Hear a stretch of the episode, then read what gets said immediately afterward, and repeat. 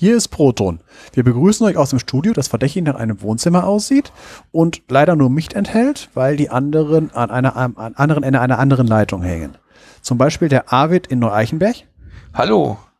Und die Kati in der Schweiz. Hallo. Und der Uli in Brühl. Pause halt mal eben schon, ne? Ja, das ist dieses Brühler Hallo. Und zu dem ja. eben schon muss ich noch was sagen. Es ist jetzt 17.30 Uhr. Wir nehmen schon lange auf und haben alles, was wir aufgenommen haben, bisher aufgenommen hatten, verloren. Durch irgendeinen Fehler, den wir uns nicht erklären können. Ich kann nur die Symptome beschreiben. Die bestehende Aufnahme wurde in die neue Aufnahme hereingerendert, ohne dass wir irgendwas geändert hätten. Und gleichzeitig änderte sich die Anzeige von Reaper insofern, als dass die der Aufnahmepegel bei gedrücktem Aufnahmeknopf und laufender Aufnahme nicht mehr angezeigt wurde. Also haben wir beschlossen, alles neu aufzunehmen. Wir nehmen das einfach mal hin. Es ist ja schließlich Freitag der 13. Der 13. Genau. Und nicht nur die Briten spinnen, sondern wahrscheinlich auch Ultraschall ab und zu oder was immer es war. Und wir fangen jetzt von vorne an. Ja, kleiner Einwurf noch, das, äh, das ist nicht Brühler-Begrüßung, sondern das habe ich im Siegerland kennengelernt, als ah, ich da studiert okay. habe. Ja, das ist für mich so ein bisschen äh, fast schon was Roadrunner-mäßiges. Okay. Sind die da so grundsätzlich maulfaul? Jo. Ja, schon. Ja. okay. Also ich bin nicht besonders maulfaul. Ich trinke heute auch was und erzähle was darüber. Eigentlich sollte es Weißweinschorle werden, aber dafür war es gestern zu kalt mit minus drei Grad hier. Und so habe ich mich dann entschieden, Tee zu trinken. In diesem Falle einen halbfermentierten grünen Sencha aus China. Das klingt lecker. Das schmeckt gut. Ja. Äh, da mache ich mal weiter. Ich habe hier ein Störtebeker Pilz aus dem hohen Norden und muss sagen, es mundet mir sehr.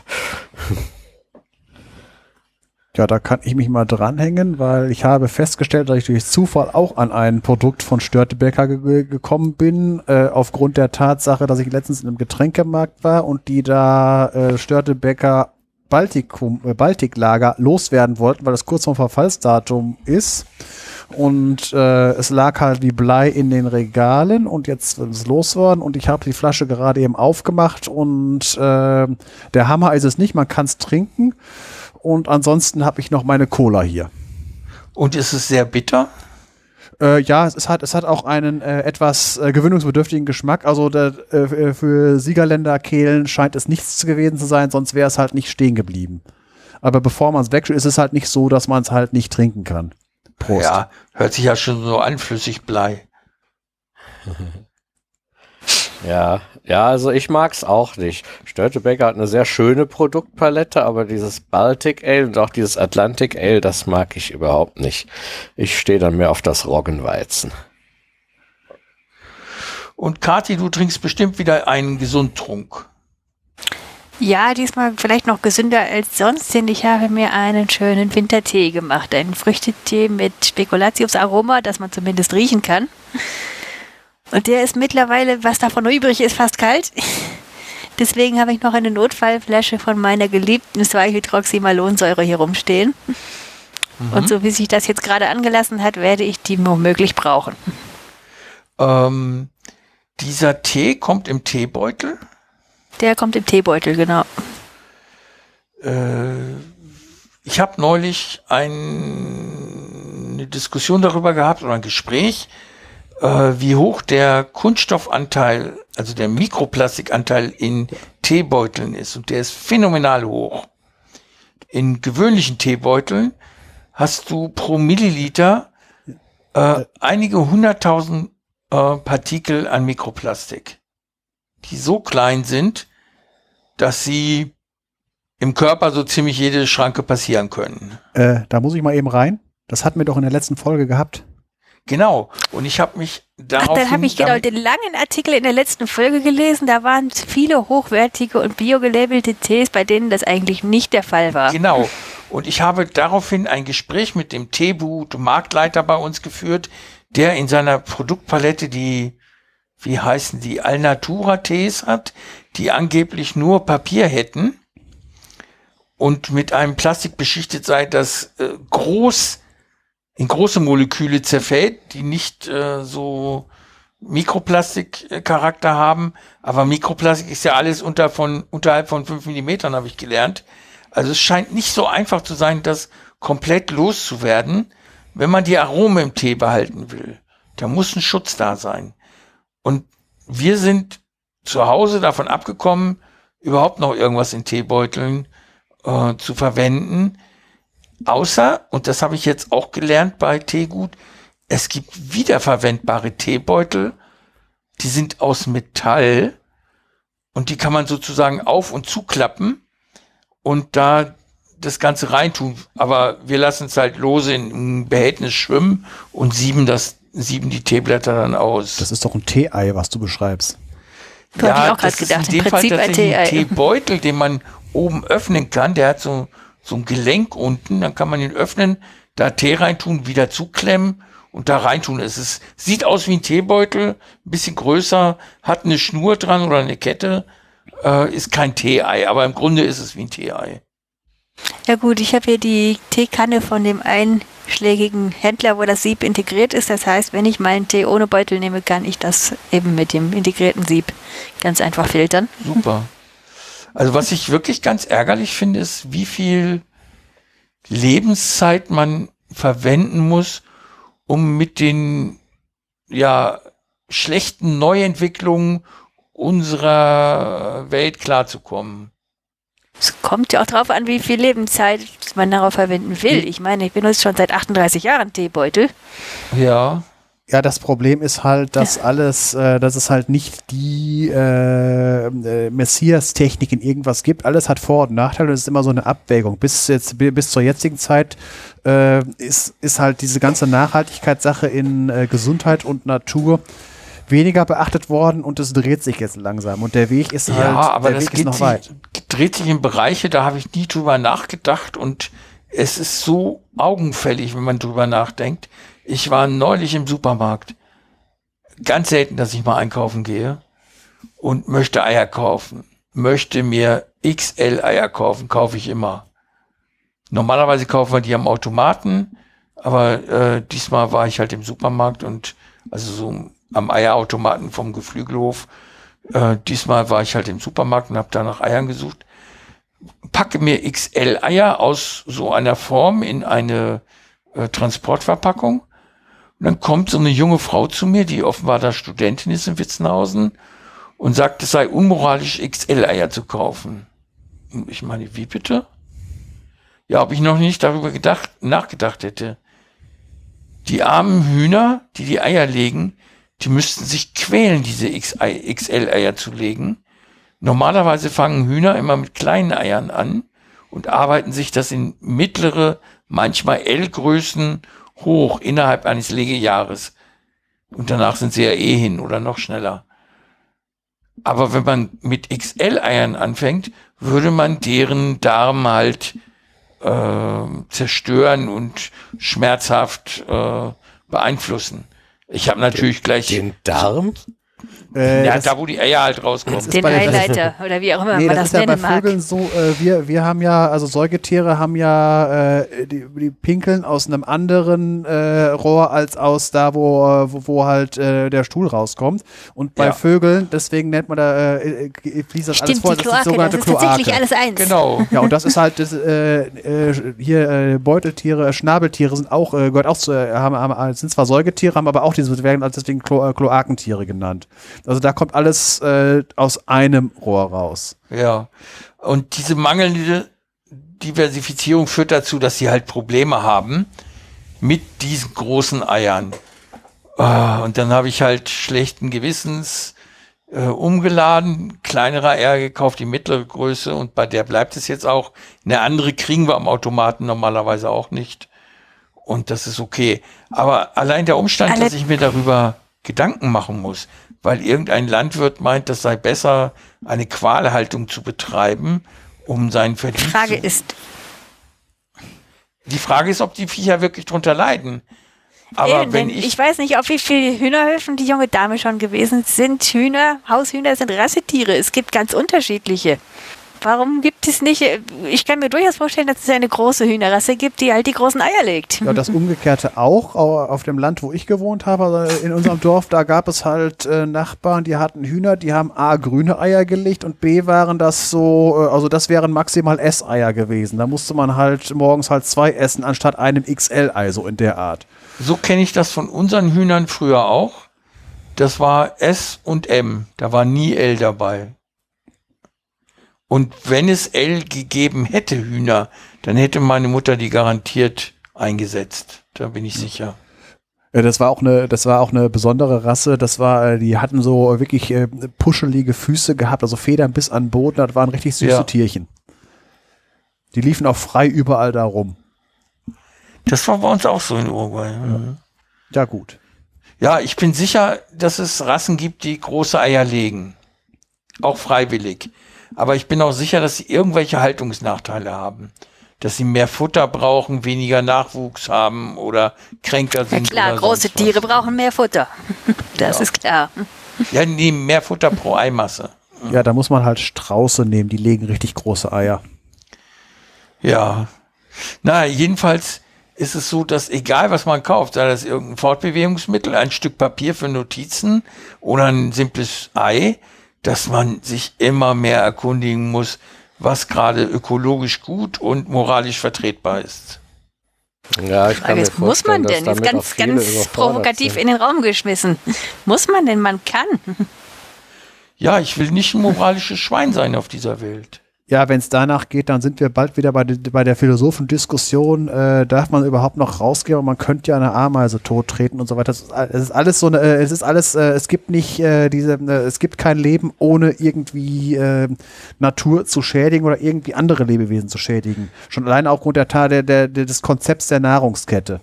Da stimme ich zu, aber es gibt einen Unterschied. Nämlich Sachen, die vermeidbar sind und Sachen, die nicht vermeidbar Ja, sind. es kommt auch auf den Aufwand immer an, von wegen wie genau, mit vertretbarem Aufwand. Das ein ähnliches, äh, ähnliches Problem habe ich zum Beispiel, was heißt Problem, ein ähnliches Phänomen habe ich jetzt hier bei uns hier in Siegen, wo ich wohne, hat auf der anderen Straßenseite jetzt ein äh, Unverpacktladen aufgemacht.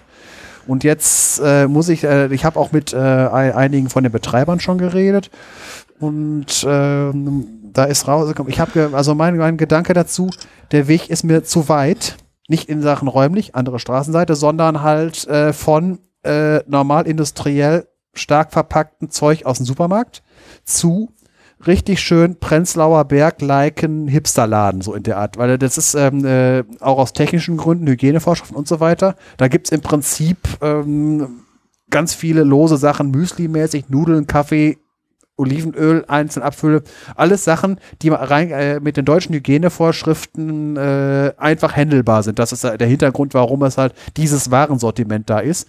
Und ich habe gesagt, die von wegen, Kaffeebohnen? ja, die sind in so großen Behältern, wo unten ein Hahn drauf ist, wo das in dein, in dein Gefäß reinläuft. Das ist halt so. alles einfach handelbar. Von wegen Hygieneforschung, das läuft ja sogar darauf hinaus, dass du in einer normalen Metzgerei nicht mit dem Tuppertöpfchen hinkommen kannst. Die müssen dir das in ihrem Papier- und Plastikdöse. Du darfst Ja. denen nicht das, äh, das Tuppertöpfchen geben und die können das da rein tun. Die Deutschen. Das meine Hier, ich halt. Unser Supermarkt in der Schweiz macht Das- das. gell. Die bieten das an, dass man mit der Tupperdose hingehen Ja, kann. und jetzt ist die Frage von wegen, wie hoch ist die Sterblichkeit durch Salmonellen in der Schweiz und in Deutschland? Ich sage, das ist wieder die, in, in Deutschland bei solchen Vorschriften, die äh, äh, bei solchen Sachen das Konzept des Diminishing Returns. Also äh, es wird so viel Aufwand für, den, für das letzte 0,5 Prozent getrieben. Das ist die gleiche Sache wie mit der Wärmedämmung in Häusern und so weiter, aber das fast will ich jetzt gar nicht erst aufmachen.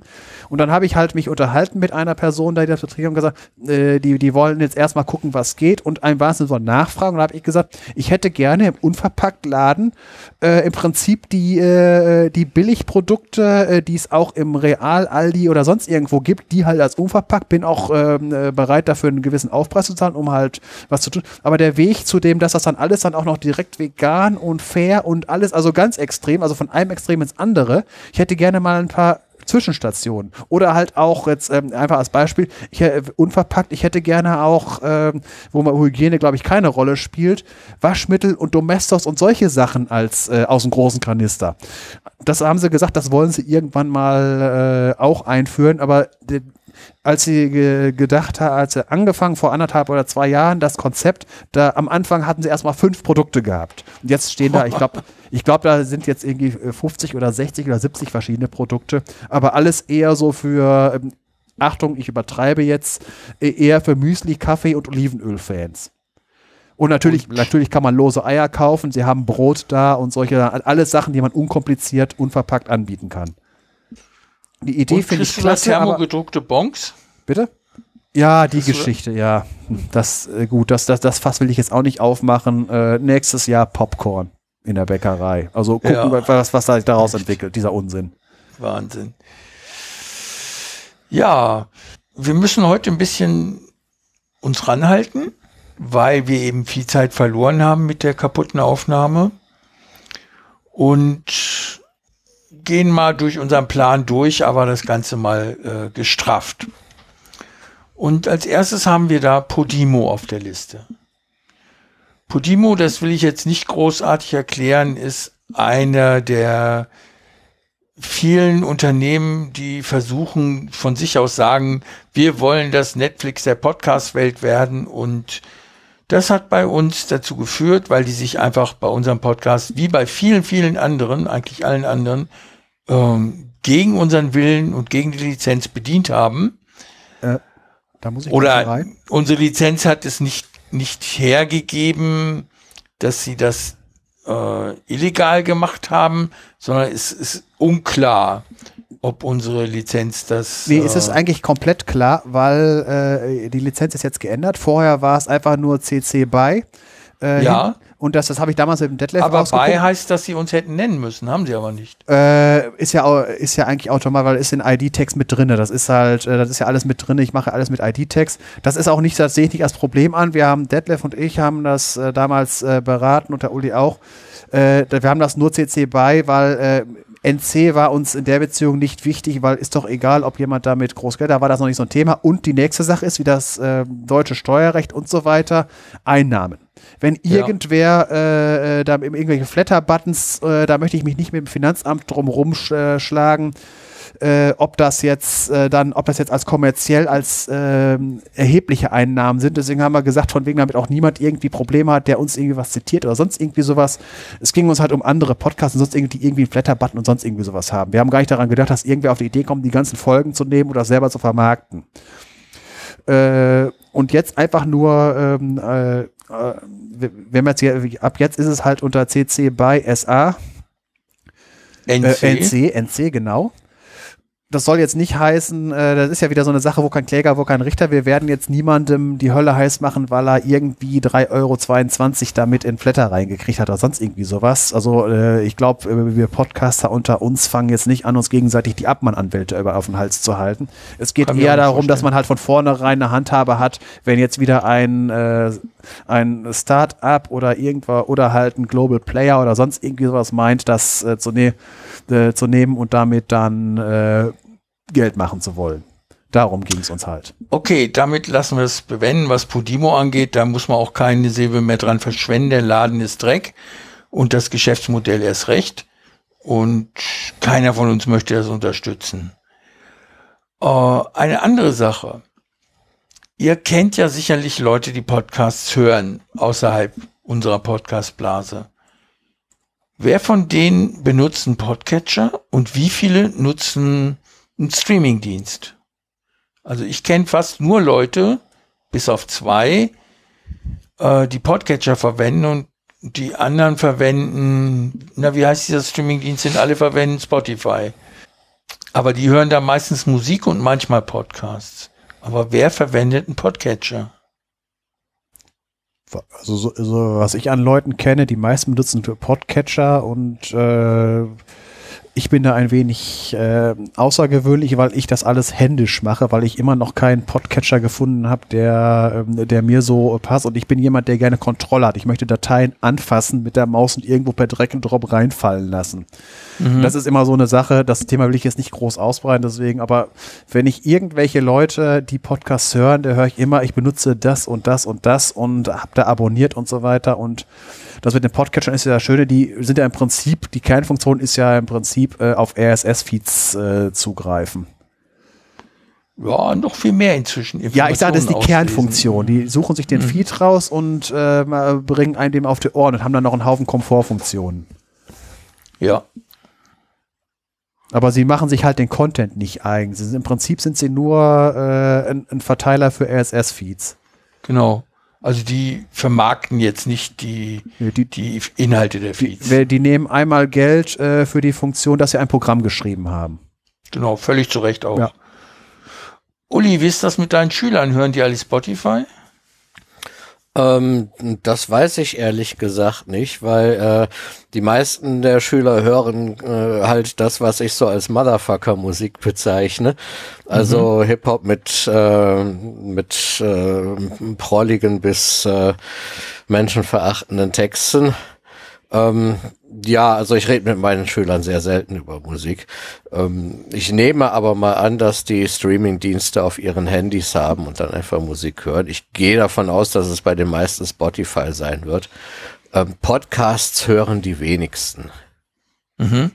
Sind da irgendwelche bei, die deinen Podcast hören, den Proton-Podcast? Ähm, unter den Schülern jetzt nicht. Ich hatte, äh, ich habe mal einen Kollegen gehabt, der äh, einen Podcast gehört hat, äh, äh, der, der unseren Podcast abonniert hatte, einfach aus, aus Neugier. Ähm, der hat den aber auch wieder rausgeschmissen, weil ihm die Folgen einfach zu lang sind. Äh, kann ich, kann ich ihm jetzt nicht verübeln unbedingt. Äh, aber so ist es halt. Ne? Mir ist neulich was passiert, da kam ein Nachbar von zwei Straßen weiter, den ich nicht oft sehe, auf der Straße auf mich zu und äh, wir haben uns begrüßt und dann meint er, Mensch, mich freut's, dass dir wieder besser geht. Dann meine ich, woher weißt du das? Wir haben noch gar nicht drüber geredet, wer hat dir das erzählt? Na, du selber in dem Podcast. und da war ich platt. Ja. Das, das kann mir Ja, im das Prinzip ist ja schön. Das kann mir im Prinzip nicht passieren, weil auf der Arbeit, wo ich bin, auf dem Bauhof, dass da ist das Konzept des Podcasts gar nicht bekannt. Und äh, dann hinzu kommt noch von wegen, äh, die Existenz von Twitter äh, wird nicht geleugnet. Aber ansonsten äh, alles Facebook oder WhatsApp, das ist so, das hat auch einen Vorteil. Äh, meine Lebenswelt Bauhof und Lebenswelt Twitter sind im Prinzip komplett getrennt und ähm, jetzt übertrieben gesagt, könnte ich auf Twitter Nacktfotos posten, ohne dass einer was damit kriegt. Erstaunlich. Ja, Twitter nutzt keiner auf dem Bauhof. Das ist also, da, da, wundert mich. Keine, alle halt Facebook, WhatsApp.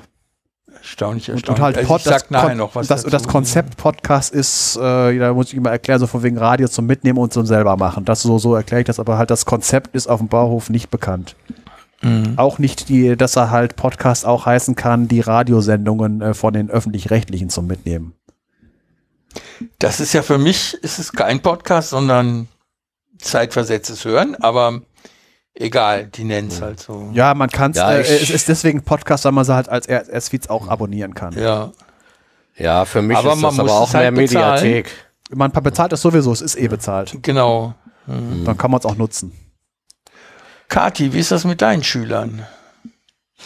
Da weiß ich ehrlich gesagt auch nicht. Also wenn ich was mitbekomme, wenn sie mal ihr Handy mitbringen. Auch erstaunlich ähnlich wie ich, wenn sie Musik hören, nutzen sie meistens YouTube. Ich weiß gar nicht, ob die wissen, was Postka Podcasts sind. Gut, die sind meine Schüler ja auch immer noch etwas jünger. Ein bisschen lauter bitte. Meine Schüler sind ja auch immer noch etwas jünger. Ja, also besser. ganz sicher jünger als die, die Schüler vom Uli. Eben, da weiß ich gar nicht, ob die wissen, was Podcasts denn wirklich sind. Eben Musik über YouTube, wie ich das selbst auch mache. Allerdings stationär. Ja, mag aber auch sein, dass YouTube ist halt die, die äh, da, da kommt man ja so dran. Äh, und ich vermute mal, ich, wir reden ja von der Schweiz, da gibt ich weiß, ich weiß ja nie, wie es da ist mit äh, dieser Inhalt ist in ihrer Region nicht verfügbar. Ich gehe davon aus, dass Deutschland da eher restriktiver ist als die Schweiz. Ich habe es noch nicht, in, lange nicht mehr, oder wenn überhaupt, wenn überhaupt, also wirklich lange nicht mehr in Deutschland YouTube verwendet, weil ich eben fast immer hier bin. Und das, dieser Inhalt ist nicht verfügbar, sehe ich einfach selten. Ja, den gibt's ja in Deutschland aus äh, eher aus zwei Gründen. Einmal die ganze GEMA-Sache, was halt sich in, äh, in, den paar, in den letzten paar Jahren zum Glück nicht mehr so schlimm ist. Und dann hier so Pseudo-Jugendschutz. Das vor allem, ja. Ja. Dieser, ab, dieses Absurde von wegen, als wenn halt äh, jüngere Leute nicht selbst in der Lage sind, hinter You andere Dinge einzugeben. Meine Kinder, weil du eben auf das Alter angesprochen hast, Kati, meine Kinder haben mit sechs und acht Jahren angefangen, Podcasts zu hören. Für die war das nichts anderes als das, was sie schon kannten, nämlich Hörbücher, aber in Teilen, so unterbrochen. Und irgendwann sind sie dahinter gekommen, oh, das sind ja ganz andere Inhalte, ähm, also Inhalte anderer Art und fanden das auch gut. Aber die hatten nie so die Begeisterung dafür, wie einmal ein Buch von Andreas Eschbach, äh, was weiß ich, 12, 14 Stunden vorgelesen am Stück durchzuhören. Das haben die echt gerne gemacht. Und jetzt, wenn ich denen erzähle, dass wir lange Podcast-Episoden machen, dann fragen die, wie lang die sind, und dann sage ich, na, fünf, sechs Stunden, das ist ja nix. Also, die, Ja, hätten kein Pro die hätten kein Problem damit, acht Stunden Podcast zu hören. Ja, da müssen sie Kann ich nachvollziehen, denn ich bin ja auch so ein Hörbuch-Junkie. Ich habe jetzt neulich die Hörbuchserie Das Rad der Zeit abgeschlossen. Die hat insgesamt, das sind 37 Teile, haben insgesamt über 600 Stunden Hörzeit. Ja, sowas habe ich auch schon gemacht. Äh, Periode und Silberbände 1 bis 21 beim LKW-Fahren brauchte ich immer so äh, ein paar, ich glaube ein Vierteljahr habe ich gebraucht für die ersten 21 Silberbände. Jede, je, besten je, jede, jede Nacht fünf Stunden hören. Welcher Das Rad der Zeit habe ich gefallen? natürlich nicht am Stück gehört, das hat fast 15 Jahre gedauert. Ja, nee, das ist halt, äh, ich, ich weiß, was heißt am besten gefallen, äh, kann ich jetzt nicht sagen, weil, äh, weil, weil halt zu viel drin war. Das Gesamtkonzept habe ich äh, gemacht, weil es immer weitergegangen ist und halt, weil ich wusste, dass halt die Hauptfigur immer durchkommt. Ich mag es nicht. Das ist das Gegenteil zum Game of Thrones, äh, wo jeder stirbt. Ich mag das, wenn, wenn das Risiko da ist. Nein, das mag Für ich jeden. nicht. Deswegen habe ich lieber äh, solche Sachen, wo, wo ich weiß, dass ein paar Hauptfiguren nicht. Und ich habe ich hab jetzt erfahren in einem äh, Sweat, wenn man mal jetzt äh, zu den äh, höheren Silberbänden geht, dass einer meiner Hauptsympathieträger auch in den heutigen Folgen noch dabei ist. Ich rede davon äh, jemand mit Nagezahn. Echt, das Vieh magst du? Mhm. Der käme bei mir nicht mal als Haustier ins Haus. Hm. Ich mag nur eine Person. Du weißt natürlich, wer es ist. Alaska Sedler. Wer? Äh, der Maskenträger wird er da manchmal genannt. Äh, kommt wahrscheinlich erst nach Silberband 21. Ich kann mit der okay, kann mit dem Charakter das kann jetzt- sein. Das Ja. weiß ich nicht genau, was Ich sage bis 21, da hat man ja äh, gerade am Anfang gekratzt. Da sind ja noch nicht mal richtig aus der Galaxis rausgekommen. Ach so, nee, dann dauert's noch.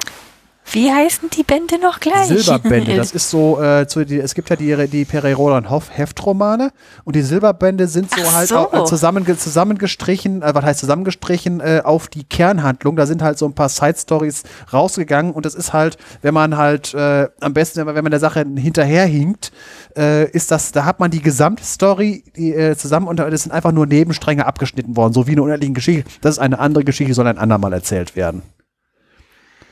Genau, Wir es reden ist von halt Perry Roden, jetzt weiß ich. Ja. Ähm, Ah, die Dinger Ja. gibt's auch bei Audible. Gut. Wir haben heute als Hauptthema das Rätsel. Aber vorher möchte Sven euch noch einen Podcast vorstellen und Uli das Rätsel. Nee, wir haben natürlich nicht das Hauptthema das Rätsel, so Quatsch. Ja, ich wir haben als. Hauptthema, ja, wir haben als Hauptthema das Element Nickel. Aber vorher gibt's von Sven noch eine Podcast-Vorstellung und von Uli ein Rätsel. Und von mir müsste es eigentlich auch noch eine Podcast-Vorstellung geben, aber die finde ich gerade nicht in unserer Auflistung. Okay, dann gibt's sie später. Sven, erzähl mal was über den Podcast, den du gerade so hypst. Ja, was heißt Hypes? Es ist ganz einfach so, es wurde sich ja bei uns, gab es mal, es gibt ja Stimmen, die unsere Weltuntergangsszenarien, die wir immer bereden, nicht mögen. Manche mögen das. Und jetzt bin ich über einen Podcast gestolpert, der im Prinzip äh, das als Hauptthema hat.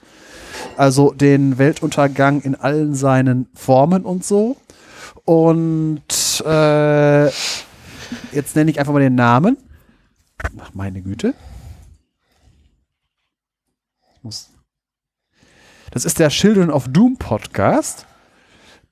Äh, ich hatte immer gelesen, einfach Children of Bodom, äh, hat aber nicht gesagt. Children of Doom, also Kinder des äh, Armageddons, des Untergangs. Und der beschäftigt sich halt mit, äh, mit dem äh, Ende der Welt, äh, Ende der Zivilisation in allen seinen Formen, wie wir kennen. Und zwar nicht nur verschiedene Formen der Zombie-Apokalypse, sondern halt äh, grundsätzlich über halt, wie kann die Welt, wie wir sie kennen, unsere Zivilisation untergehen und halt äh, überhaupt, was kann uns überhaupt bedrohen und zwar äh, äh, wirklich mit, äh, mit komplett mit, äh, mit allen möglichen Konzepten, so KI, wo es dann hinauf, hinausläuft auf äh, technologische Singularitäten, wann, wann übernehmen uns die Maschinen oder machen sie es überhaupt? Sachen wie Robotergesetze, dann halt Sachen von wegen Evolution vom Leben, äh, dann so Sachen überhaupt Existenzdauer von Zivilisationen ähm, und so Sachen wie Fermi-Paradox von wegen, warum haben wir noch von uns gehört? Haben andere sich schon selbst hochgejagt? Sind wir wirklich die einzigen? Pandemien und Asteroideneinschläge und Das, äh, alles, was das Programm zu bieten hat. Äh, Weltkrieg. In dem, äh, sagen wir es mal so, ich bin bis Folge 8 gekommen. Äh, bis dahin, also so Sachen, also große Kriegsszenarien und so weiter haben wir noch nicht gehabt. Da war, ähm, aber es geht, die, die Folge, wo ich jetzt dran bin, die ist eine, die mir am besten gefallen, da ging es halt auch um äh, praktische Sachen von wegen, äh, das Szenario. Wir hatten eine Pandemie, die Leichen liegen in den Straßen und man ist einer der wenigen Überlebenden. Also so, äh, wie, hier- wie, wie hieß dieser Film, so äh, 28 Days Later und so, so, so ein Szenario. Man hat, man ist zufällig immun gegen das Virus gewesen und lebt in einer Welt, wo eigentlich wenig Zerstörungen, aber alle sind tot. Was macht man? Dann so Sachen von wegen, äh, wie, wie überlebt man die ersten Tage und dann äh, später dann halt, wie baut man die Zivilisation wieder auf und wir, solche Sachen alles. Sven, wenn ich da mal einhaken darf. Mir, also ich habe auf deine Empfehlung hin auch äh, acht Folgen gehört. Und zwar nicht die ersten acht, sondern die acht, die mir am interessantesten vorkamen für meine Bedürfnisse. Also Zombie-Apokalypse oder so geht mir völlig am Hintern vorbei. Aber ich habe eine Frage, die die nicht beantworten und die sich weigern, diese Frage überhaupt zu stellen. Warum, warum zum Teufel sollte man eine untergegangene Zivilisation in gleicher Form wieder aufbauen? Äh, damit ist es damit, Warum sollte man unbedingt überleben wollen, wenn alles, was man geschätzt hat und alle Personen, die man geliebt hat, tot sind? gut. Das sind jetzt Fragen, äh, also äh, das ist, glaube ich, nicht die Frage, die dieser Podcast beantworten möchte. Überhaupt nicht. Ja, äh, das ist halt, das wäre wieder eine andere Sache. Das sind wieder philosophische Fragen und äh, da haben wir uns ja privat schon drüber unterhalten, deswegen darum geht's gar nicht. Und mit dem, äh, man soll ja die Zivilisation nicht genauso aufbauen, aber warum soll man das Rad nochmal erfinden? Äh, und mit, mit Rad erfinden, damit meine ich, warum soll man die technologischen Sachen, die man schon mal gemacht hat, warum soll man wieder bei Null anfangen, so, äh, sondern äh, dass man, man kann ja eine andere Zivilisation wieder aufbauen. Aber warum muss man das Rad, warum muss man die Schrift, warum muss man die Elektrizitätsnutzung, warum muss man das alles nochmal neu machen? Das meine ich mit äh, wieder rüber retten.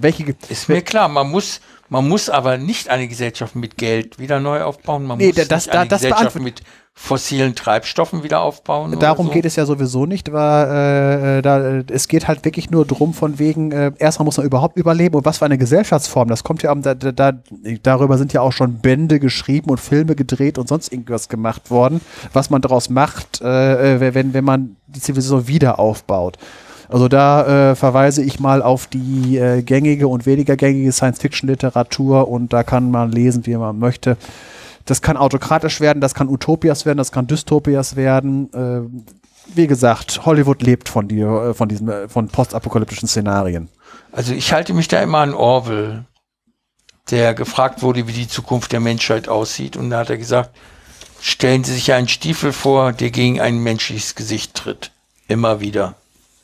Das ist, ja, äh, mag sein, aber äh, wie gesagt, das ist jetzt, äh, das, das ist halt eine Frage dafür. Das, es geht hier wirklich eher nicht um äh, von wegen, wie sehen die Zombies jetzt aus, wie du schon sagtest, das ist auch, da haben sich auch schon genug Leute drüber. Es geht wirklich drum, so um die, um die großen Sachen von wegen, äh, wie kann die, was kann uns passieren, dass wir die Kontrolle über die KI verlieren und so weiter. Ja, aber wir stehen doch vor einer Situation oder sind schon mittendrin, dass wir die Kontrolle über unsere Zivilisation schon komplett verloren haben. Wir zerstören gerade den Lebensraum, auf den wir auf Teufel komm raus angewiesen sind. Und oder tragen zu der Zerstörung erheblich bei. Und tun nichts dagegen. Nichts, was wirksam wäre. Gut, das hat man jetzt schon häufig genug besprochen gehabt und so weiter. Ich sehe da jetzt keine Ja, Lösung. Das, liegt einfach daran, weil der Mensch mit dem, äh, mit dem Handlungsantrieb, den er, den er äh, von, von der Natur mitgegeben hat, der auf die, auf die heutige Lebenssituation nicht mehr so passt. Aber die, wie unsere biologische Evolution ist langsamer als die technische Evolution. Und das, und wir haben uns das leider in äh, äh so festgeritten, wie wir sind und müssen damit leben. Und ja, gut, da. Ähm, Auch sterben das, ja gut, ich hoffe mal, dass, dass wir noch irgendwie die Kurve kriegen, aber wir haben uns in den letzten Folgen, äh, glaube ich, ausgiebig genug darüber äh, unterhalten, wie optimistisch oder pessimistisch sind und ich wollte das jetzt nicht nochmal von vorne aufrollen, sonst wird es Nein, nein, das Danke. Mich, mich wundert einfach halt der Umstand, dass man sich Gedanken über eine Zukunft nach dem Untergang macht und äh, nicht genügend Aufwand da reinsteckt, den Untergang überhaupt zu vermeiden. Äh, aber das, äh, den, so wie es jetzt ist, habe ich ja gesagt, werden wir ihn in, in, mit diesem nicht vermeiden können. Und es, es, beschäftigt sich halt damit, was machen wir dann. Und es ist halt, die, die, die Zukunft ist, äh, bedenke, äh, am Ende von, äh, das war glaube ich äh, von Terminator 2 äh, am, im Abspann, wo halt die, die, wo die Kamera über, dem, über den Mittelstreifen von der Straße geht, weil die Zukunft ungeschrieben ist, dass, dass man da, dass das halt, ähm, man ja. muss was draus machen. Das meine ich halt, äh, da kann man sich gedacht, ob es jetzt, es kommt darauf an, welche Leute überleben und wollen sie daraus lernen oder wollen sie nochmal den gleichen Mist machen. Und das, ähm, niemand kennt die Zukunft, also so, so eine gute Glaskugel habe ich nicht, weil wir wissen ja auch nicht, wie wir uns exakt ausraten.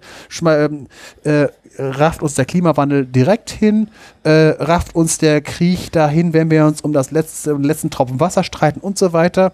Wie die, äh, wie es jetzt konkret aussieht, was uns hinrafft. Es geht einfach nur darum, die Leute, die überleben, wenn welche überleben, was machen sie danach daraus? Wie, der, wie startet man die Zivilisation neu? Aus rein technologischen ja. Gründen gibt es zum Beispiel die Annahme, dass wir keinen zweiten Versuch haben, wenn wir uns zu weit zurückbomben, weil wir nicht, äh, weil der Weg von Windmühlen und Wasserkraft zu Atomkraft oder Solarzellen zu groß ist, wenn man nicht den, äh, den, äh, das Trittbrett fossil hat, wo man einfach drankommt.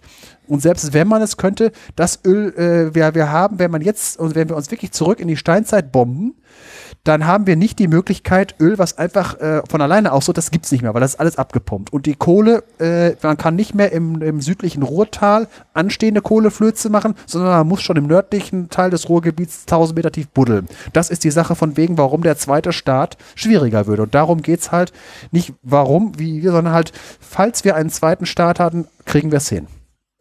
Okay, was ich aus dem Podcast mitgenommen habe, auch, auch gut fand, war, dass der Doom in irgendeiner Weise sowieso völlig unvermeidlich ist.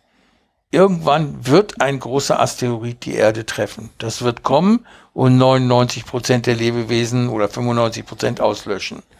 Viel wahrscheinlicher noch ist, dass der Yellowstone-Vulkan oder die Phlegräischen Felder oder irgendwas am asiatischen Feuerring ausbricht und für eine weltweite Misserntefolge von drei, vier Jahren sorgt und danach Vereisung. Oder vorher schon. Das wird auf jeden Fall kommen. Und das war mir eigentlich gar nicht so klar, dass die Lebenszeit unserer Zivilisation durch solche geologischen Ereignisse begrenzt ist. Das ist ein Grund, warum, wenn man, wenn sich Leute fragen, was ist der Sinn der Raumfahrt und so weiter, der Sinn der Raumfahrt wäre zum Beispiel dafür ein Backup zu haben. Einfach nur, wenn der, äh, ein Yellowstone, da können wir, aber das, das ist wirklich, da, da kann, da ist weder ein Trump noch eine Merkel oder sonst irgendwer schuld. Wenn der Yellowstone ausbricht, der bricht aus, egal was wir für Sauereien machen oder nicht. Der bricht aus. Das, da, da ist die Menschheit vollkommen unschuldig dran. Aber man kann sich halt darauf vorbereiten, dass man halt, äh, wenn man, äh, wenn man dann halt von außen die Welt neu starten könnte. Ich hoffe mal, dass die das auch noch besprechen. Wie gesagt, ich bin bei Folge 8. Äh, Yellowstone besprechen die. Ja. Ja, nee, nicht Yellowstone, sondern die Tatsache von wegen, dass man den Yellowstone abwarten kann, wenn man den Mars geterraformt hätte in 3.000, 4.000 Jahre. Ich rede jetzt nicht von übermorgen, falls wir das ja. hinkriegen oder ob wir in irgendeine, äh, oder ob wir in Raumschiffen um die, äh, um die Sonne kreisen. Ähm, es geht einfach nur drum von wegen, äh, dass man dann halt, äh, falls uns halt sowas Unausweichliches trifft, dass wir das überleben. Und das meine ich halt, es gibt ja halt auch Doomsday-Szenarien, wo halt keiner schuld dran ist, die einfach nur passieren. Ja. Und das sind halt Supervulkane und äh, Asteroideneinschläge, da ist nun wirklich keiner schuld dran. Stimmt. Gut, dann würde ich mal sagen, der Link kommt. eine, eine Anekdote, heißt eine, eine schöne Sache von zu diesem Podcast ist, es gibt zu diesem Podcast effektiv auch ein Doomsday Podstock. In der Nähe von Berlin, die haben da, äh, das haben die, das haben die, die in 2019 durchgeführt, im Prinzip so eine Art Barcamp, wo alles das besprochen wird, auch hier diese ganzen, äh, von wegen, wie kann man sich vorbereiten und solche Sachen. Äh, in Folge 8 ist das, wir reden die bisher immer nur über Vorbereitung davon und irgendwann gibt es auch äh, Live-Folgen von sowas. Die habe ich aber noch nicht gehört, aber ich bin mal gespannt. Ja, viel Spaß damit. Also ist auf jeden Fall hörenswert. Ist der eigentlich schon abgeschlossen oder kommen da noch? Äh, die haben, äh, die sind in der zweiten Staffel. Ich habe das, äh, wie gesagt, ich höre den von hinten nach vorne durch. Ich gucke nicht so sonderlich viel auf die Seite, weil ich höre lieber Podcasts, als dass ich auf den Seiten rumklicke.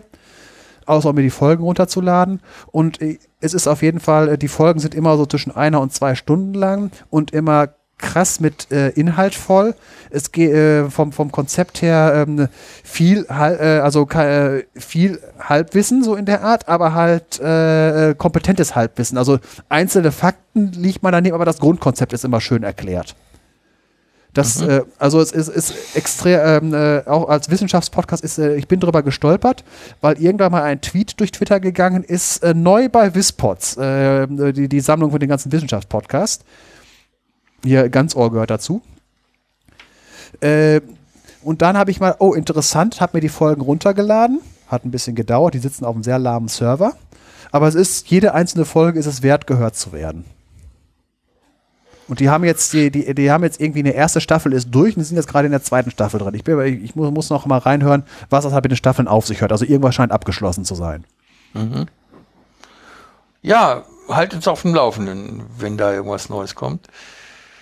Aber von dir gibt es auf jeden Fall für Children of Doom Com eine Empfehlung. Ja, einen Daumen nach oben auf jeden Fall hören und äh, einfach nur mal für die Hörer, die äh, ein wenig ähm, äh, mit unserem äh, Dystopie und unserem Pessimismus ein wenig hadern und das nicht so schön finden. Ähm, ich bin dafür, die, diese ganzen Doomsday-Sachen mal ein bisschen auszulagern. Wir haben jetzt jemanden, der das besser macht als wir und dann können wir mal ein bisschen positiver in unserem Podcast werden. Und halt auch ein bisschen neutral. ist nur Mangel an Informationen. Okay. Uli, ich bin optimistisch, aber ich bin auch nicht ganz informiert, dass dein Rätsel, das du jetzt äh, den Hörern auftischt, in ähnlicher Form schon mal dran gekommen ist, nämlich mit einer Tabelle zu lösen. Oder irre ich mich? Ähm, das ist nicht ganz so einfach diesmal. Man kann es natürlich auch mit einer äh, Tabelle versuchen. Ähm, aber äh, ja, es ist jetzt nicht so ein klassisches Einstein-Rätsel, wie wir das beim letzten Mal hatten, sondern hier muss mhm. man wirklich äh, verschiedenartige Informationen äh, verwerten, die jetzt nicht irgendwie jetzt ein eindeutige Zuordnungen bedeuten. Ich heißt kann es, das, dass es auch mehrere Lösungen gibt? Nein, es gibt tatsächlich nur eine Lösung. Mhm. Ähm, aber die ist halt auf andere Weise zu finden. Äh, ich persönlich habe das Rätsel ohne Tabelle gelöst. Ähm, ist so, sagen wir mal, ein etwas komplizierteres äh, Wahrheit-Lüge-Rätsel. Ja, ich denke mal, viele kennen bestimmt das Rätsel mit den zwei Wächtern vor den Stadttoren. Ja. Ähm, ja, wo eins in die Freiheit führt und eins in den Tod. Und ein Wächter lügt und ein Wächter sagt die Wahrheit. Ähm, das, äh, da muss man halt das richtige Tor finden. Äh, und äh, die Lösung ist da halt einfach, dass man die Informationen dieser beiden Wächter verknüpft. Äh, quasi Plus und Minus ergibt immer Minus. Ja, das heißt, man fragt den einen Wächter, was der andere sagen würde, welches Tor das richtige ist. Ja, und äh, von, man nimmt dann halt nicht das Tor, das die Antwort ist, sondern das andere. Ja, da mhm. machen wir einfach nur eine Verknüpfung plus minus. Das ist jetzt hier an dem Stammtisch ein bisschen komplizierter. Da muss man wirklich äh, auch einige Details beachten. Ich kann das, ich kann die Geschichte ja mal erzählen. Also, es gibt einen Ort, in dem sagen alle Einwohner entweder immer die Wahrheit, also die einen sagen immer die Wahrheit und die anderen lügen immer. Ja, da kann man sich quasi drauf verlassen.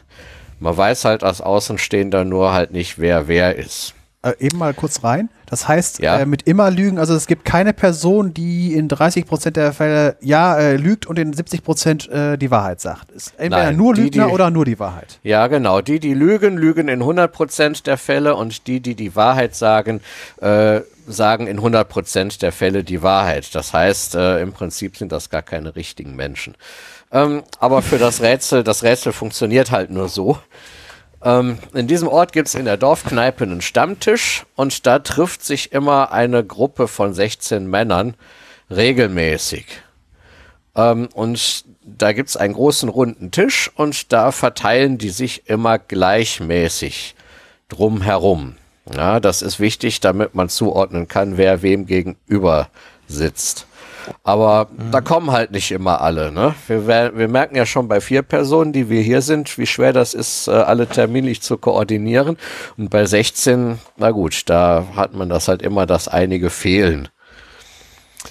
Ja, und da war wieder so ein Abend, da waren auch nicht alle da und, äh, das hat die Stimmung so ein bisschen gedrückt und dann ähm, hat, äh, ist folgende Konstellation an dem Stammtisch.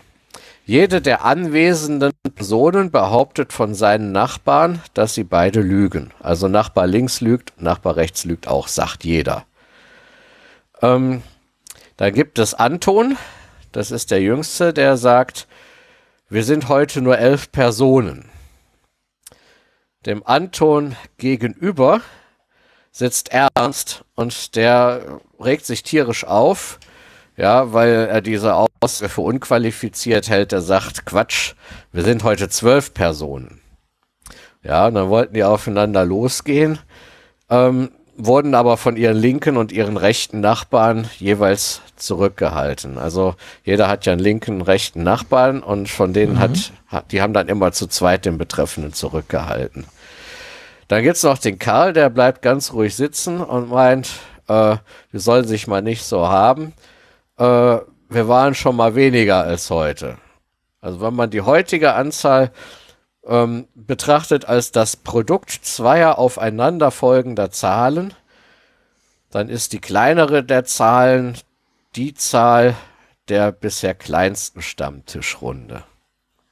Boah. Und mit, Okay. Ja, genau. Das würde ich mir alles aufschreiben. Also wer das Rätsel lösen will, äh, wir sind nicht böse, wenn du auch mal zurückspulst und das alles nochmal mitschreibst. Ähm, das Ziel äh, ist jetzt herauszufinden, wie viele Personen an dem betreffenden Abend an dem Stammtisch sitzen und wie groß ihre bisher kleinste Runde war. Ja, okay, jetzt gebe ich schon auf, weil ich kann jetzt gerade nicht zurückspulen. Ja, ich denke auch, wir heben uns das für die Lösung des Rätsels auf. Ja, also das Rätsel ist ja auch für unsere Hörerinnen und Hörer. Ha, ich habe gegendert, ich habe gegendert und nicht unbedingt für uns selbst, ja. Ja, klar. Ich versuche die immer mitzulösen. Ach so, ja, gut. Aber es ist nicht unbedingt einfacher geworden diesmal. Nein, es ist es ist diesmal kein besonders einfaches Rätsel, das stimmt. Also, ich habe auch eine ganze Weile gebraucht, bis ich es gelöst hatte. Ich müsste jetzt wandern gehen, weil das löst immer den, äh, die, die, die Starre im Gehirn. Also ich Ja. glaube, die 4 spielt eine Rolle bei der Lösung. Ja, 4 ist ja in 42 drin, das ist doch die Antwort auf. Nein, 4 ist in 16 und in 12 drin. 4 ist in 16 und in 12 drin. Das lasse ich jetzt erstmal so stehen. So, damit wären wir bei unserer Kategorie Element und diesmal sind wir bei Nummer 28, dem Nickel dran. Das Nickel ist ein Metall, ein Schwermetall mit einer Dichte von 8,9 Gramm pro Kubikzentimeter. Zum Vergleich Eisen 7,9. Hat einen Schmelzpunkt von 1455 Grad. Äh, Im Vergleich Eisen nochmal 1583 Grad. Ein Siedepunkt von 2730 Grad und äh, zum Vergleich Eisen 3000 Grad. Also man sieht äh, ein bisschen anders, aber doch in ähnlichen Kategorien.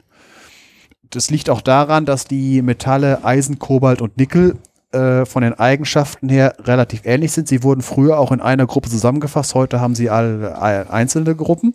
Sie haben als äh, gemeinsame Eigenschaft, äh, äh, sind sie die, die einzigen, die äh, ferromagnetisch sind. Bei Raumtemperatur. Es gibt noch ein paar andere Elemente und Verbindungen, die das bei, äh, die, die, äh, bei Elementen, die das auch sind, aber nicht bei Raumtemperatur. Ferromagnetismus ist das, was man sich standardmäßig als Magnetismus heute, was halt von einem Magneten angezogen wird. Bei welchen Temperaturen sind Genau, die dann das- magnetisch? Das, ich, ich, ich weiß das nicht, ich habe mir jetzt nicht gemerkt, welche, äh, welche, äh, te- welche Elemente es sind. Irgend, es gibt eins äh, von den seltenen Erden, glaube ich, das ist irgendwie unter 15 Grad und so weiter. Und dann gibt es noch ein paar, die irgendwie bei ganz komischen Temperaturen, also ich glaube, bei den seltenen Erden sind welche dabei. Heißt das, dass sich die Kristallgitter dann anders Nee, das nennt sich, anordnen? glaube ich, Curie-Temperatur. Aber oberhalb dieser Temperatur verlieren sie diese magnetischen Eigenschaften. Das passiert bei, Ah, bei Eisen, okay. Kobalt und Nickel auch. Das ist der Grund halt, wenn du, ein, wenn du ein magnetisches Stück Eisen hast, wenn du über eine bestimmte Temperatur ist, verlierst du diese Eigenschaften. Ja. Das ist auch der Grund mit, warum Supraleiter mit diesen ganz besonderen Eigenschaften immer sehr niedrige Temperaturen haben müssen. Ja, deswegen, also sie sind ja mittlerweile bei Hochtemperatur Supraleitern. Also Hochtemperatur heißt, es sind alle Supraleiter, die in flüssigen Stickstoff äh, Supraleiten sind. Hat den Eben, minus Hintergrund, 203, weil flüssigen, was war das hier? flüssigen Stickstoff 196 Grad minus. Ja. Flüssigen Stickstoff hat halt den Vorteil, dass er im Prinzip billig im äh, Fachhandel zu haben ist. Flüssiges Helium und so ist dann schon etwas aufwendiger zu beschaffen. Also als ich das letzte Mal aus einem guten Traum aufgewacht bin, da gab es in dem Traum aus einer Sprühdose Raumtemperatur-Supraleiter. Äh, sie sind, äh, das ist halt das große Ziel, weil wenn wir dabei sind, dann haben wir verlustfreie freie, äh, Stromleitung. Und äh, weil das Problem ist ja auch, wenn du einen Supraleiter hast, den zur Stromleitung benutzt, wenn dir dann irgendwo diese Supraleitung zusammenbricht, weil die Temperatur so hoch geht, dann hast du schlagartig von Nullwiderstand auf normalen Widerstand. Und wenn du da gerade mal irgendwie ein paar Kiloampere bei ein paar Kilowatt oder Megawatt Leistung drückst, dann hast du ganz schnell ein Temperaturproblem. So, äh, als kurz. Das hieße aber auch, wenn ich so einen Raumtemperatur-Supraleiter aus der Sprühdose hätte, dann könnte ich einfach an ein Haus gehen, einmal drumrum gehen, drumrum eine Leitung sprühen sozusagen, auf die Wand, Strom einleiten und dann kann niemand mehr aus dem Haus raus. Weiß ich, ja, das ist das ist eine ganz komische Anwendung. Naja, vorbeugend macht die Polizei das dann, damit du nicht demonstrieren gehst. Weiß ich nicht. so. Nee, das ist jetzt, das hört sich jetzt wieder ein bisschen absurd an aus dem Superman und so weiter. Aufsprühbare Supraleiter, ja, schön. Mir wird ja schon reichen, wenn ich einen äh, Metalldraht, der bei Raumtemperatur supraleitend wäre, hätte. Gut. Machen wir mal weiter. Kannst du ganz kurz zur Supraleitung noch was erzählen? Mich würde interessieren, welche Leistung verträgt denn ein Supraleiter? Ist das unabhängig dann von der Dicke? Hängt das nur an der Temperatur?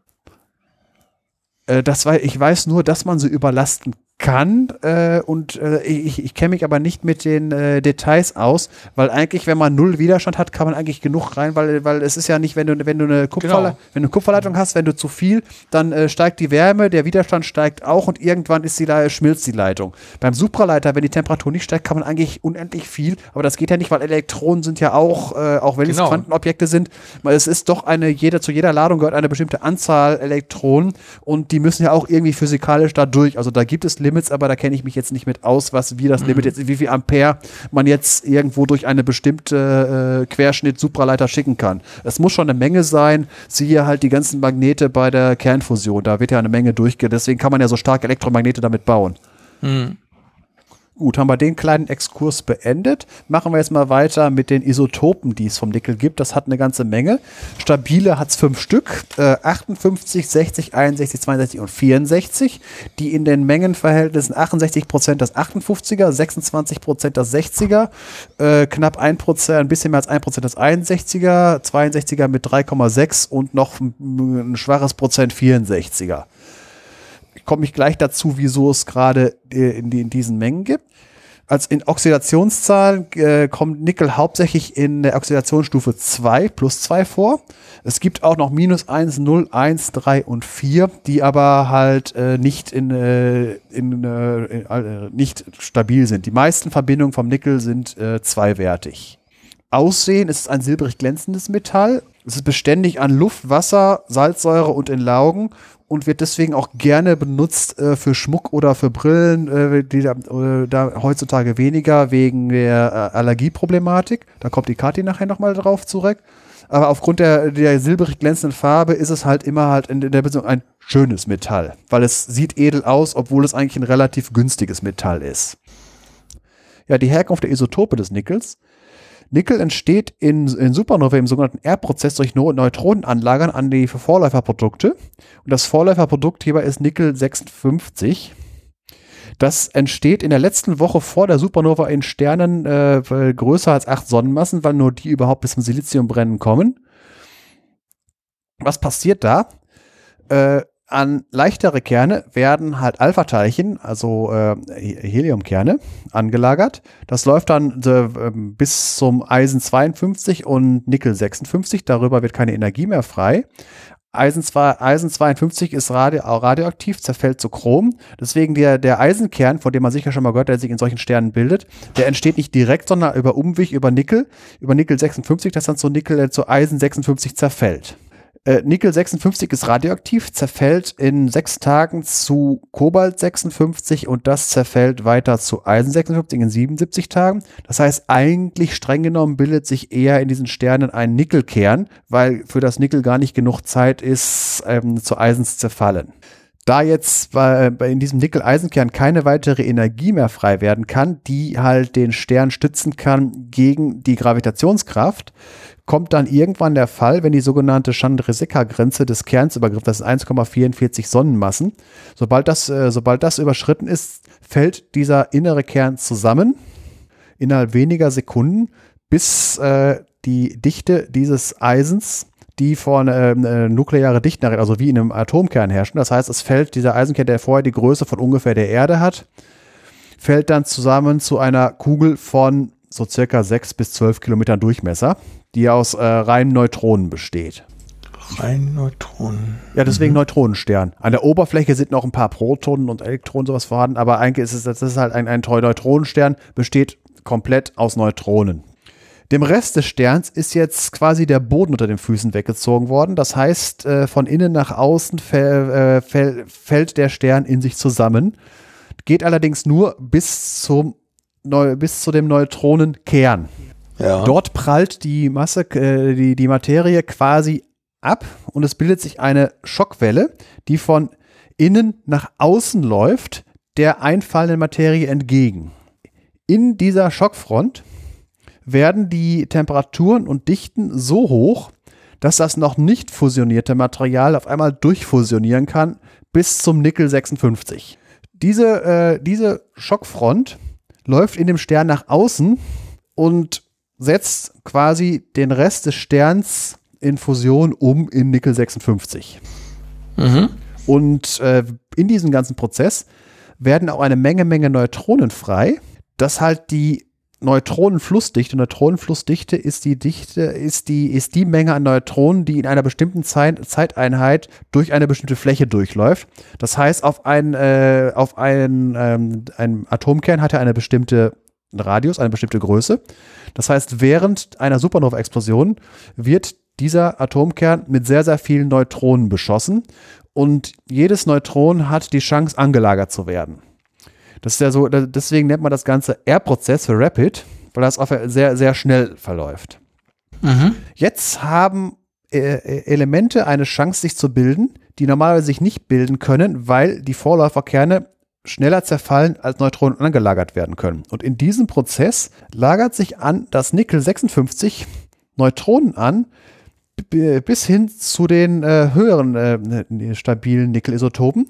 Als wir da ja hätten, habe ich ja gerade äh, vorher erzählt, dass wir das äh, stabile sind 48er, 58er Nickel, 60er, 61er, 62er und 64er.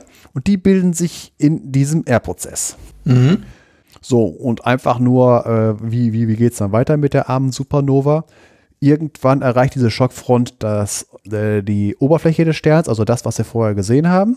Und das ist der Zeitpunkt, ab da, ab dem halt eine Supernova im sichtbaren Bereich, also im, im sichtbaren Bereich des Spektrums sichtbar wird.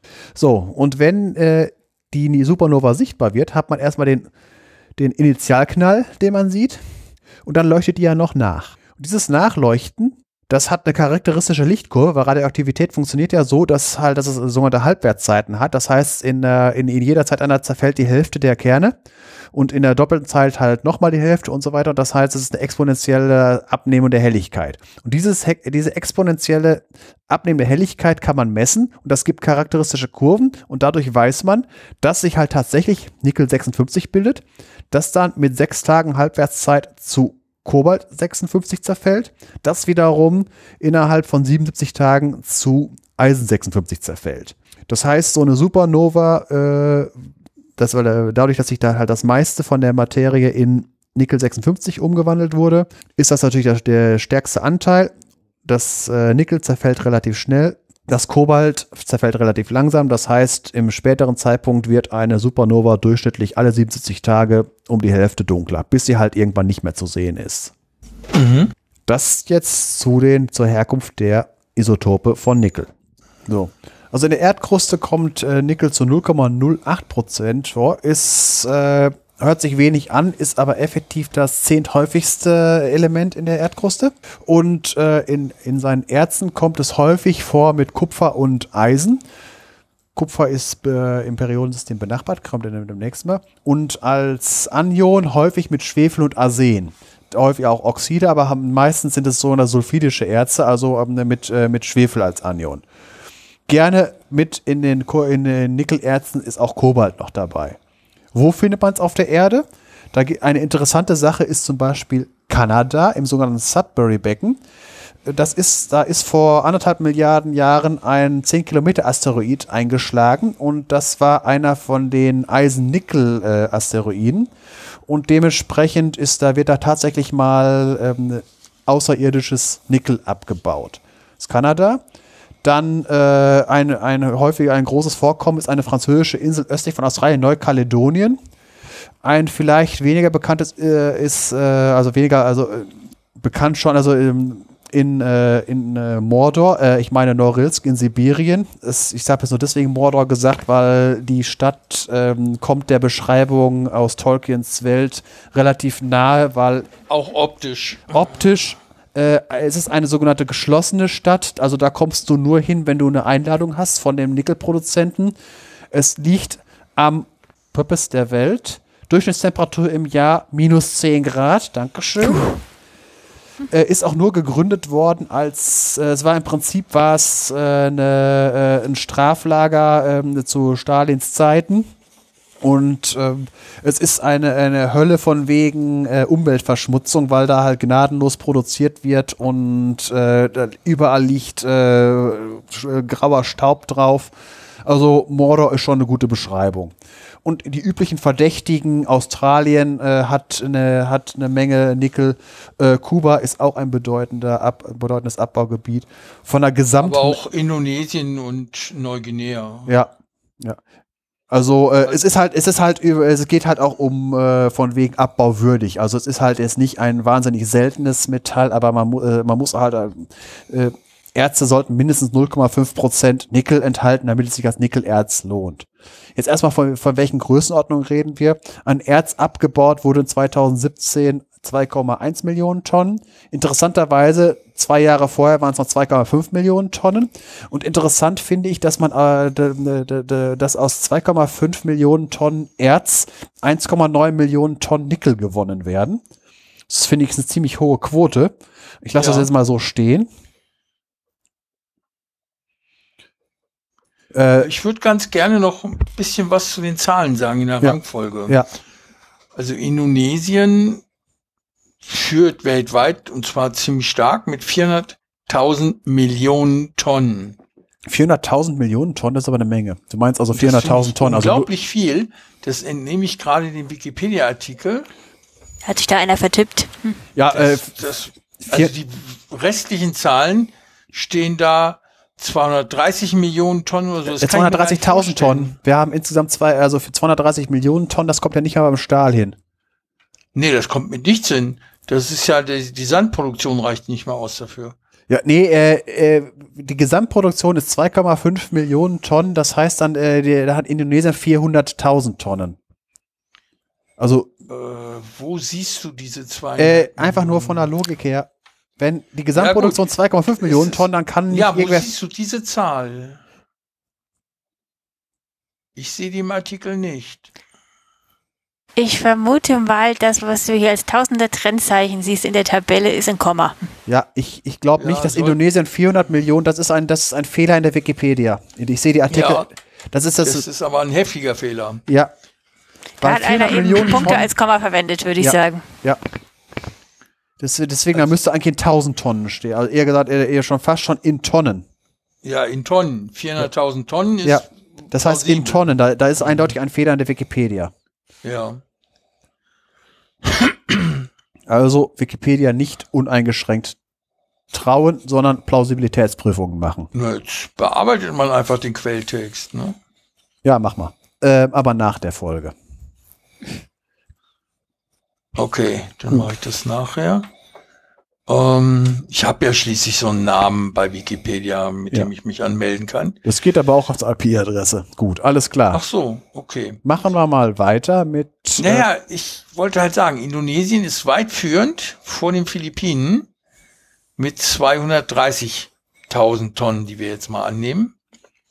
Und dann kommt Neukaledonien. Das heißt, dieses Dreieck, ähm, das allesamt so in etwa am Paz- Pazifischen Feuerring liegt, zusammen mit den kanadischen Vorkommen, äh, kann man sagen, so der größte Teil der Förderung der Produktion, wenn man es so nennen will, mit Australien zusammen, findet äh, um den Pazifik herum statt.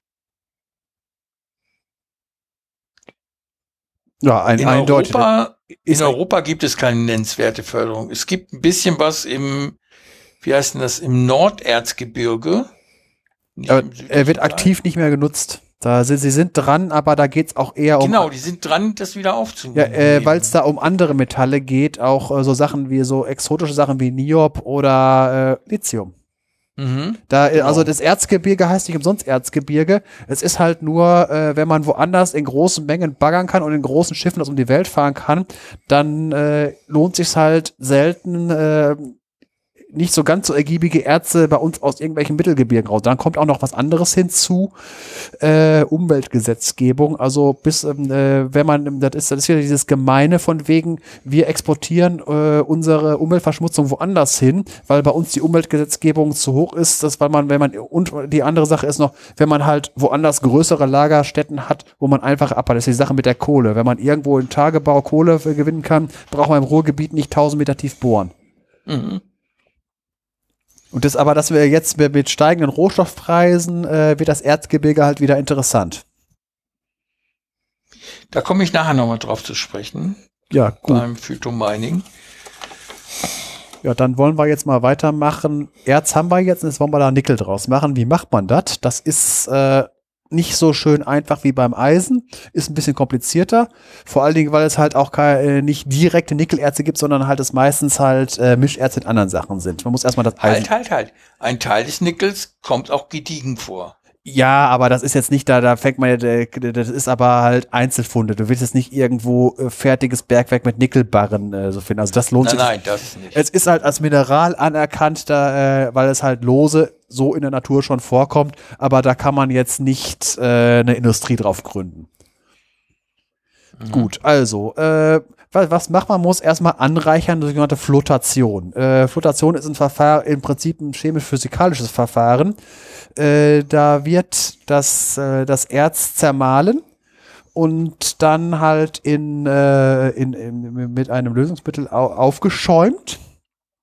Und der Trick ist halt, dass es halt äh, äh, hydrophobe und weniger hydrophobe äh, Mineralien gibt.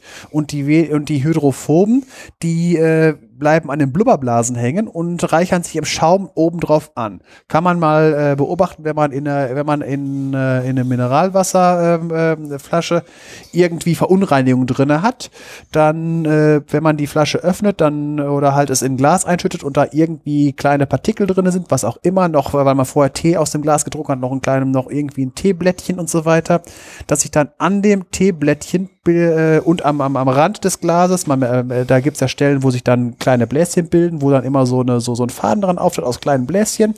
Und das äh, auch an dem Teeblättchen. Und dieses, äh, wenn sich da Bläschen dran bilden, äh, das Teeblättchen ist ja nicht mit dem Glas verbunden. Dadurch, dass das Blubberbläschen dann da dran hängt, wird es leichter und steigt auf. Und das macht man sich bei der Flotation zunutze, dass die Partikel halt äh, sich an, an, an den Gas, mit, mit, durch die Gasbläschen spezifisch leichter werden und sich ober, oben auf dem, äh, oben drauf ansammeln und dann abgeschöpft werden können. Dann wird das ich meine, dazu gab es gerade eine sehr ausführliche Resonator-Folge, ne? Weiß ich nicht, ich habe Resonator nicht gehört. Wenn du da was genaueres okay. von weißt, dann äh, kann ich da schön einen Link einfügen. Mhm. Schicke ich dir dann. Das es wäre sehr schön. Dann habe ich auch wieder mal eine Folge zum Hören. Das zum Thema Flotation oder halt allgemein das, was ich gerade war, äh, das physikalische Prinzip. Nee, zum Thema Flotation. Das wurde da wirklich eine Stunde lang erklärt. Das hört sich sehr gut an. Das verlinken wir.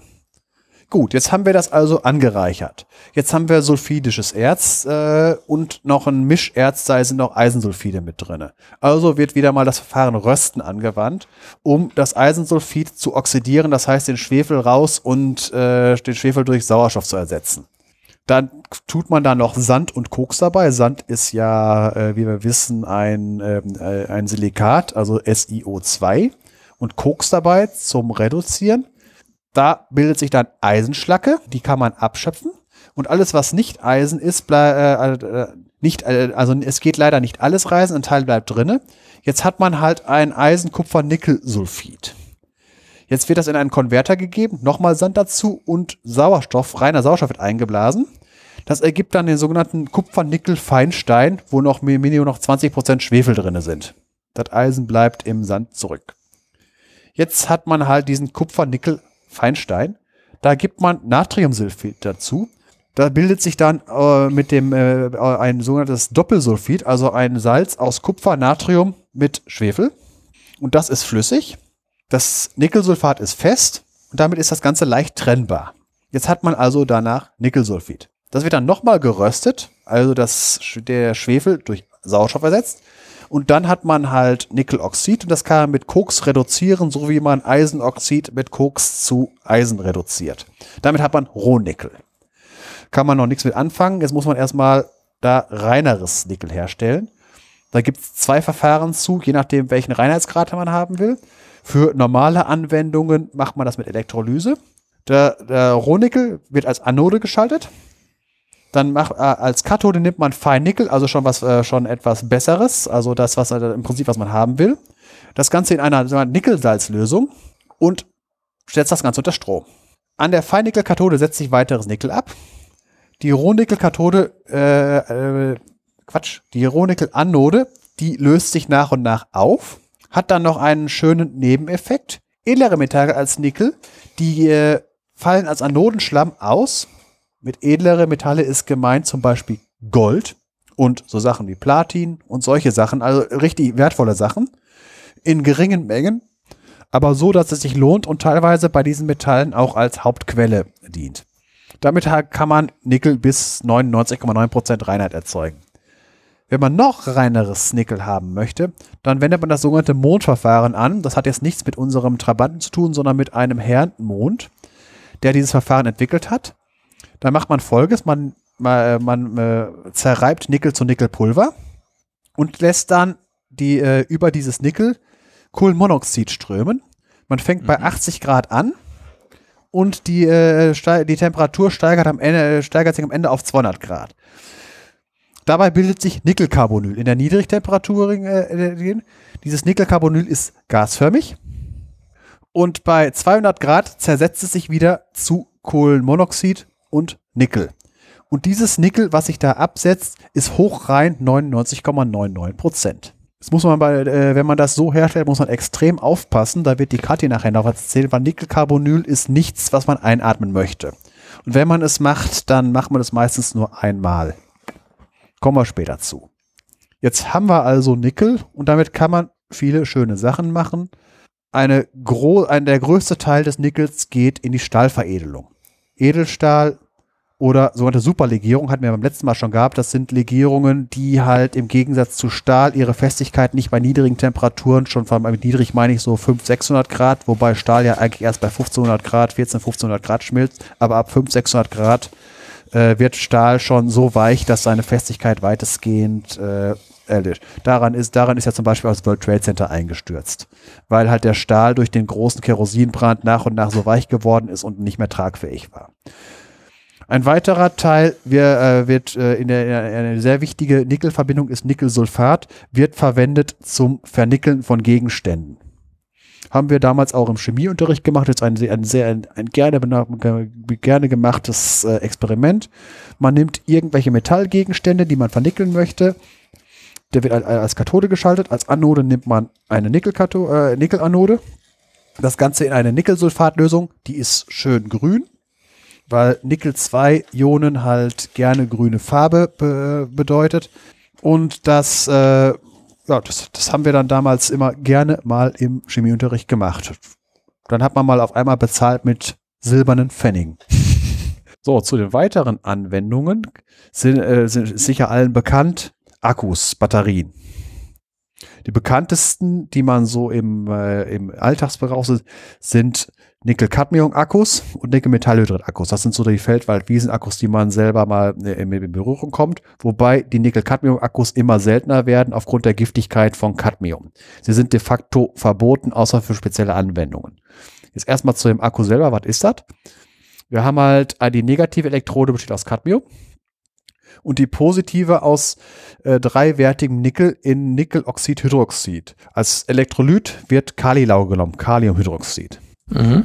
Und wie funktioniert der Akku jetzt? Was passiert?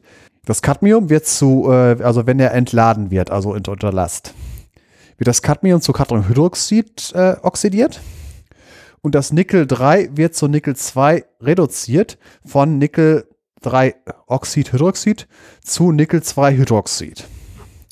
Das hat gesamt, äh, liefert das eine Spannung von 1,2 Volt das äh, ist äh, ein bisschen weniger als die 1,5 Volt, die normalerweise für so eine, für eine Batterie für Kameras und äh, früher, wer kennt noch den Walkman und so weiter. Aber da diese ganzen Geräte darauf ausgelegt sind, mit, auch mit äh, relativ stark entladenen normalen Batterien zu funktionieren, die, und die meistens bis auf knapp 1 Volt runter funktionieren, macht das kein Problem, dass die nur 1,2 Volt liefern. Mhm. So in allgemeinen Eigenschaften, diese Nickel-Cadmium-Akkus haben einen recht geringen Innenwiderstand, was dafür sorgt, dass man relativ hohe Ströme entnehmen kann. Deswegen äh, werden sie, wurden sie gerne benutzt im Modellbau für, für, für Modellflugzeuge und solche Sachen. Sie haben ein gutes Tieftemperaturverhalten. Das heißt, äh, man kann äh, das Akkus halt schlapp machen, wenn, wenn die Temperatur so niedrig ist. Da kommen die relativ gut, gut mit zurecht. Ab was gilt denn Tieftemperatur? Äh, äh, unter 0 Grad. Das ist halt immer, ist halt immer wieder relativ. Äh, wenn du mal guckst, wenn du äh, mit Smartphone-Akkus und so weiter, wird halt immer gerne gesagt, so Anwendung zwischen, äh, zwischen 30 Grad plus und 0 Grad. Und mhm. das merkt man, das, das, merke ich ja, weil ich ja gerne hier so Sachen wie Ingress und sowas spiele, wo man auch mal gerne im, äh, im, im, im Winter draußen rumläuft. Äh, dass die Handy-Akkus äh, relativ ähm, schlecht, äh, schlechte Kapazität haben, wenn es relativ, wenn es relativ kalt ist. Wobei so Spiele wie Ingress den Vorteil haben, die halt äh, der Nachteil, dass diese Spiele relativ viel Akku fressen, die äh, sind in der Beziehung ein Vorteil. Die Energie geht ja irgendwo hin, sie wird in Wärme umgewandelt, das heißt, das heizt sich selber auf. Mhm. Aber wenn man halt das Telefon in der Tasche hat und gerade nur zum Musik hören benutzt und nicht gerade eine hochstromige Anwendung benutzt, dann kann es durchaus sein, dass man sich wundert, dass man das Ding anmacht. Oh, ich hatte gerade eben noch 60 Prozent. Schwupp, oh, nur noch 10 Prozent äh, und dann schaltet sich's aus.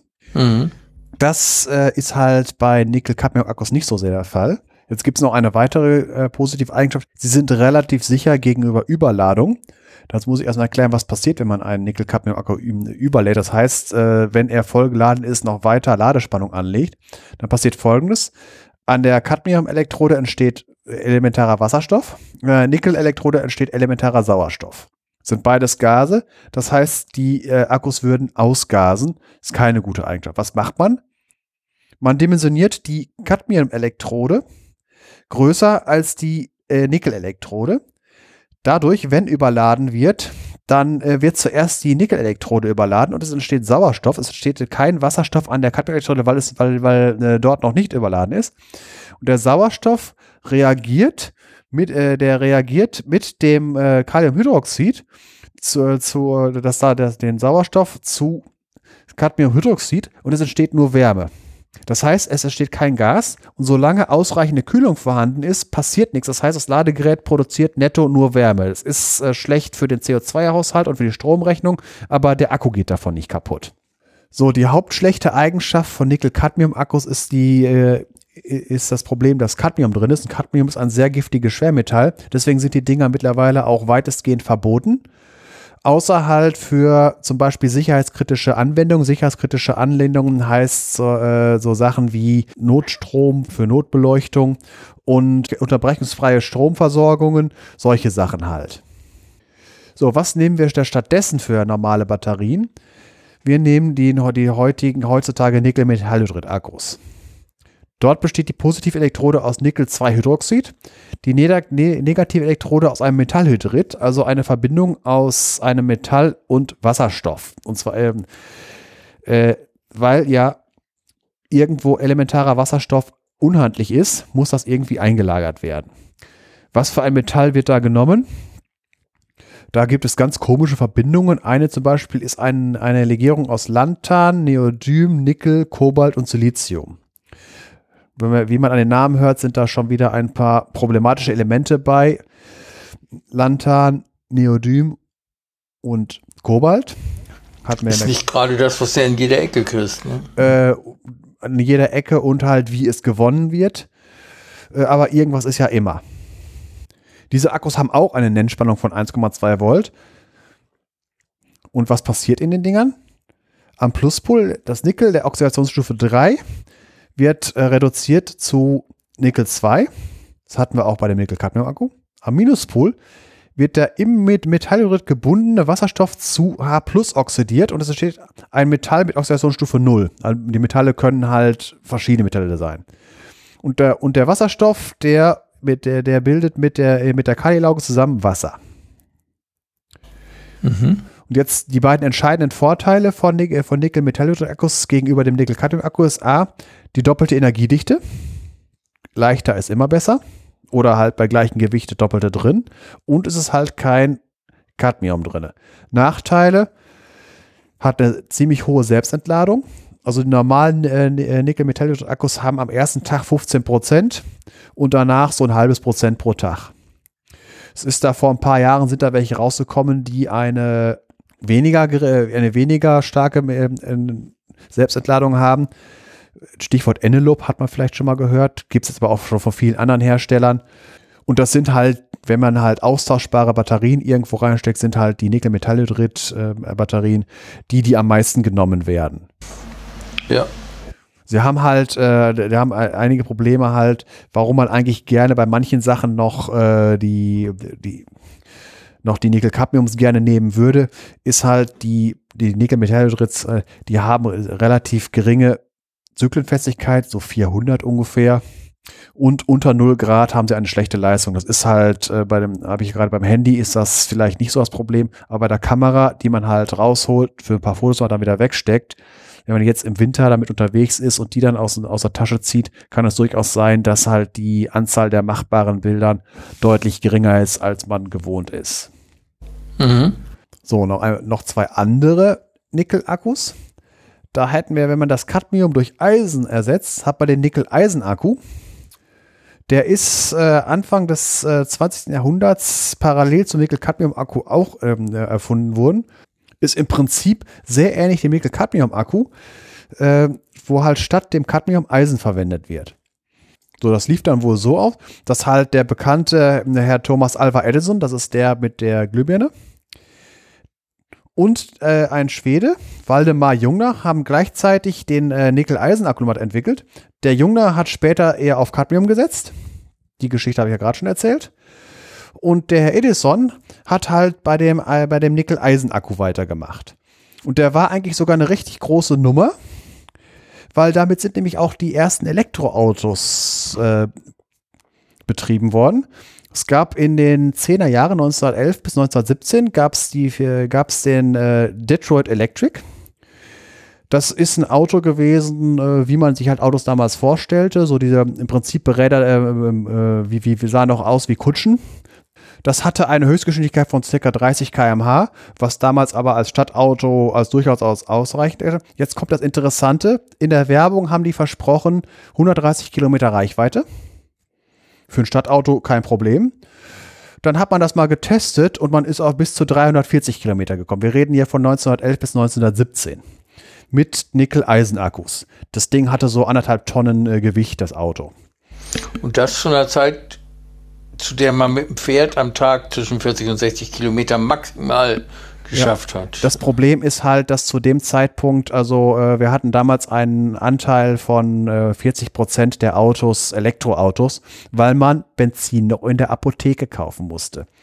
Aber dann hat natürlich die, dann wurde natürlich viel billiges Öl gefunden und damit äh, die Geschichte ist bekannt, äh, dass halt dann die gesamte Automobilität auf den äh, Diesel- und Benzinzug aufgesprungen ist. Einfach mal so von wegen Fakten. 1899 ist das erste Auto über 100 gefahren, Elektroauto. Und jetzt kommen einige Sachen, die ich nicht so richtig verstehe, was das Problem ist. Wir reden hier von einem Nickel-Eisen-Akku. Äh, Nickel und Eisen gibt es wie Sand am Meer. Ähm, braucht man nicht irgendwo Koltan aus fragwürdigen Bedingungen oder halt seltene Erden, äh, wo, halt, wo halt China fast ein Monopol drauf hat, was nicht mehr so sehr, aber es, vor zehn Jahren war das noch deutlich schlimmer. Eisen und Nickel gibt es überall. Die Dinger, die Akkus haben eine, eine Zyklenfestigkeit von 3.000 bis 4.000 Ladezyklen, sind recht sicher gegen Über- und Tiefentladung.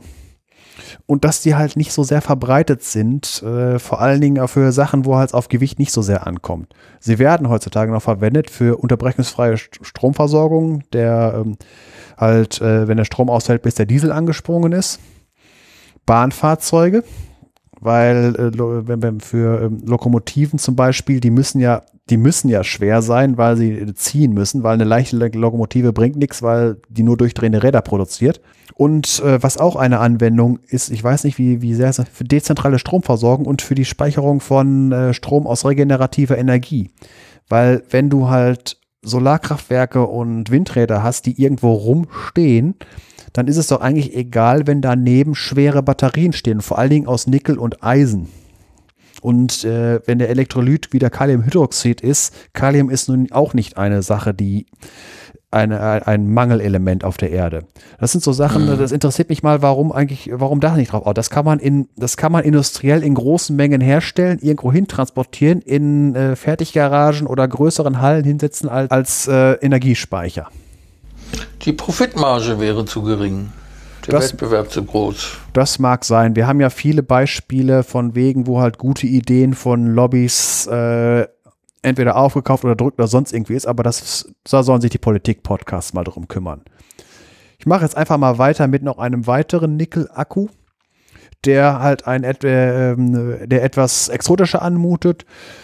Das ist der Nickel-Wasserstoff-Akku ohne irgendwas anderes. Also wo der Wasserstoff tatsächlich direkt elementar vorliegt. Dort wird das, das H2, also tatsächlich als Gas gespeichert. Das heißt, diese Akkus haben einen Druckbehälter. Hat noch mhm. einen weiteren Vorteil, man kann den Ladezustand an einem Manometer ablesen. Hat einen noch einen weiteren Vorteil, 20.000 Ladezyklen. Das Problem ist, sie sind halt recht komplex, recht teuer und äh, halt fehleranfällig ist halt ein Druckbehälter. Also sowas halt, wenn der undicht wird und der Wasserstoff frei wird, ist das immer auch eine Gefahrenquelle. Wo werden die Dinger verwendet? in der Raumfahrt. Weil man, Wegen der hohen Energiedichte. Ja, hohe Energie, Zuverlässigkeit, sehr, sehr viele Ladezyklen. Mhm. Das ist halt keine komplizierte, keine komplizierte chemische Substanz, aber es ist ja, geht immer um die Sache mit der Hand, mit der Handhabung. Man kann den ja nicht austauschen. Mhm. Technik, das meistens halt, äh, wo halt die Technik aber mehr kosten wird, wo halt wirklich mehr auf die Leistungsdaten und nicht auf Preis-Leistung gerät, weil halt man braucht zuverlässige äh, einfach so funktionierende Technik, die halt lange hält, weil man kann halt, wenn man eine Raumsonde egal wo, ist, ist es sehr, sehr schwierig, äh, einen Pannendienst zu schicken. Man hat beim Hubble äh, hat man es mal gemacht, als man dem Ding eine Brille aufgesetzt hat. Aber wenn man bei der Voyager-Sonde wird das schon schwieriger. Ja, anderer Vorteil, da wo die Voyager-Sonde ist, ist kein Sauerstoff. Das heißt, das Zeug kann einem auch nicht um die Ohren fliegen.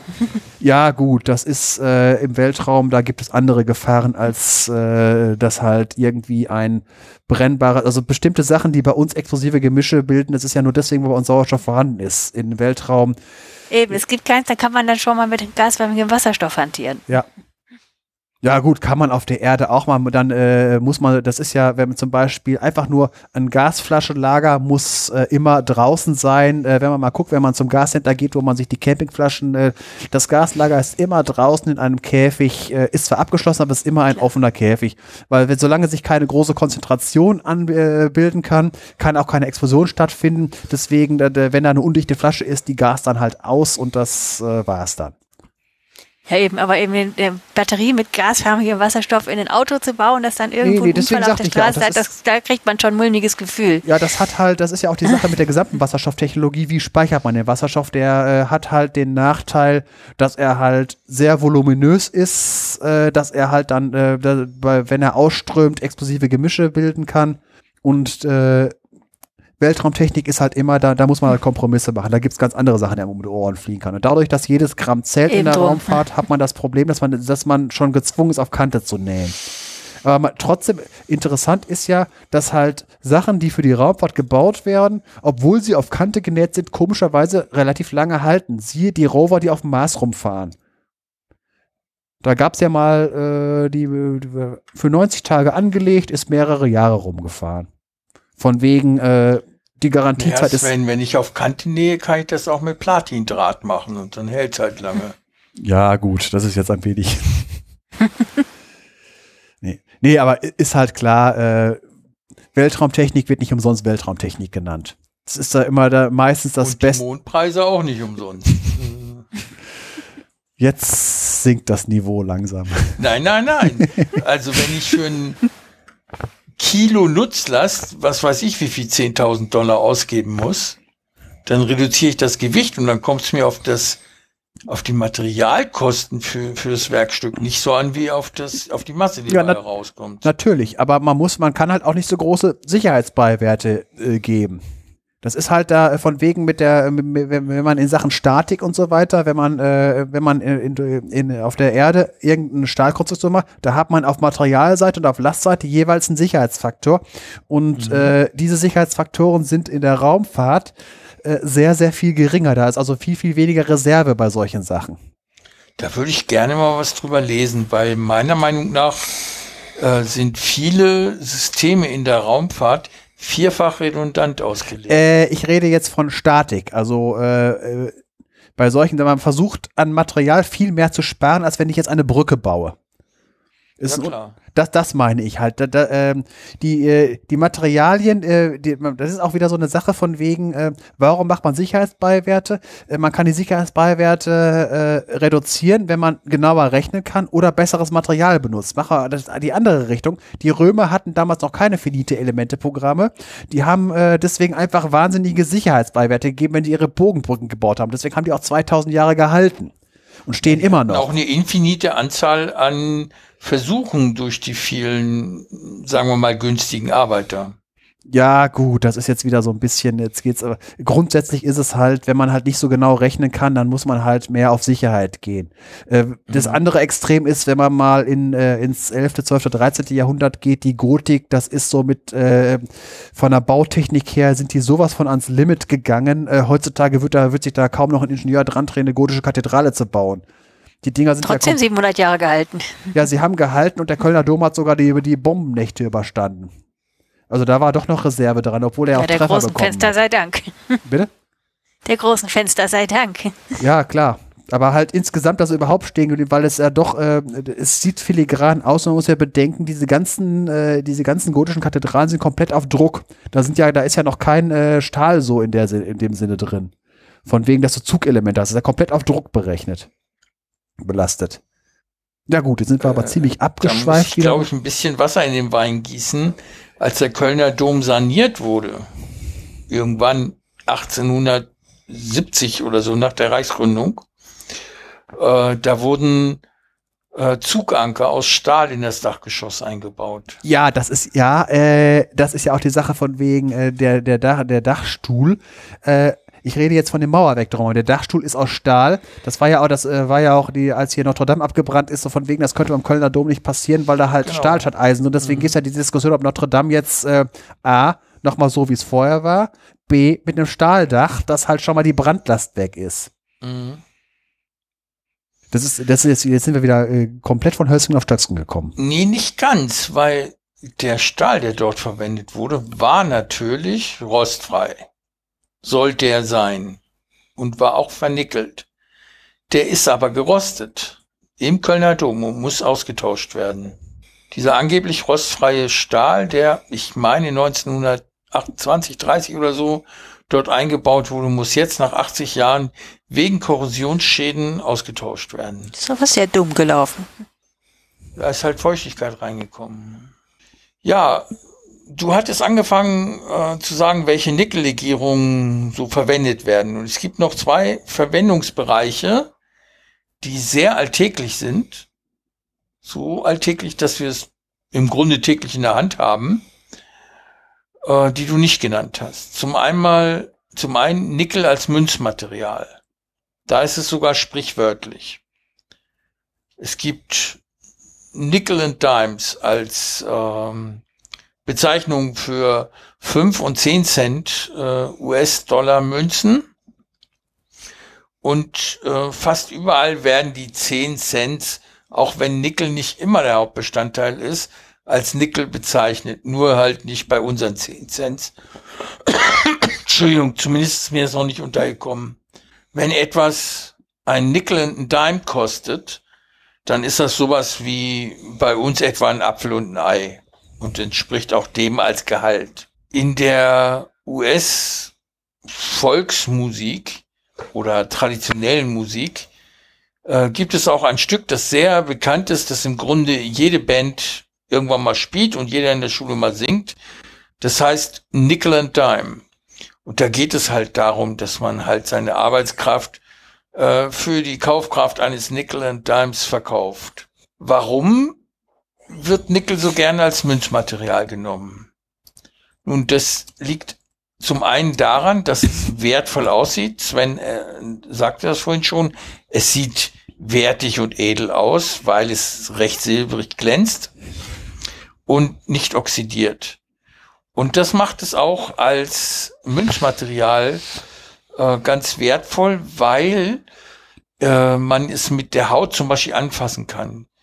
Äh, da sind Hautfette dran, da kommt, es kommt mit Säuren in Verbindung und es bleibt trotzdem in dieser Form erhalten. Es läuft ein bisschen an, aber man kann es durchreiben. Auf der Jeans kann man es wieder polieren.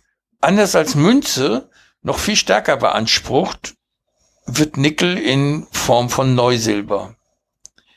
Neusilber, da muss ich mich ein bisschen äh, einlesen. Neusilber ist äh, eine Kupfer-Nickel-Zink-Legierung mit sehr hoher Korrosionsbeständigkeit und hoher Festigkeit.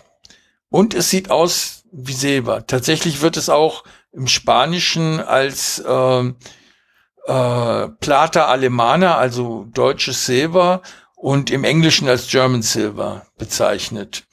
Und manchmal auch als Nickel Silver. Ähm, wenn es allerdings galvanisch versilbertes Neusilber ist, wird es als China-Silber bezeichnet. Aus Neusilber wird etwas gemacht, was wir alle ständig in der Hand haben, nämlich Essbesteck oder Servicebesteck oder sogenannte Korpusware, das sind Gefäße. Aber auch Musikinstrumente. Die Wikipedia führt hier Querflöte, Trompete und Oboe an. Ich hätte nur die Oboe und die Trompete nennen können, bei dem man die Neusilberbestandteile sehr gut sehen kann, da sie zum Beispiel für die Beschläge benutzt wird. Ich habe es auch schon bei Gitarren äh, als Baumaterial gesehen. Jedenfalls ist Neusilber sehr ansprechend, relativ günstig in der Herstellung, von sehr ansprechenden Aussehen und nicht schwierig zu pflegen. Wesentlich leichter als Silber selber. Ein Musikinstrument hast du noch nicht mit auf dem Schirm gehabt. Ich kenne Neusilber auch als preiswerte Drahtumwicklung für Geigenbögen. Oh, das ist mir neu, in der Tat. Drahtumwicklung, warum werden die umwickelt? Am, an dem Ende, wo man den Bogen greift. Das Ende nennt sich Frosch. Da ist eben so ein, so ein eigentlich so ein Ebenholzblock, in dem die Pferdehaare befestigt sind. Da ist eine Schraube drin, die kann man spannen. Und der Bereich vor diesem Block, also in Richtung Bogenspitze, sind ja. etwa zwei, drei, vier Zentimeter mit, oft mit, oder eigentlich immer mit Metalldraht umwickelt. Das ist nämlich genau der Bereich, wo der Zeigefinger zu liegen kommt, wenn man den Bogen so, hält. Um, um da nicht. Der Schweiß muss einfach. Äh, geht einfach um die Grifffestigkeit und ich habe das als, junges, als Kind mal festgestellt, dass ich eben so einen billigen Leihbogen von der Musikschule hatte, der aus Neusilber war und eben, weil der viel benutzt wurde mit der Zeit, kam dann irgendwann das Kupfer durch, mhm. wo der Zeigefinger lag, weil irgendwie der Schweiß muss da die anderen Bestandteile, Nickel und Zink, sagst du, rausgelöst haben. Ja. Das, merkt und irgendwann habe ich dann meine Lehrerin gefragt, was ist denn da mit dem Bogendraht los? Ich dachte immer, das sei Silber, aber plötzlich kommt da Kupfer durch. und sie hat mir dann eben erklärt, das sei eben Neusilber. An meinem eigenen Geigenbogen habe ich aber eine echt Silberwicklung, damit nämlich genau das nicht passiert. Mhm. Ja, das, äh, das mit dem Abnutzen, das merkt man auch bei Schlüsseln. Da hat man eine silber aussehende Schlüssel und irgendwann werden, äh, sehen die messingmäßig aus. Das habe ich nämlich bei lange benutzten Schlüsseln äh, passiert das. Neusilber wahrscheinlich. Ja. Äh, ich selber habe ein Brillengestell aus Neusilber gehabt, früher, für, für eine Brille, die ich früher hatte. Als ich noch nicht so starke Brillen brauchte, da hatte ich die. Und die war ganz schön schwer. Und die wahrscheinlich wertmäßig am höchsten rangierende Münze der Menschheitsgeschichte ist auch in Neusilber hergestellt. Eine eine Billion Mark Münze von 1923. Ja gut, aber äh, das ist nur ein reiner Zahlenwert. Ja, ja, nur der Zahlenwert. Aber die damit Inflation, da mussten die Münzen billig sein. Eine Billion Mark in einer Münze, das ist schon Wahnsinn. Ja. Muss eine große Münze Gut. gewesen sein, bei so vielen Nullen. Nee, da steht, ja. glaube ich, nur eine Billion Oder stand ein Bio drauf. Ja, irgendwie sowas. Nee, da steht also ich habe Scheine aus der Zeit gesehen, da stand das dann irgendwann in Buchstaben drauf, damit man halt die Nullen nicht mehr machen muss. Ja, die Scheine sind lang genug. Das ist höher als der Wert des, Mün der, des Scheins, ne? Ja, es gibt ja die Anekdoten, dass bei der Lohnauszahlung der Waschkorb geklaut wurde, wo die, wo die Scheine drin lagen und die Scheine lagen dann da rum. Scheißzeit. Ja. Ja, äh, irgendwann hätte man dann es, ich meine, äh, einfach mal, also sagen wir es mal so, das war noch relativ stabile Währung. Google mal nach Zimbabwe-Dollar. Hm, ja. ja, die hatten mal eine Aktion, da haben die wirklich Werbeplakate auf Geld gedruckt, auf Geldscheine, äh, mit der Aufschrift It's cheaper to print this on money. ja, das heißt, die haben die Geldscheine als Papier benutzt, um halt äh, ihren Protest gegen die Inflation da drauf zu drucken, weil es billiger war. Da wäre es interessant gewesen, hätte man wahrscheinlich ja. das, erste, das erste exponentielle Geld, wo man halt nur noch äh, den Exponenten draufschreibt. 24, 25, die Nullen halt. Ich habe hier in den 27 Ja, die Idee hat es bestimmt schon gegeben, aber das werden nicht viele dann verstehen. Ne? Ja. Ich wollte noch ähm, auf einen Punkt hinweisen, Sven. Du hast hier unter 5e Nickelodeons stehen noch. Wolltest du dazu was sagen? Ach so, das war die Geschichte mit den, äh, auch wieder von wegen, das lag daran. In der Frühzeit des Kinos, da war, da gab es noch nicht so wie heutzutage, dass ein Film 90 Minuten oder länger, wenn er Überlänge hatte, sondern da war es eher Kurzfilme, lag auch teilweise an technischen Beschränkungen, weil die Rollen sonst zu groß geworden wären. Dann lief so ein Film nur fünf bis zehn Minuten. Es waren damals auch erstmal nur Stummfilme. Und die liefen halt in, äh, weil man hatte ja noch, ke noch keine großen Kinos wie heutzutage, sondern das lief in alten Ladengeschäften, äh, ganz kleine Dinger. Und die, der Eintritt kostete halt ein Nickel. Und damit sind da, sind das dann, äh, sind sie dann Nickelodeons genannt worden. Odeon war, glaube ich, irgendein Theater und das, äh, ja. äh, deswegen da ist dann zusammengezogen als so Nickelodeon. Und das ist halt da der äh, alt Kurzfilmkinos gewesen. Mhm. Das erklärt, warum dieser Kindersender auch so heißt. Ja, das kann ja. Das Kinderserien sind in der Regel kurz. Ja, ja, ja klar, weil das, äh, das sind ja immer so, wenn man, wenn man früher mal dachte, wenn man Spaß am Montag, Spaß am Dienstag guckt hat, diese ganzen Cartoons, ein Tom und Jerry oder so, so ein Looney Tunes oder so, die waren ja auch immer nur fünf bis zehn Minuten lang. Deswegen, wenn man, wenn man einen Cartoonsender macht, der den ganzen Tag solche Dinger bringt, dann ist es ziemlich naheliegend, den so zu nennen. Ja, wieder was gelernt. also ein Odeon ist äh, ein Gebäude mit einer ringförmigen Bebauung auf einer Hälfte der Seite und eine Art Bühne oder Tribüne äh, vorne, so wie wir uns ein Theater heute vorstellen oder ein Kinosaal. Und das ist schon ähm, aus äh, antiken Zeiten äh, bekannt und wurde so verwendet und in der Neuzeit bezeichnet, also sie waren ohne Dach. In der Neuzeit gab es dann überdachte Bauwerke, in denen Musik, Theater, Tanz und sowas stattfand. Und es gab dann berühmte Odeons, also Theater. Äh, in Paris gäbe es das Théâtre National de l'Odeon und in das Odeon in München und auch das Odeo Kinon, Kinon, äh, Kino in Hannover, in dem ich übrigens noch äh, meine ersten Filme gesehen habe. Und der Name ging dann auf die frühen Vortragssäle für sogenannte kinematografische Filme über und wurde dann Nickelodeon genannt. Was ich äh, erstaunlich finde und was Sven auch vorhin angedeutet hat.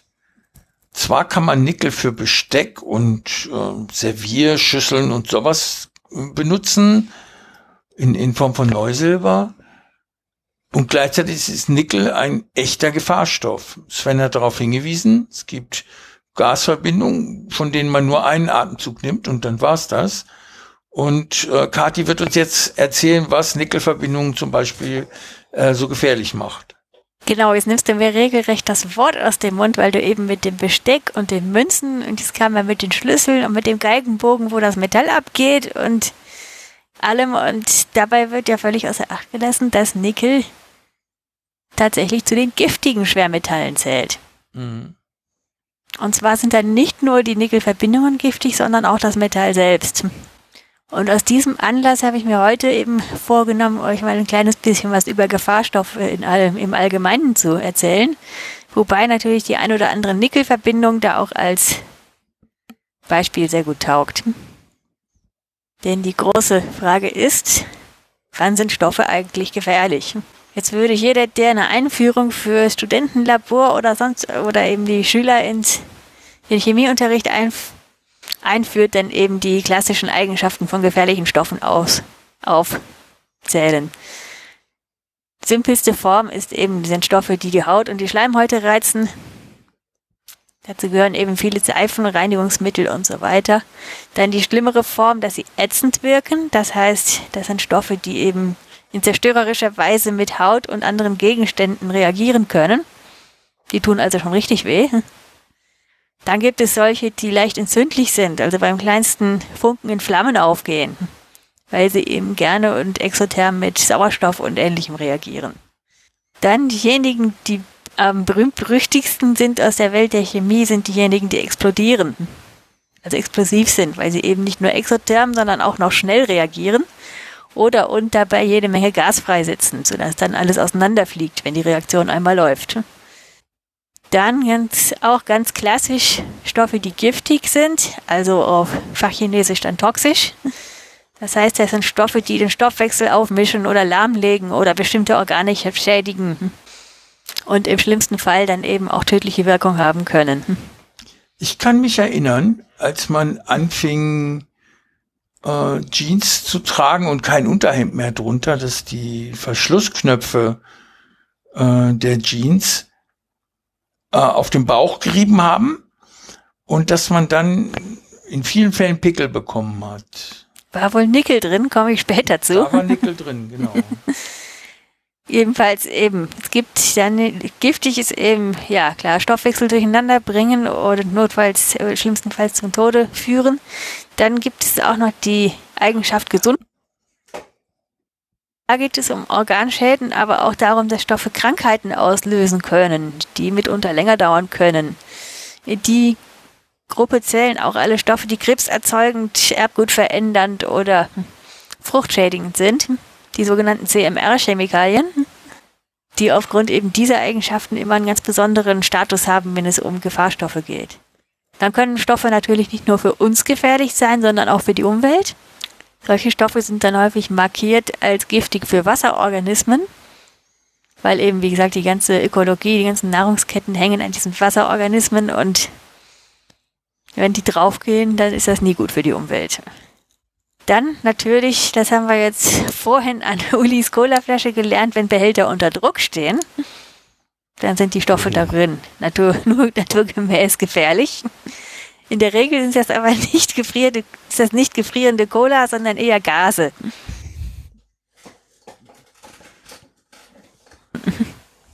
Ja, ist die Story mit der Colaflasche überhaupt noch drin oder ähm, wir haben noch den Anfang nee, irgendwie verworfen. Du dann nachher noch mal kurz erzählen. Dann muss ich dir gleich noch mal erzählen. Aber ich lasse okay. jetzt erstmal Kati fertig machen. Gut, und dann gibt es natürlich auch solche Stoffe, die an sich gar nicht gefährlich sind, sondern dann gefährlich werden, wenn sie in unseren Körpern gefährliche Stoffe freisetzen oder eben zu gefährlichen Sachen reagieren. Jetzt, wie weiß man, welche Stoffe gefährlich sind, wenn man Chemikalien hat? Ob im Labor oder im Alltag sind ja in der Regel Gefahrstoffsymbole drauf. Seit ein paar Jahren diese GHS-Piktogramme. Diese Quadrate, die auf der Spitze stehen in weiß. GHS. Ach so, GHS. Gustav Heinrich Siegfried. Eben diese weißen Quadrate mit rotem Rand und in schwarz ist da eben eines dieser bekannten Symbole drin. Ist, mhm. ist, bei Wikipedia, stehen die immer drunter, wenn man irgendeine. Kann man bei Wikipedia rechts in den Balken, sind ja. die bei fast allen Stoffen eben drin, ja. die da drauf gehören. Ich betone jetzt nicht nochmal, dass ich bei der Feuerwehr verantwortlich war für Gefahrstoffkunde, nein. Genau, du dürftest ja wahrscheinlich auch noch die alten kennen, die habe ich anfangs im Studium auch noch gelernt, diese roten. Genau. Mit den schwarzen Symbolen. Die wurden ja vor ein paar Jahren eben, ähm, überholt und internationalisiert. Genau, und seitdem gibt es diese weiß-roten. Und dann gibt es noch die Variante für, für Leute, die in der Logistik arbeiten, wo das Ganze dann in den Zahlen da ist, hier die ADR-Sachen. Genau, die, also das, das oder auch die Symbole in groß für die industriellen. Ja, das ist die, die, die großen, äh, die auf dem Behälter drauf sind und die orangen äh, Fahnentafeln, die an den, an den Fahrzeugen dran sind, damit halt die Feuerwehr weiß, was auf sie zukommt, wenn äh, Unfall ist hoffentlich dran sind. Genau, und damit der Rest der Welt nicht weiß. Äh, ja, das Gefahrgutrecht. Ich habe ja den ADR-Schein und ich bin so ein Zeug auch gefahren. Also äh, einfach nur grundsätzlich die äh, Strafen, äh, die bei Nichteinhaltung der Vorschriften sind, die äh, da, wo es für den normalen deutschen Autofahrer aufhört, da fangen die an. Und äh, in der Schweiz dürfen sie gleich sein weil äh, ist ja bekannt, dass Deutschland, heute alles international in Deutschland, sein. in Deutschland sind die Verkehrsdelikte zum Discountpreis zu haben. Das europäische äh, Ausland lacht über unsere Strafen im Straßenverkehr. Das stimmt. Besonders bei den Schweizern kann ich mir das vorstellen. Ich war hier immer extrem vorsichtig, weil ich nicht viel Geld habe. Äh, vor allen Dingen, weil, also ein bisschen übertrieben finde ich das hier schon bei 1 kmh 40, 50 Euro. Das finde ich so ein bisschen übertrieben. Aber was ich gut finde, ist, äh, wenn hier bei uns einer mit, äh, mit 90 durch die 30-Zone fährt, 450 Euro oder 500 Euro und zwei Monate Fahrverbot. Oder die Leute, die mit, mit 250 auf der Autobahn durch die 100-Zone fahren. Und in der Schweiz ist das Auto weg und es geht aufs Einkommen. Das heißt, äh, auch ein äh, John D. Rockefeller zahlt nicht 50 Euro, sondern der zahlt da mal äh, drei, ja, vier Nullen mehr. Ja, weil es halt, weil ein John D. Rockefeller interessieren doch 50 Euro für so schnelles Fahren nicht. Ja, so, so viel war es, glaube ich, nicht. In, war es nicht in Finnland? Äh, wo der Nokia-Chef eine rote Ampel überfahren hat und am Ende mit 110.000 Euro davongekommen ist? Ja, es, es geht um Größenordnung. In Deutschland ist es ja so, mhm. bei uns kostet eine Rohe, äh, bei uns gibt es die Punkte. Also die Punkte, die sind auch äh, in der Beziehung egal. Bei acht Punkten geht auch John D. Rockefeller zu Fuß, so kann sich vom Chauffeur fahren lassen. Aber halt die ganz anderen Sachen, so von wegen, bevor es Punkte kostet, da äh, gibt es dann doch schon, also mit äh, 20 km/h zu schnell, das ist in Deutschland mit 35 Euro getan. Mhm. Und äh, in der Schweiz oder in äh, sonst irgendwo braucht man da, da, sind das schon ganz andere Zahlen im Sinne. Ist das schon gehaltfällig, ja. Nee, nee, nicht ein Gehalt, nicht, aber halt äh, nicht 35 Euro, sondern mal 350 Euro und so weiter. Also da, ich wo. ja nicht von deinem Gehalt geredet. Ja, ja aber äh, bei Pauschalpreisen hast du ja immer das Problem, äh, dir tun 350 Euro weh. John D. Rockefeller, dem fällt das, jedes Mal, wenn der Portemonnaie aus, fällt das ihm sowieso da raus. Ja, und Otto Normalverbraucher tut's auch nicht weh in Deutschland. Egal, ob du falsch parkst oder äh, ein bisschen zu schnell bist, das kostet alles nichts. Äh, bei dem Parken ändert sich zurzeit was dran. Es sind ja Entwürfe für die äh, Straßenverkehrsordnung drinne, dass das halt mit Falschparken und so weiter, dass das mittlerweile da in manchen Fällen doch Punkte. Das wird in der Beziehung noch ein bisschen Popcorn-Kino, weil äh, Parken und äh, in, in, zweiter Reihe soll auch möglicherweise Punkte kosten. Mhm. Äh, parkt ist, wer sein Fahrzeug verlässt, Paketdienst. Paketdienst ist dann vollkommen illegal. Ist ja. nicht möglich. Das, äh, also ein Polizist, ein Polizist, der äh, unbedingt ein, ein, der einen Paketdienstfahrer rausnehmen würde, der kriegt an einem Tag, kriegt er dem seine acht Punkte reingedrückt. Und dann, das macht er dann mal drei Wochen lang, dann ist eine Stadt äh, äh, paketdienstfrei. Ja, oder die müssen zwei Fahrer einstellen. Hm. Einer, der Mir reicht's, wenn sie den DPD platt machen. Warum das? Äh, das, äh, die, die klingeln grundsätzlich nicht bei mir. Also ich hatte das schon dreimal, dass irgendwas mit DPD geliefert wurde und dann saß ich hier und war da und hatte dann irgendwann entweder eine Karte im Briefkasten oder eine E-Mail. Wir ja, haben gut. sie leider nicht angetroffen. ja, das liegt aber auch daran, äh, an, der, an der Gesamt von wegen, wie halt die Leute behandelt werden und äh, ich sage ja, wenn man äh, wie, wie da die Arbeitsbedingungen sind. Äh, Mindestlohn, äh, der wird ja nur nominell eingehalten, weil äh, ich bin ja auch mal für sowas gefahren, eine Woche lang. Äh, ich hab's, das war eine der wenigen Sachen der Logistik, die ich nicht geschafft habe. Und es geht einfach damit los, dass du morgens, äh, mit morgens meine ich so um drei, vier Uhr äh, losfährst. Damit dann kommst du da um fünf Uhr, dann macht das Logistikzentrum auf, dann packst du dein Auto und wenn du Glück hast, hast du um 16, 17 Uhr Feierabend. Aber guck mal, wann die Hermes und sonst irgendwie noch rumfahren. Und äh, mhm. das sind alles so Sachen, du kriegst da dann, dann, dann, dann, dann irgendwie deine acht, neun oder zehn Stunden bezahlt, aber der Rest, der, das wird von dir erwartet und so weiter. Und dann, dass man dann irgendwann keinen Bock mehr hat. Es ist halt, äh, einfach mal auch an die eigene Nase fahren. Kostenlosen Versand gibt es nicht. Irgendwer bezahlt dafür. Ja klar, ich lasse das ja auch nicht den Fahrern an, sondern ich lasse das der Firma an, die ihre Fahrer halt dementsprechend behandelt. Ne? Ja, aber äh, die, äh. die Firma, die macht es auch von wegen halt, weil halt alle diese ganze diese Sache mit dem äh, mit dem kostenlosen Versand, es gibt keinen kostenlosen Versand. Ich kann da auch ein Liedchen von singen. Ich habe ja auch mal Studentenjob gehabt, eben nicht keine Pakete, aber Kataloge für die DHL zu fahren. Mit dem eigenen Fahrzeug habe ich auch nur machen können, weil mein Vater unbedingt wollte, dass ich arbeite und mir sein Auto zur Verfügung gestellt hat und das Benzin bezahlt hat. Das wäre ja schon allein nicht, hätte sich nicht gerechnet. Ja. Das ist auch der Grund von wegen, also mit eigenem Auto hast du ja Und wir haben genau eine Stunde pro Tag bezahlt bekommen fürs Beladen. Und der Rest war alles nur auf, auf Stückzahl. Jo. Ja. Und das sind so Sachen, äh, wenn ich äh, irgendwie in die Hartz-IV-Tretmühle kommen sollte und sowas hätte. Eine der ersten Sachen wäre, äh, dass ich äh, sehe, dass ich mein Auto loswerde. Weil das Problem ist, wenn du mit dem Privat-Pkw fährst, hast du den Nachteil, dass du das volle Risiko trägst. Das volle Risiko heißt auch, wenn irgendwas in der Karre kaputt ist, du bezahlst bei der Reparatur immer den Notfallreparaturpreis. Du kannst, weil du es ja nicht planen kannst, die Karre muss morgen wieder laufen. Du hast ja. immer, es wird, es wird immer rumgefuscht bei der Reparatur. Du zahlst immer den Premium, äh, es muss laufen, äh, also Not, Notfallreparaturpreis. Deswegen ist die letzte Verarscherei die Leute, die dann irgendwie knapp über Mindestlohn dann noch mit der eigenen Karre.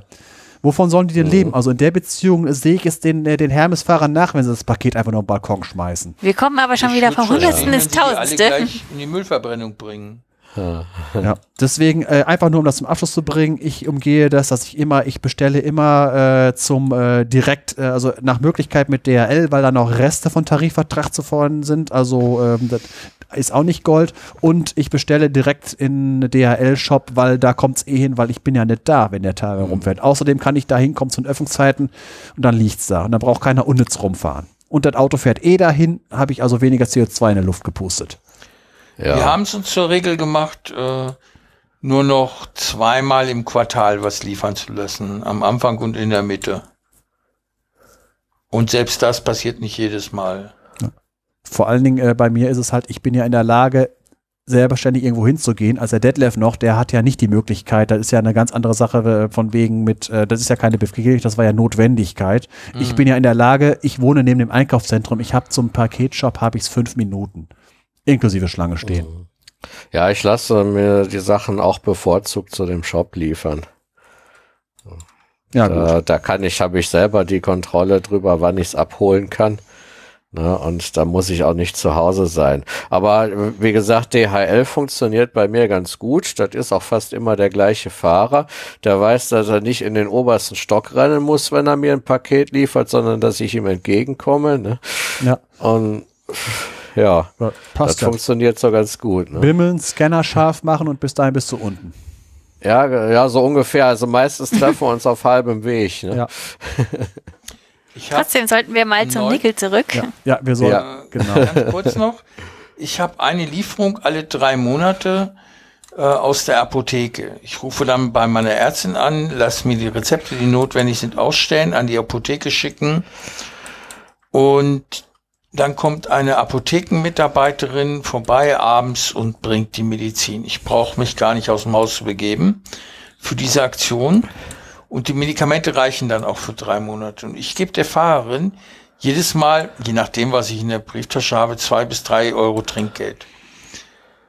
Und das war jetzt der Fall am Dienstag oder. Und da sagte sie, oh, das ist aber nett. Meine ich, wieso? Das kriegen sie doch bestimmt öfter, ne? Meint sie, nein, das ist das zweite Mal Trinkgeld im Dezember.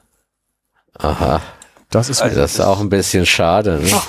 Ja, das ist total unverschämt. Also und die Frau ist total nett. Die kommt um 19.30 Uhr nach ihrer Arbeit, kommt sie noch mit der Medizin vorbeigefahren. Ne? Also kriegt mhm. natürlich Geld dafür, ist dort angestellt, aber äh, das ist ja auch nicht selbstverständlich, dass man das macht. Ne? Ja, ja, klar. Gut, das wollte ich nur kurz einwerfen. Ja, jetzt sind wir über Gefahrgut, Aufkleber zur Paket gekommen und jetzt gehen wir mal wieder, glaube ich, zurück zum Genau, jetzt gehen wir wieder zu den kleinen Gefahrgutaufklebern auf den Haushalts- oder laborüblichen Behältern. Und zwar gibt es da eben das, um, den, um zu den Nickelverbindungen zu kommen, das Salz-Nickelchlorid, Hexahydrat, also das Nickel-2-Chlorid mit Kristallwasser. Und darauf findet man eben dieses Symbol mit den Totenköpflein, das giftig bedeutet. Kurzer Einwurf, irgendwo ist eine Maus am rumklicken. Die hört eine man Maus deutlich. am rumklicken? Ja. Meine ist es nicht. Ich habe also mein Kabel in der Hand. Weil ich das Dokument ja. jetzt weiterlesen wollte. Ja. Einfach nur, weil, also, also giftig Symbol. Genau, giftig Symbol auf dem Nickelchlorid mit Kristallwasser. Dieses giftig Symbol finden wir aber auch auf Flusssäure. Also gelöstem oh. Fluorwasserstoff, der ist ja nun richtig giftig. Im Raum sein. Jetzt, wenn ich darauf zurückkomme, dass der Arvid als Feuerwehrmann früher dafür zuständig war, der wird sicher noch die Zeiten kennen, als es zwei verschiedene giftig Symbole gab, nämlich das mit dem T und das mit dem T+. Mhm. Gibt es heute ja nicht mehr, es gibt nur noch ein giftig Totenköpflein. Ja. Jetzt ist es ja so, dass wir eben Flusssäure im Studium nicht in die Hand bekommen und auch im normalen Chemiebetrieb arbeitet damit keiner freiwillig, weil das halt wirklich übel ist. Mit dem Nickelchlorid, Hexahydrat, haben wir als Studienanfänger im ersten Semester allerdings schon gekocht und das in rauen Mengen. Nicht zuletzt, weil das eben, wie das Sven vorhin erwähnt hat, schön grün ist. Das liegt nicht allein am Nickel-2-Ion, sondern vor allem an dem Kristallwasser denn das eben das Nickel zwei Ionen umgeben mit sechs Wasser. Das ist so schön grün. Und das ist eben auch in diesen Nickelchloridlösungen der Fall. Das, das Salz ist wasserlöslich und dann kann man damit allerhand schöne Komplexe machen, die dann andere Farben haben. Das sind immer schöne Experimente, ja. wenn es bunte Farben gibt. Genau, man konnte also was kochen und dann ganz, ganz deutlich sehen, dass wir nachher was anderes hatten, weil es dann violett oder rot war oder sonst was. Jetzt ist die Frage, wo ist denn der Unterschied zwischen den beiden Stoffen? Beide sind als giftig gekennzeichnet. Den einen dürfen wir im ersten Semester in Mengen verwenden, den anderen kriegt man nie zu Gesicht. Das liegt, glaube ich, an äh, von wegen, wie viel braucht man davon, um sich umzulegen. Und bei Fluorwasserstoff braucht man nicht viel. Außerdem ist das sehr, sehr garstig, wie es in den Körper kommt. Genau, darum geht es. Die ja. Hinweise, was jetzt da wichtig ist, geben unter anderem die H-Sätze. Früher hießen die ja noch R-Sätze die auf den Behältern draufstehen und eben Details zu den Symbolen noch verraten. Beim Nickelchlorid steht da zum Beispiel drauf giftig bei Verschlucken, auch beim Einatmen, kann Organe schädigen, damit ist vor allem die Lunge gemeint. Denn wir kommen später dazu, der beste Weg, damit das giftig ist, ist halt das Einatmen. Dann steht eben auch drauf, dass das Nickelchlorid krebserzeugend ist, vielleicht erbgutschädigend und aber in jedem Fall fruchtschädigend. Da im Gegensatz steht bei der Flusssäure natürlich drauf lebensgefährlich beim Einatmen und beim Hautkontakt. Das ist das große Problem Das mit ist sogar der. noch steigerbar. Hm. Es ist sogar, es geht durch Gummihandschuhe durch, wenn man Pech hat. Eben, es geht durch fast alle Materialien durch, einschließlich Glas. Echt? Ja, weil Glas ist eine, Glas ist ja normalerweise inert gegen alles, aber Flusssäure greift Glas an und löst es auf. Deswegen wird er auch gerne halt als eine Künstler und so weiter. Glas ätzen ist, gibt schöne Effekte, aber ist eine ist garstige gefährlich. Sache. ja. Jetzt klingt das ja beides nicht äh, in gewisser Weise eklig, krebserzeugend, fruchtschädigend, mutagen und sowas ist auch nicht gerade nett und Lungenschaden. Ja, warum sollte man nicht beides den Studenten nicht geben? Da sind jetzt aber dann die physikalischen Eigenschaften der Stoffe entscheidend, wie der Uli das eben schon angedeutet hat. Und zwar Nickel-2-Chlorid, wie wir das damals im Labor hatten, ist ein festes Salz. Giftgrün ist, das hatte ich ja vorhin schon erwähnt. Und der Schmelzpunkt ist so hoch, dass man den nicht feststellen kann. Ganz einfach aus dem Grund, weil sich das, Salz, das wasserfreie Salz ab 1001 Grad Celsius zersetzt. Der Schmelzpunkt ist bis dahin nicht erreicht. Das heißt, es ist fast unmöglich, das zu schmelzen. Dafür ist das Salz gut wasserlöslich. Aber wenn man eine Lösung hat, bleibt das Salz auch da drin. Das heißt, es entstehen keine Dämpfe oder sowas. Dann war die Form, die wir im Studentenlabor hatten, das waren eben kleine, aber sichtbare Kristalle, also so wie man Kochsalz aus der Küche kennt. Das heißt, um sich damit irgendwie zu vergiften, müsste man schon so blöd sein und das Zeug essen oder trinken, wenn es eine Lösung ist. Oder wenn man jetzt irgendwie über Hautkontakt sich das in die Augen spritzt. Und das kann man eben sehr leicht verhindern, indem man einen Kittel trägt, eine Schutzbrille und halt die grundlegendsten Laborsicherheitsvorkehrungen beachtet, wie dass man eben die Chemikalien nicht trinkt. Und das kriegen die Während Erstsemester auch hin. Das kriegen die Erstsemester nach ein paar Wochen einpeitschen durch die Assistenten tatsächlich auch hin. Wobei die auch sehr geduldig sind. Mein, mein allererster Freund, den habe ich damals im Studium kennengelernt. Wir haben dann viel zusammen auch gemacht im Labor und er hat dann auch schräge Fragen gestellt. Er hatte, wir hatten zum Beispiel einen Behälter mit einem Kilogramm Vitamin C. Der stellte dann so schräge Fragen wie, was würde passieren, wenn man das alles isst? Und dann hat uns der Assistent eben damals erklärt, da wird man allenfalls Bauchschmerzen, vielleicht Durchfall von bekommen, aber sonst würde nichts passieren, weil sich das halt nicht im Körper sehr anreichert. Urin. Genau, weil es ja noch Analysen rein war oder so. Gut, aber zurück zur Flusssäure, die ja ebenfalls das Totenköpfchen trägt. Dabei handelt es sich um ein wassergelöstes Gas. Der Siedepunkt von HF, von dem Fluorwasserstoff, ist 19,5 Grad. Das heißt, bei Raumtemperatur ist er in aller Regel gasförmig. Und diese Lösung hat ähnlich wie man das von konzentrierter Salzsäure kennt, einen beträchtlichen Dampfdruck. Das heißt, es steigen aus dieser Lösung, wenn man die offen stehen Dämpfe auf. Bei Salzsäure, wenn man mal im Schullabor damit zu tun hatte, kennt man, das riecht stechend in der Nase. Wenn man das bei Flusssäure riechen würde, die soll auch stechend riechen, hätte man allerdings schon ein großes Problem. Denn die wirkt nicht nur ätzend wie jede Säure, sondern dringt auch noch leicht und tief in Gewebe ein und ist dabei hochgiftig. Und kann eben nicht nur durch beim Einatmen eindringen, sondern auch durch die Haut. Und das macht es sehr aufwendig, diesen Stoff eben vom Körper so fernzuhalten, dass er einen nicht in Lebensgefahr bringt. Gibt's da sowas wie eine LD50? Gibt es, die müsste ich jetzt aber mal ganz kurz. Wenig, wenig. Kleine Zahl. Okay, die ist auf Anhieb im Wikipedia gar nicht angegeben. Aha. Ja, gut. Wer das wissen Der ja ist angegeben. Ah ja. Mit einem Milliliter pro Kubikmeter der maximale Arbeitsplatzkonzentration. Ah ja. Und zwar äh, auf das Gas bezogen. Ja. Das ist wenig. Kannst Genau, wo bin ich da? Also, Was, kannst du was zur Azidität sagen? Mir ist das Wort gar nicht geläufig gewesen. Oder weißt du? uff, das würde jetzt in die, die Säure-Base-Chemie reingehen Ja. und geht Also, eigentlich äh, darum, um egal, die, es muss nicht sein, ja, ich mit geht um die Säurestärke. dass- Und dass da PKS-Werte von minus, kleiner minus 11 erreicht werden. Und dass wenn man Fluor und Anti, Fluorantimonsäure und ähm, die Säure, die du gerade gesagt, genannt hast, äh, Fluor, Flusssäure, also Flusssäure. HF. äh, genau, wenn man die mischt, dann erhöht man die Azidität um den Faktor 1000. Ja, das ist Ah, ja eben. mit den Supersäuren. Ja, Supersäure eben mit Ja. dem Genau, Fluor-Antimon-Dings. Ja. Und damit kann man tatsächlich äh, chemische Reaktionen erzeugen, die für ausgeschlossen gehalten wurden. Ja, das, das, das, hat, das hatte ich, glaube ich, sogar schon mal erwähnt gehabt in der Flur-Folge. Da hatte ich auch einen, äh, einen Blogartikel gehabt. Da ist äh, da, äh, wo es halt drum geht, äh, der, der, der Unterblockabteil, das ist halt immer äh, Things I won't work with. So in der Art, Mhm. dass da äh, deswegen also äh, Fluor, Fluorwasserstoff und Fluorwasserstoffsäure sind so Sachen, äh, nee, äh, sollen andere sich die Finger dran verbrennen.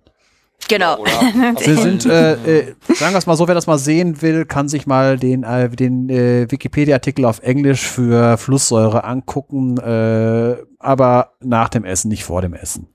ich habe mir gerade angeguckt, wie eine Glasstange in dieser Säure aufgelöst wird. Ich bin beeindruckt. Und äh, wenn man äh, mit, wenn man ein, wenn man ein bisschen Pech hat, kann man auch in äh, als Normalmensch damit in Berührung kommen, nämlich wenn man eine Teflonpfanne äh, auf dem auf dem Herd vergisst. Das ist ja Teflon ist ja äh, ist ja eine Verbindung aus Fluor und Kohlenstoff und wenn das Ja. äh, über wenn das über äh, überhitzt wird, dann äh, verbrennt der Kohlenstoff und das äh, das Fluor muss ja irgendwo hin und äh, Als F-. Bitte? Als F- dann, als Fluorid. Ja, Ja, macht gut, eigentlich aber Sinn. Ja. einige will Wasserstoff, das ist ja genauso gut wie bei P- Fluorwasserstoff enthält F-. Das ist ja eine hochpolare Bindung. Ja, gut, es ist halt auf jeden Deswegen Fall. sage ich ja, wenn F- irgendwo auftaucht, dann wird da auch ganz schnell HF draus. Ja, auf jeden, es, ich sage, auf jeden Fall kann es sich bilden. Es ist ja auch, wenn, wenn zum Beispiel PVC, also Polyvinylchlorid brennt, dass sich da auch Salzsäure brennt. Das ist ja das Problem bei Bränden mit, wenn PVC im Kopf, dass halt äh, dann äh, zusammen mit Löschwasser oder überhaupt beim Brennen sich dann halt äh, korrosive Salzsäure bildet. Aber dagegen gegenüber Flusssäure ist Salzsäure fast noch äh, trinkbar. Spielzeug. Ja, vor allen Dingen, man hat ja Salzsäure sowieso im Körper. Im Magen. Eben. Deswegen, also gegenüber Flusssäure ist Salzsäure vollkommen harmlos. Sollte man, Also- ist jetzt übertrieben, aber ich sage in Vergleich zu beiden Sachen. Azidität ist eben die Säurestärke und be- umschreibt eigentlich, wie, Mhm. wie, wie reaktiv die Säure ist. Also wie sauer.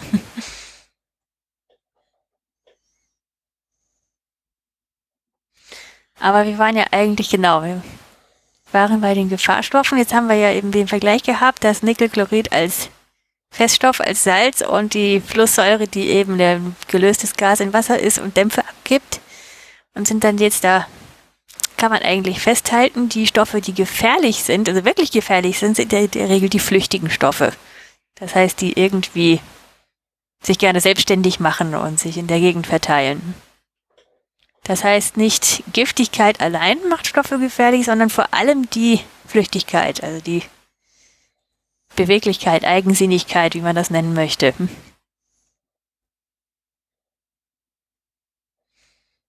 Deswegen konnten wir im Studentenlabor mit den, den leicht zu handhabenden Salzen, da Nickelchlorid ist eines, aber wir haben auch in großen Mengen Natriumfluorid gehabt.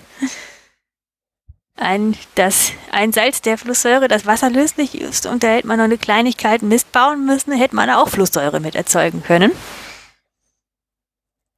Natriumfluorid ist doch in Zahnpasta drin.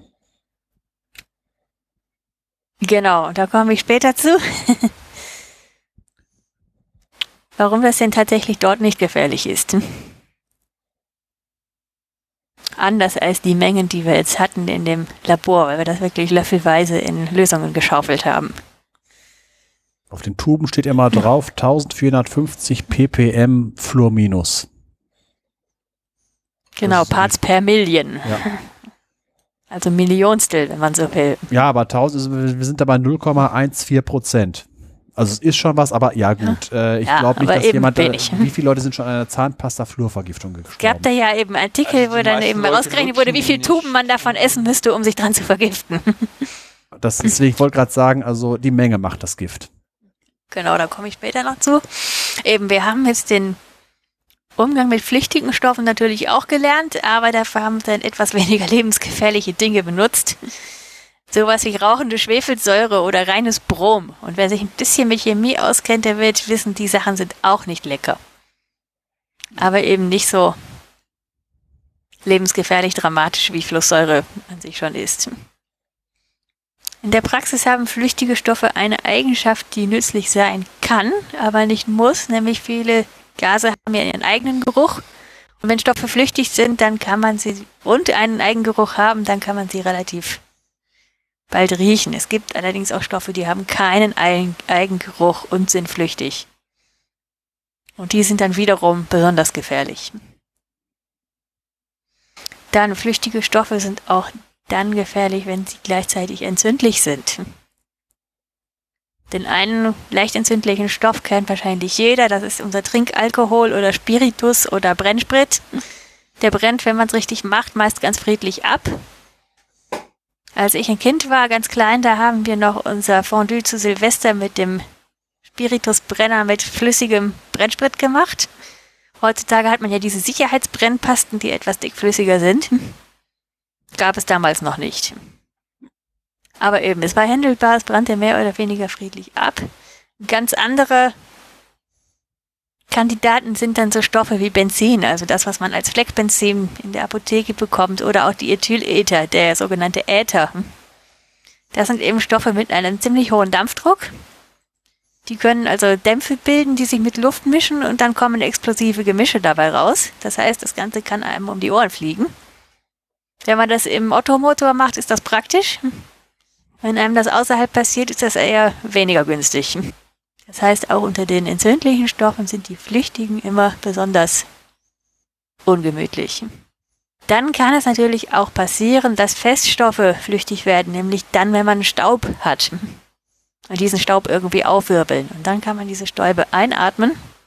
Und deswegen eben auch, sind eben Nickelsalze eben auch mit diesem Giftigzeichen gekennzeichnet, weil sie eben die Lunge angreifen. Und jetzt kann man sich schon fast denken, weil ich vorhin sagte, sie sind krebserzeugend, sie verursachen tatsächlich vornehmlich Krebs der Atemwege und der Lungen. Aus genau dem Grund, wenn man ständig Nickelstaub ausgesetzt ist und den einatmet, dann kann es eben letztendlich dazu kommen. Deswegen sind eben solche Lungenkrankheiten, insbesondere Lungenkrebs, von Mitarbeitern der Nickelindustrie werden als Berufskrankheiten anerkannt. Und das ist auch mit der eigentlich der einzige Weg, um überhaupt sich da viel Nickel einzufangen, wenn man eben irgendwie mit Nickel arbeitet. Das haben wir ja eben schon erwähnt. Ein weiterer Faktor für die Gefährlichkeit von Stoffen ist eben die Konzentration. Die Dosis macht das Gift. Denn ich habe jetzt ja eben erzählt, wir hätten Natriumfluorid in löffelweise in Lösungen reingekippt und wir hätten die eigentlich nur ansäuern müssen und dann hätten wir damit einfach Flusssäure erzeugen können. Und zwar in richtig rau gefährlichen Mengen. Und gleichzeitig wurde jetzt eben richtig eingeworfen, kommt in Zahncreme vor. Eben, aber in so, haben wir ja schon vorhin gesagt, in so kleinen Mengen, dass da eigentlich nichts Dramatisches bei zusammenkommt. Es sei denn, man isst irgendwo über 20 Zahnpastatuben auf einmal. Hm? Nee, nee, das schmeckt, glaube ich, nicht. Da hört man vorher auf, aus anderen Gründen auf. genau. Und was aber die Sache mit Dosis macht das Gift angeht, bildet Nickel eben, wie manche andere Stoffe auch, eine Ausnahme. Und zwar dann, wenn es um den Kontakt mit der Haut geht, denn Nickel ist dafür bekannt, Allergien auszulösen. Eigentlich ist das nicht das Nickel selber, sondern was da Allergien auslöst, sind Komplexverbindungen von Nickel-2-Plus-Ionen mit Proteinen aus der Haut. Die, diese Komplexe sind die eigentlichen Allergene. Eine Allergie ist ja eine fehlgeleitete Reaktion des Immunsystems auf irgendwelche Stoffe, die eigentlich gar nicht so böse sind, wie das Immunsystem meinen möchte. Sodass es dann mit mehr oder weniger großer Wucht auf diese Stoffe losgeht und sie bekämpft. Und da das Immunsystem, vor allem das adaptive Immunsystem, ja Erreger ausschalten soll, bevor wir davon krank werden, reagiert es eben schon auf sehr kleine Stückzahlen. Mehr oder weniger auf einzelne Partikel oder Erreger oder eben Nickel-Proteinkomplexe. Sodass eben schon eine sehr geringe Menge Nickel zu einer allergischen Reaktion führen kann. Das ist jetzt zum Glück keine dieser gefährlichen Sofortallergien, wo die Leute dann auch innerhalb von Minuten tot umfallen. Das wäre ja auch blöd, wenn man, wenn eben ein großer Anteil der menschlichen Bevölkerung tot umfällt, weil sie Wechselgeld entgegennehmen. Wir hatten ja vorhin gesagt, Nickel and Dime. Viele Münzen bestehen aus Nickelmetall. Stattdessen ist das letztlich eine Kontaktallergie. Das heißt, die allergische Reaktion tritt da verzögert auf und auch nur da, wo die Haut mit dem Nickel in Kontakt gekommen ist. Das kennt man aus dem Alltag vor allem wahrscheinlich von billigem Silberschmuck. Denn der ist oft nicht nur mit Kupfer legiert, wie Silber das normalerweise ist, damit es nicht zu weich ist, sondern eben auch mit Nickel. Und da habe ich eben Zahlen gelesen, was die Prozentzahlen angeht, in Industrieländern wieder an die Prozentzahlen an Menschen, die da eben sensibilisiert sind. Das heißt, von allen Frauen sind etwa 5 bis 15 Prozent allergisch auf Nickel und bei den Männern sind es nur 0,5 bis 1 Prozent. Und meine plumpe Vermutung ist halt, das liegt daran, dass Frauen einem schlichtweg mehr Schmuck tragen. Das ja, das. Ja, Allergien treten ja äh, nicht oft nicht sofort auf, sondern entstehen erst durch häufigen Kontakt. Also von daher kann das schon plausibel eben das sein. Ja, eben häufiger und äh, grundsätzlich mehr Frauen tragen Schmuck und das dann auch häufiger und Heute gibt es wahrscheinlich auch mehr Unterhemden, dass das eben das Problem mit den Jeansknöpfen nicht mehr so gegeben ist. Und wahrscheinlich sind die Jeansknöpfe heute wahrscheinlich aus genau diesem Grund auch nickelfrei. Ja, zumindest werden sie nochmal überlackiert. Oder so. Das hilft aber nichts gegen Abnutzung auf Dauer. Nee, das nicht, aber die Jeans sind ja ohnehin nur für eine Saison gebaut inzwischen. Aha, ja, gut. Äh, gut, dann ist, dauert bei mir eine Saison immer zehn Jahre. Ja, nicht jeder läuft in Materialien von Cat rum. Gut, ich gehöre jedenfalls zu den glücklichen 85 Prozent. Ich habe nie Ausschlag von meinem Geigenbogen bekommen und auch als Mädchen von billigem Modeschmuck nicht. Sodass ich die, die Nickelallergie eigentlich nur vom Hören sagen kenne. Aber ich meine mich zumindest daran, daran zu erinnern, dass wer eben damit Probleme hatte aus unserem Studienjahrgang, dann notfalls bei den Präparaten, die wir da bekommen hatten, auch was anderes kochen durfte um nicht da unnötig mit dem Nickel ausgesetzt zu werden. Also ich hatte jemand äh, im, im Jurastudium dabei, der hatte einen Kugelschreiber, der offenbar vernickelt war. Und der hat von diesem Kugelschreiber auch Ausschlag bekommen. Es hat eine ganze Weile gedauert, bis er das rausgekriegt hat, dass das die Ursache war. Da muss man auch um die Ecke denken. Ja, kann man sowas eigentlich gut testen, ob man allergisch gegen zum Beispiel Nickel ist? Ja gut, der einfachste Test wäre halt eben Nickelschmuck oder eben Nickel auf der Haut zu tragen. Ja, und ein bisschen zu warten. Ja so Allergietestpflaster mit 30 Substanzen. Ich nehme an, das geht da auch irgendwie, ohne dass ich jetzt ja, von Fachwissen gequält wäre. Mhm. Bin halt kein Allergologe, aber ich kann mir schon vorstellen, äh, aber eben, da es eine Kontaktallergie ist, sollte das relativ einfach eben mhm. durchaus probieren zu testen sein. Jetzt gibt es noch einen anderen Weg, wie niedrig konzentrierte Stoffe gefährlich werden können, nämlich dann, wenn sie sich im Körper ansammeln können. Zu diesen Stoffen gehören eben viele Schwermetalle, Blei, Quecksilber, Arsen und andere giftige Gefährten, die bilden eben Verbindungen oder bleiben im Körper eben hängen. Nickel ist da aber weniger das Problem. Einfach weil es nicht besonders gut in den Körper aufgenommen wird. Denn die Aufnahme des Nickels über die Nahrung erfolgt eigentlich nur über den Eisenstoffwechsel. Und da hatten wir ja vor zwei Folgen oder so schon gehört, dass das nicht besonders gut funktioniert, auch mit dem Eisen nicht. Mhm. Das heißt, wenn da mal ein bisschen Nickel mit durchrutscht, dann nur bei Eisenmangel, wenn der Körper sich wirklich anstrengt, um wirklich Mengen Eisen aufzunehmen. Und selbst dann ist das eigentlich kaum möglich. Und wenn es passiert, wird das noch relativ leicht wieder über die Nieren ausgeschieden, sprich über den Urin. Damit ist eine Nickelvergiftung über die Einnahme, also über das Essen und Trinken eigentlich nicht möglich. Also es ist auch völlig unschädlich, das im Besteck zu haben, es sei denn, man. Ja, es ist halt, wenn man jetzt, äh, eben, das ist natürlich blöd, wenn man Allergiker ist, dann wird man das relativ schnell merken, wenn man jeden Tag mit Nickelbesteck isst. Nee, Und es ist jetzt sicher nicht, dass. Ja, eben, ich hatte ja gesagt, Geigenbogen, da gehen die weißen Metalle aus der Legierung raus. Das heißt, wir müssten davon ausgehen, dass sich da auch mal ein paar Nickelionen freigesetzt werden. Mhm. Es ist jetzt sicher nicht das allergesündeste, aber eben eine akute Nickelvergiftung durch Nahrungsaufnahme ist eigentlich schwer vorstellbar. Wenn man eine Nickelvergiftung sich zuzieht, dann, wenn man mit den Stäuben arbeitet und das Zeug einatmet. Ich weiß nicht mehr, was ich damals benutzt habe, aber ich habe irgendwann mal ein gekochtes Ei gegessen und aufgeschlagen mit einem Messer. Und dieses Messer hat, obwohl es sauber war, äh, eine gräulich-metallische Spur auf dem Eiweiß hinterlassen beim Aufmachen. des War das aus Silber? Das könnte sein. Ich, Ja. ich weiß Dass nicht. Schwefel drin war. Also eben auf Silber ist immer normalerweise immer irgendwie Schwefel. Ah, okay. Es sei denn, es wäre frisch geputzt und dass es dann möglich wie irgendwie Schwefelchemie gewesen ist. Ja, Genau, jetzt habe ich hier noch eine kleine Zusammenfassung. Wann sind Stoffe gefährlich? Zum einen müssen sie dazu eben eine, irgendeine gefährliche Wirkung oder, oder Reaktivität haben, also ätzend, giftig oder sonst was sein. Und um richtig gefährlich zu sein, müssen sie leicht flüchtig sein, leicht vom Körper, eben infolgedessen leicht vom Körper aufgenommen werden, dann in hoher Konzentration auftreten oder sich im Körper anreichern können und über eine lange Zeit eben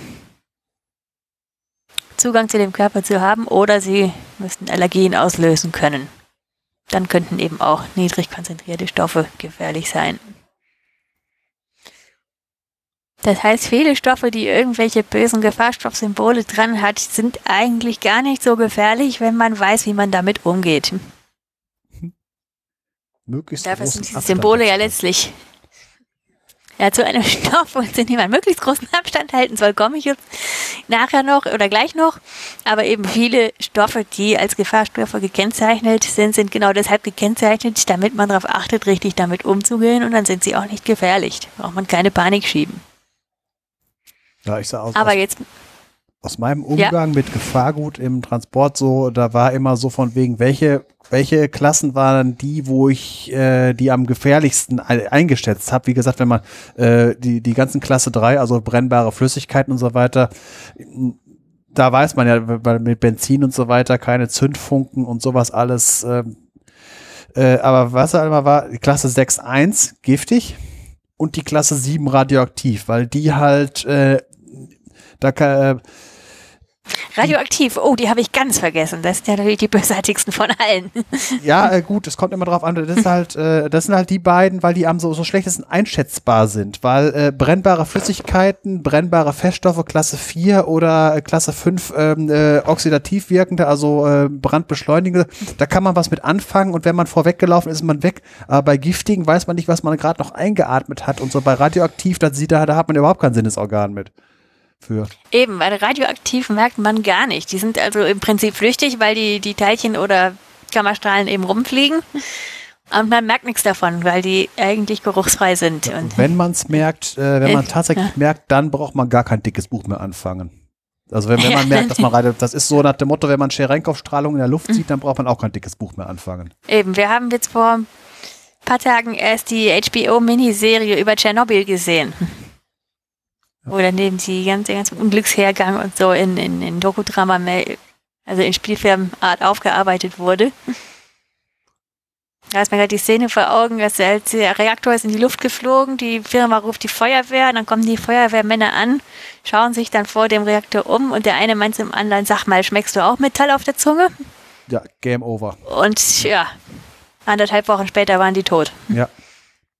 Das ist halt, wenn, äh, wenn, wenn man halt, äh, das ist halt ein sofortiges Zeichen für eine akute Überdosis. Das ist halt, wo ich gerade die Sache mit der Cherenkov-Strahlung. Man hat sicher schon mal, wenn man, wenn Dokumentationen über Radioaktivität und Reaktoren, dann werden gerne Forschungsreaktoren gezeigt, die nämlich die unter Wasser und die leuchten gerne immer so schön im Blau. Äh, Im Prinzip diese, diese blaue, dieses blaue Leuchten, was man sieht, ist im Prinzip, kann man sagen, ist ein Überlichtknall Äh, das, wenn, wenn sich nämlich äh, radioaktive Partikel, da in dem Fall meistens äh, geht es um Elektronen und äh, Alpha-Teilchen, wenn die sich schneller bewegen als die Lichtgeschwindigkeit in dem Medium, wo sie sich bewegen. Das heißt, äh, die, die bewegen sich nicht mit Überlichtgeschwindigkeit, das geht ja nicht, aber sie, be sie bewegen sich schneller, als die Lichtgeschwindigkeit zum Beispiel im Wasser ist. Und dann werden sie gebremst und das, was man sieht, ist die, äh, ist die äh, Strahlung, also das ist Lichtstrahlung durch die Anregung von dem, von dem Medium. Im Wasser, Wasser schirmt das äh, Radioaktivität recht gut ab. Wenn man diese gleiche Strahlung in der Luft sieht, einfach nur weil die Dichte von Luft viel geringer ist als die von Wasser, äh, sobald man das sieht, hat man äh, genug Strahlung abbekommen, dass es eine tödliche Sofortdosis ist. Deswegen also in den, in den Forschungsreaktoren kann man problemlos das blaue Leuchten sich angucken unter Wasser. Wenn man es in der Luft sieht, war es das. Genau, dementsprechend hat der Serienprofessor Legasaufer auch geschimpft. Der war mehrere hundert Meter von der, da von dem der Reaktorruine weg, sieht diese Strahlung von der Seite und weil die Apparatschicks ihm nicht glauben wollten, wer es da von Drama passiert, hat er eben auch genau über die Chenkov-Strahlung geschimpft ja. und denen dann mühsam erklärt, dass sie da keine Helikopter drüber fliegen dürfen. Ja.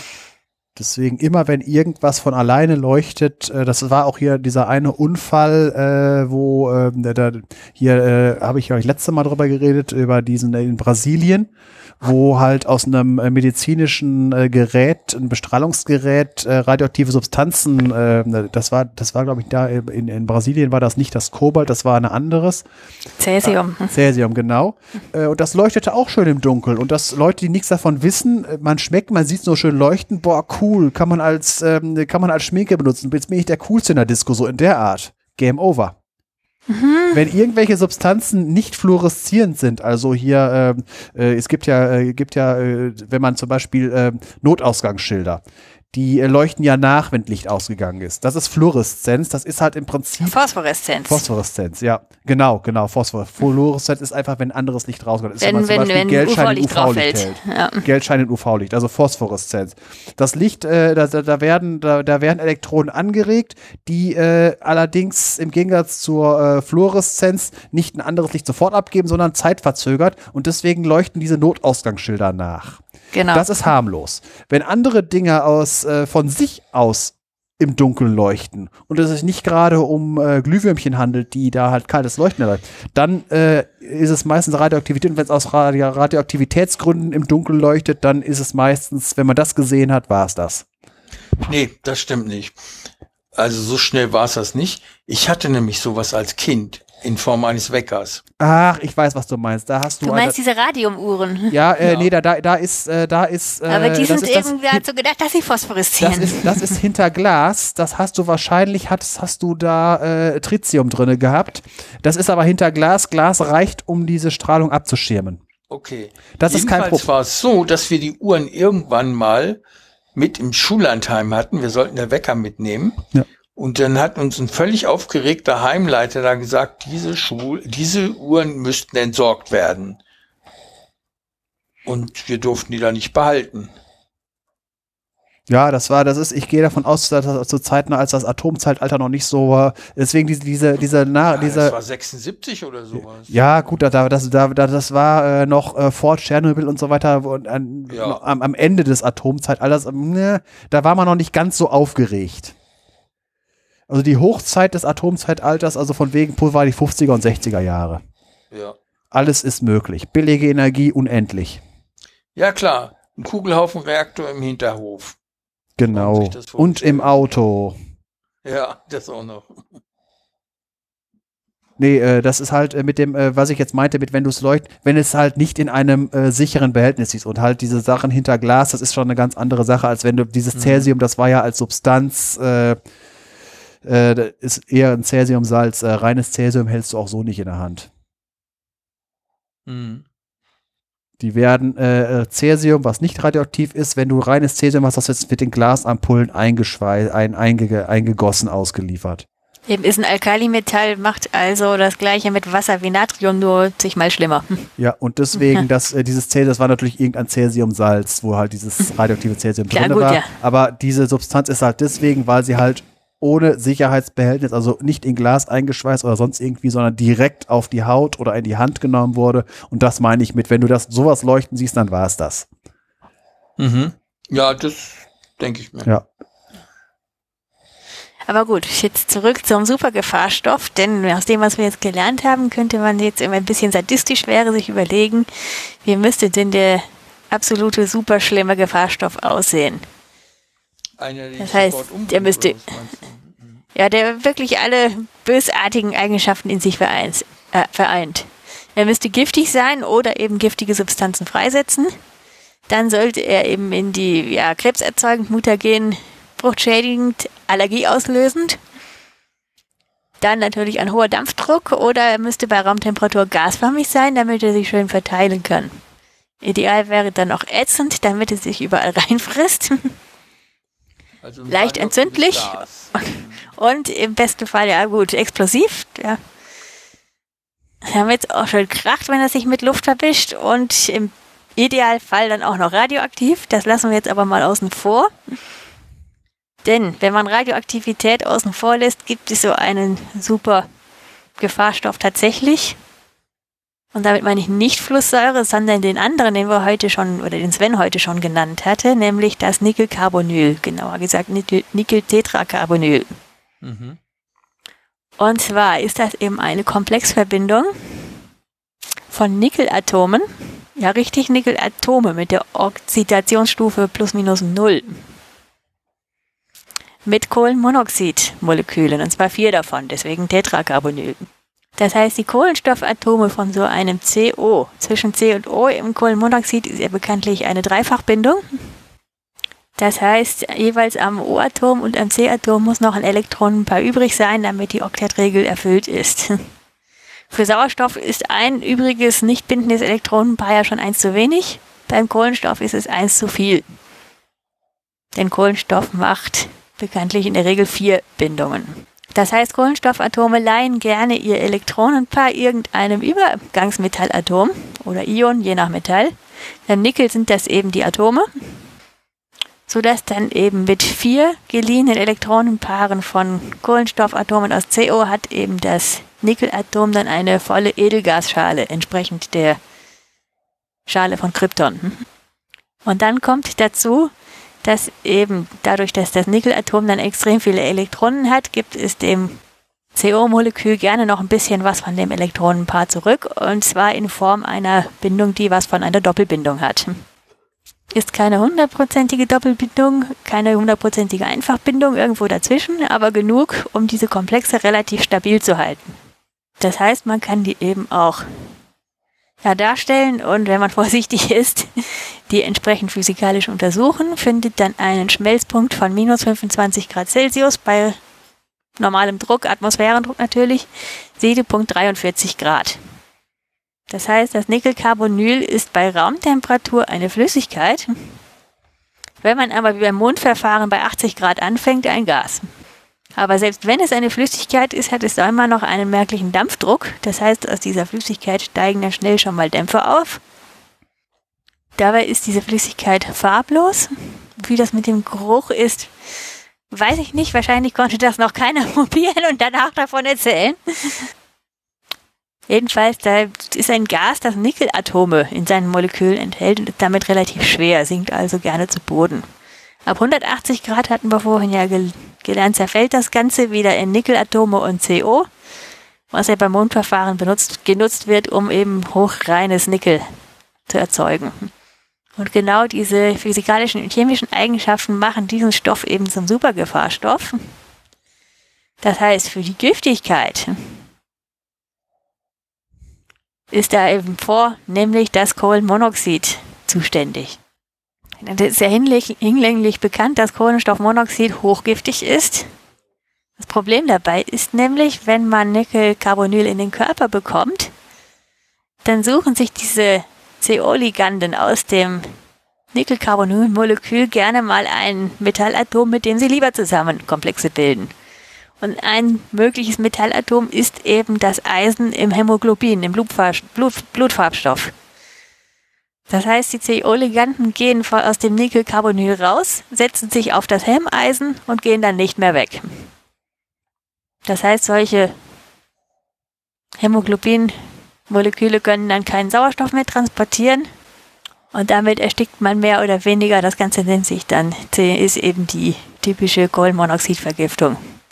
Kohlenmonoxid hat keinen Geruch und das wird eben ziemlich schnell ziemlich übel. Jetzt für die Abteilung krebserzeugend, mutagen, fruchtschädigend und allergieauslösend ist eben das Nickel zuständig. Da hatte ich ja vorhin gesagt, Nickel ist vor allem problematisch, wenn es in die Lunge gelangt. Mit einem flüchtigen oder gasförmigen Stoff ist das natürlich einfach getan. Wenn sich das Carbonyl dort zersetzt, bleibt eben das metallische Nickel in der Lunge übrig. Das Einzige, was es dort nicht kann, ist ätzend wirken. Aber das ist in dem, dieser Kombination eigentlich gar nicht mehr nötig. Denn eben mit CO im Blut und Nickel in der Lunge ist man schon reichlich bedient. Selbst wenn eben für Kontaktallergien oder Krebs bekommen da eigentlich keine Zeit mehr bleibt. Jetzt kommt natürlich noch der Bereich Entzündlichkeit. Tatsächlich ist das Nickelcarbonyl auch leicht entzündlich und kann mit Luft explosive Gemische bilden. Liegt unter anderem daran, weil ich hatte ja schon erwähnt, dass Nickel in diesem Komplex hat die Oxidationsstufe 0, was in solchen Verbindungen eigentlich eher selten vorkommt. Denn der Sven hat ja vorhin gesagt, normalerweise hat Nickel, wenn es nicht als Metall vorliegt, die Oxidationsstufe plus 2. Das heißt, dass Nickel 0, die Einzelatome in diesen Komplexen, möchten ziemlich gerne Elektronen abgeben, zwei pro Atom, um halt Nickel 2 plus zu werden. Das heißt, sie reagieren leicht und freudig mit Oxidationsmitteln wie Sauerstoff. Dasselbe tut Kohlenstoffmonoxid, der wird bekanntlich gerne zu Kohlenstoffdioxid weiter oxidiert. Und daraus wird sich wohl ergeben, dass eben Nickelcarbonyl leicht in Flammen aufgeht. Und wenn sich die Dämpfe mit Luft mischen, können die sich sogar spontan zur Explosion bringen. Das heißt, selbst wenn man ein, ein, ein außenluftunabhängiges Atemgerät hat, möchte man da sicher als Feuerwehrmann nicht gerne reingehen. Wenn das irgendwo in einem Raum rumschwirrt. In Nickelfabriken. In Nickelfabriken zum also ja eben. Wenn das Mondverfahren außer Kontrolle gerät. Du hast nicht unbedingt Nickelfabriken, sondern ich glaube auch dort, wo galvanisiert wird, ne? Aber die haben ja dann schon fertiges Nickel, die werden ja nicht dieses äh, Nickelcarbonyl benutzen. Aber benutzen die nicht Ach nee, das war dann die Flusssäure zum Galvanisieren. Ganz blöd liefe es ja, wenn man irgendwo Nickelfabrik hat und aus irgendeinem unerfindlichen Grunde Kohlenmonoxid entsteht, durch irgendeinen unvollständigen Brand oder sowas. Mhm. Dann hat man natürlich ein besonders großes Problem. Unter anderem deshalb, wenn eben die so ein Nickelcarbonyl-Dampf explodiert, dann verteilt er ja das ganze Nickel, ob es nun Metallnickel ist oder Nickel 2 plus schon durch die Oxidation, als feinen Staub in der ganzen Umgebung. Außerdem ist so eine Explosion ja bekanntlich heiß und dann, wenn man da über 180 Grad kommt, wird wieder Kohlenmonoxid freigesetzt. Das heißt, wie man es dreht oder wendet, es will einen unbedingt umbringen. Deswegen ist es ja eigentlich schon überhaupt nicht tragisch, dass das weder ätzend wirkt noch radioaktiv ist, um nochmal auf die Anmerkung vom Sven vorhin zurückzukommen, dass ich die Radioaktivität vergessen habe. Ja, genau, das gehört, dieses Nickelcarbonyl gehört damit also definitiv zu den, zu den Things I don't want to work with it. also zu den Dingen, mit denen ich sicher nichts zu tun haben möchte und Abstand halten. Eben einfach dadurch, weil sich einige sehr ungünstige Eigenschaften miteinander kombinieren. Kann ich das Mundverfahren natürlich überspringen, das hatten wir schon. Um jetzt wieder vom Supergiftstoff wegzukommen, zu den praxisnäheren Sachen, Chemikalien, die man so im, im Alltag trifft. Hatte ich ja vorhin schon erwähnt, nur weil ein Stoff als giftig gekennzeichnet ist, muss man deswegen noch lang keine Panik schieben. Denn in der Regel reichen dann eben einfache Maßnahmen, um sicher damit umzugehen. Schwierig wird es dann, wenn die Stoffe flüchtig sind oder in hohen Konzentrationen vorliegen oder man dauerhaft damit in Berührung kommt oder immer wieder. Oder eine Kombination aus mehreren. Was die Konzentrationen noch angeht, die moderne Spurenanalytik ist heute dermaßen Genau. Und die gesetzlichen Grenzwerte derart niedrig, dass von vielen Sachen, die als sehr giftig gelten, die kommen im Alltag in der Regel in gefährlichen Konzentrationen gar nicht vor. das gilt unter, vor, vor allem für Pflanzenschutzmittel und äh, ja, um, eben, es geht vor allem um die Diskussionen um Pflanzenschutzmitteln auf dem Gemüse, das im Supermarkt verkauft wird. Da kann ich mir nicht vorstellen, dass dort, das ist meine ich auch erwiesen, dass dort ähm, relevante Mengen tatsächlich nach allen Verarbeitungsschritten noch ankommen bei uns. Anderes Kapitel sind natürlich dann Chemikalien, die es in Reinform gibt, solche Dinge wie Reinigungsmittel. Da geht es dann wirklich darum, die einfachen Gebrauchsmaßnahmen zu beachten, damit die eben nicht gefährlich werden. Sprich Handschuhe tragen, Schutzbrille, wenn es nötig ist, die Gebrauchsanweisung beachten, ganz wichtig, und die Sachen entsprechend, wie man der Vorschriften zu entsorgen. Und Wasser, Wasser, Wasser dabei haben, falls man doch was abgekriegt hat hilft es. Ja, Wasser ist, Wasser ist fast immer gut. Fast immer, fast immer. Ja, fast es, immer. es gibt. Äh, ja gut, elementares Natrium würde einem im Alltag nicht begegnen, da wäre Wasser nicht so gut, aber bei eigentlich bei allen anderen Kontakten mit Chemikalien Wasser abspülen, zehn Minuten lang ist immer gut. Ich hab's doch gewusst. Ich habe bei meinem einem meiner Lieblingschemie-Blogs hier habe ich gefunden äh, Nickel Nickel Tetracarbonyl hat er auch schon besprochen gehabt. War der zweite Artikel in der in der Kategorie Things I Won't Work With. Werde ich auch verlinken. Habe ich mir gedacht. Also nebst Flusssäure gehört das da unbedingt rein. äh, ist einfach sehr amüsant zu lesen die die diese die, diese diese Blogs zu dem Thema. Also zu äh, diese ganzen äh, Substanzen, mit denen er nicht arbeiten möchte. Habe ich auch schon mehrfach draus, äh, mehrfach draus äh, zitiert. Ja, damit bin ich eigentlich durch. Hm, danke. Das ist kein Problem, weil das sowieso eigentlich zum, äh, zum Freiraum gehört, weil ich habe hier, jetzt sind wir sowieso gerade in der Off-Zeit, deswegen mache ich mal eben ein paar. So, ab jetzt ist alles, wird alles mitgeschnitten. Okay, jetzt werde ich mitgeschnitten. Schneiden ist ein gutes Wort denn es geht um Phytomining. Bei Phytomining handelt es sich nicht um eine neue Art der Landwirtschaft. Phytomining wurde schon vor hm, Jahrtausenden betrieben, wenn auch nicht absichtlich. Wahrscheinlich nicht absichtlich. Es gibt Pflanzen, die haben eine Vorliebe für bestimmte Mineralien, zum Beispiel auch Metalle. Und die sorgen während ihres Wachstums dafür, dass sich diese Pflanzen, äh, dass diese Mineralien sich an ihrem Wurzelwerk anlagern. Und wenn man dann diese Pflanzen erntet mitsamt der Wurzel und dann verbrennt, dann bleiben im Zweifel bei guten Phytomining geeigneten Pflanzen 20 Prozent der Pflanzenmasse als Mineral übrig. Das ist eine extrem hohe Quote dafür, dass man keinen Bergbau betreiben muss. Und so wird zum Beispiel auch mit Nickel gemacht. Es gibt ein Forschungsprojekt, auf das ich gestoßen bin bei meiner Recherche zum Thema Nickel aus dem Jahr 2002. Dort wurde probiert in der Nähe von Hütten, also Metallverhütungswerken, äh, Böden zu sanieren mit diesen Pflanzen. Man hat dann Pflanzen, zum Beispiel Ackerschmalwand oder sowas hergenommen und damit äh, die Böden rings, also kontaminierten, verseuchten Böden rings um diese Werke äh, versucht zu reinigen. Und das hat hervorragend geklappt. Allerdings hat die Ackerschmalwand, der Name lässt es schon vermuten, einen kleinen Nachteil, sie wächst langsam. Sie ist nicht besonders ertragreich was ihre Masse angeht, die Erntemasse. Deswegen ist es günstiger, Pflanzen zu nehmen, die weniger Minerale anreichern, dafür aber äh, stärkeres Wachstum aufzeigen auf den Böden, äh, die entseucht werden sollen. Und so kann man auf diese Weise mit dem, was eigentlich zur Rohstoffgewinnung gedacht war, Böden wieder mh, mm, pflanzenfreundlicher gestalten, sodass man dort auch tatsächlich wieder äh, Landwirtschaft mit essbaren Pflanzen betreiben kann.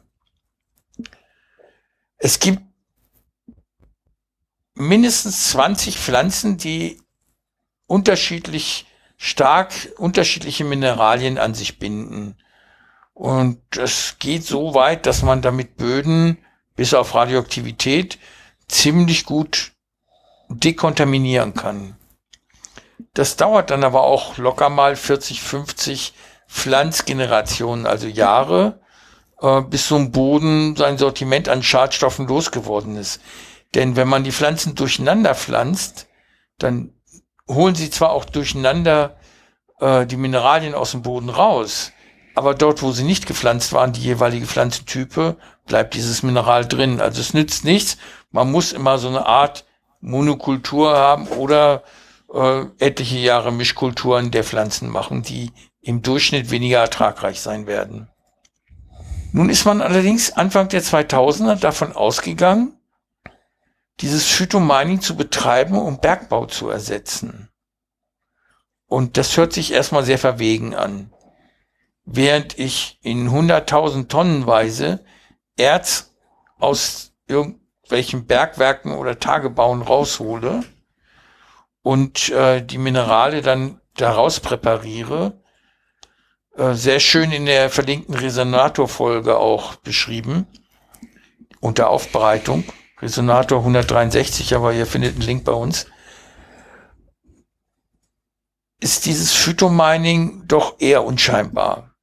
Ich habe so einen Acker mit ein bisschen Grün drauf, ernte das ab, das kommt dann in irgendeine Verbrennungsanlage und die Asche kommt dann in irgendein Werk, um äh, Mineralstoff daraus zu gewinnen, wenn es nicht direkt gleich irgendwo als Sondermüll verklappt werden muss.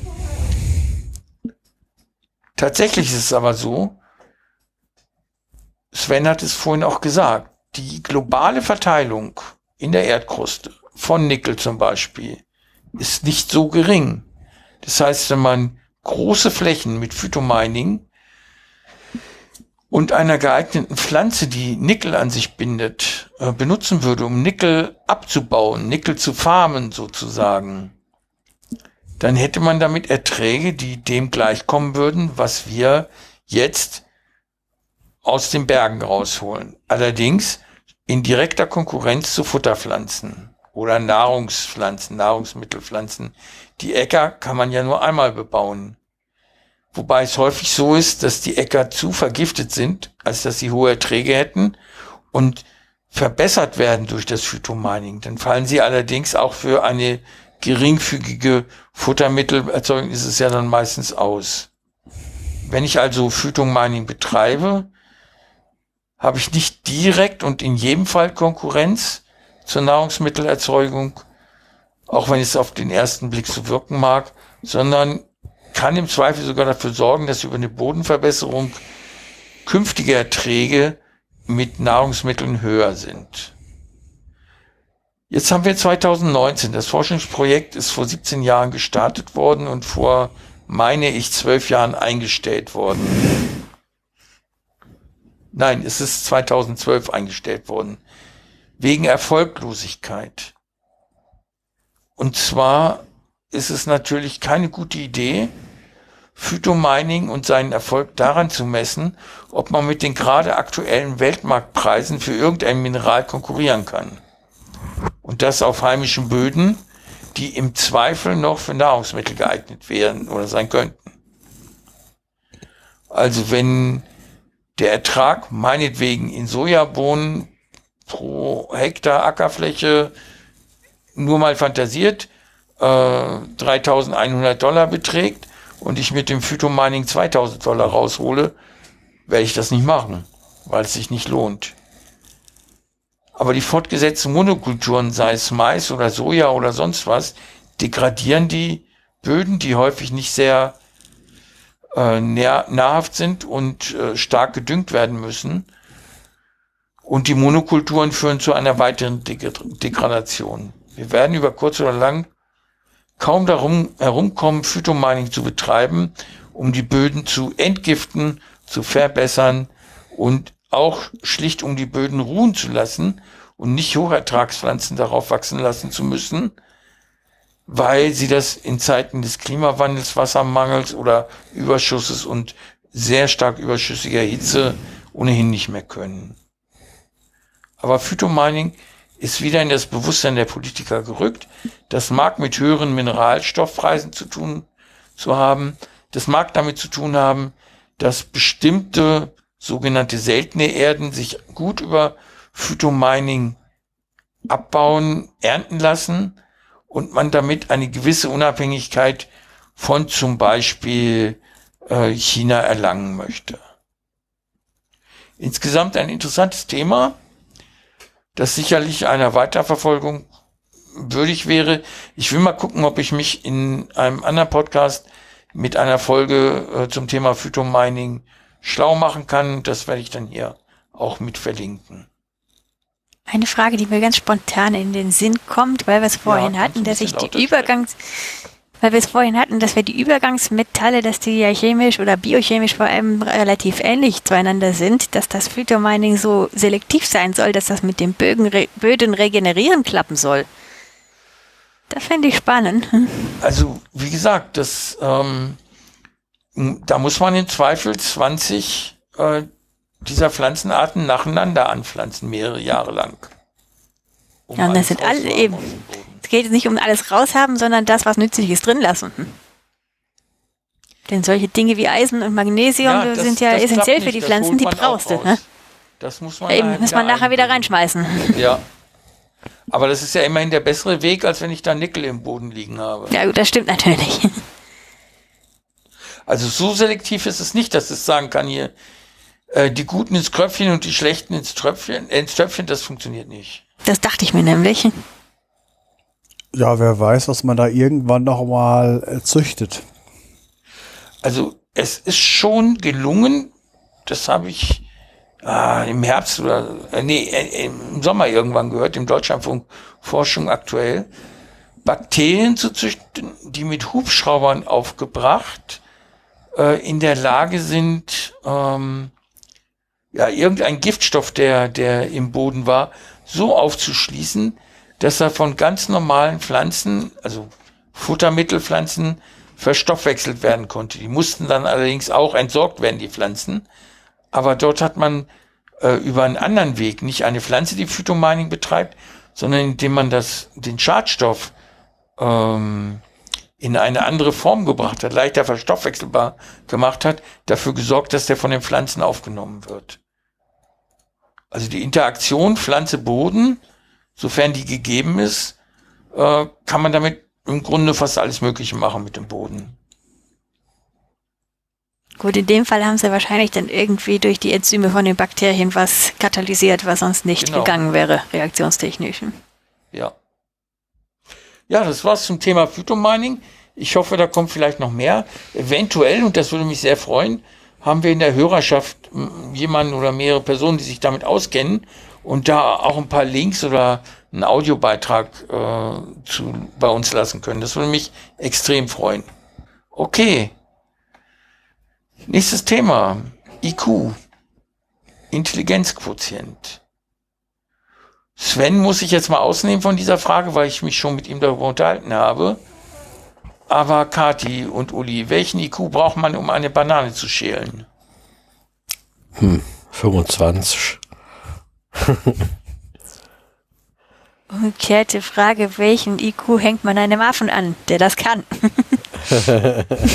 äh, nee, man bestimmt es anhand von Menschen. Aber es sind tatsächlich 25. Tatsächlich? Habe ich richtig ja, geraten? Es cool. sind 25. Wie misst man einen IQ von 25? Ist, wie misst man einen IQ? Wer von euch hat eine Idee? Das ist eine statistische Sache. Man muss erstmal den, den Test eichen. Und das, deswegen ja. sagt er gerade, wie misst man einen IQ von 25? Weil die Definition von IQ ist ja, äh, man macht IQ-Tests mit vielen Leuten, ohne erstmal Zahlen zu vergeben. Äh, die, der Durchschnitt kriegt 100 und äh, dem, dann ist das so mit den, äh, mit den Standardabweichungen. Äh, ähm, de, ähm, 30 Prozent, also zwischen 70 und 130. Also äh, wer über 130 ist, zählt, glaube ich, zu den 2 Prozent intelligentesten und wer unter 70 zu den 2 Prozent am wenigsten intelligentesten. Und das ist dann die Standardabweichung. Und das muss halt erstmal geeicht werden mit einer groß genugen Menge. Und deswegen sagte ich ja gerade, wie misst man den IQ von 25, weil das ja äh, von 70 noch so weit weg ist, dass du halt da, äh, so viele Menschen äh, testen müsstest, um überhaupt eine, eine Aussage zu haben. Deswegen gehen auch diese Standard-IQ-Tests hier, Havik, Havi und so weiter, die gehen nur bis 140 beziehungsweise 60, weil darüber hinaus ist er nicht aussagekräftig. Okay. Erstmal, um ganz auf den Anfang zurückzukehren, um wie misst man einen IQ? Diese Tests, mhm. die, die, die stellen ja irgendwelche Aufgaben, die jetzt an die kognitive Intelligenz appellieren, also wo man irgendwie mit dem Hirn was leisten muss und wie dann der Sven sagte, werden die dann gesammelt, ausgewertet, um dann eben statistisches Mittel zu bilden, wer wohin ja. kommt.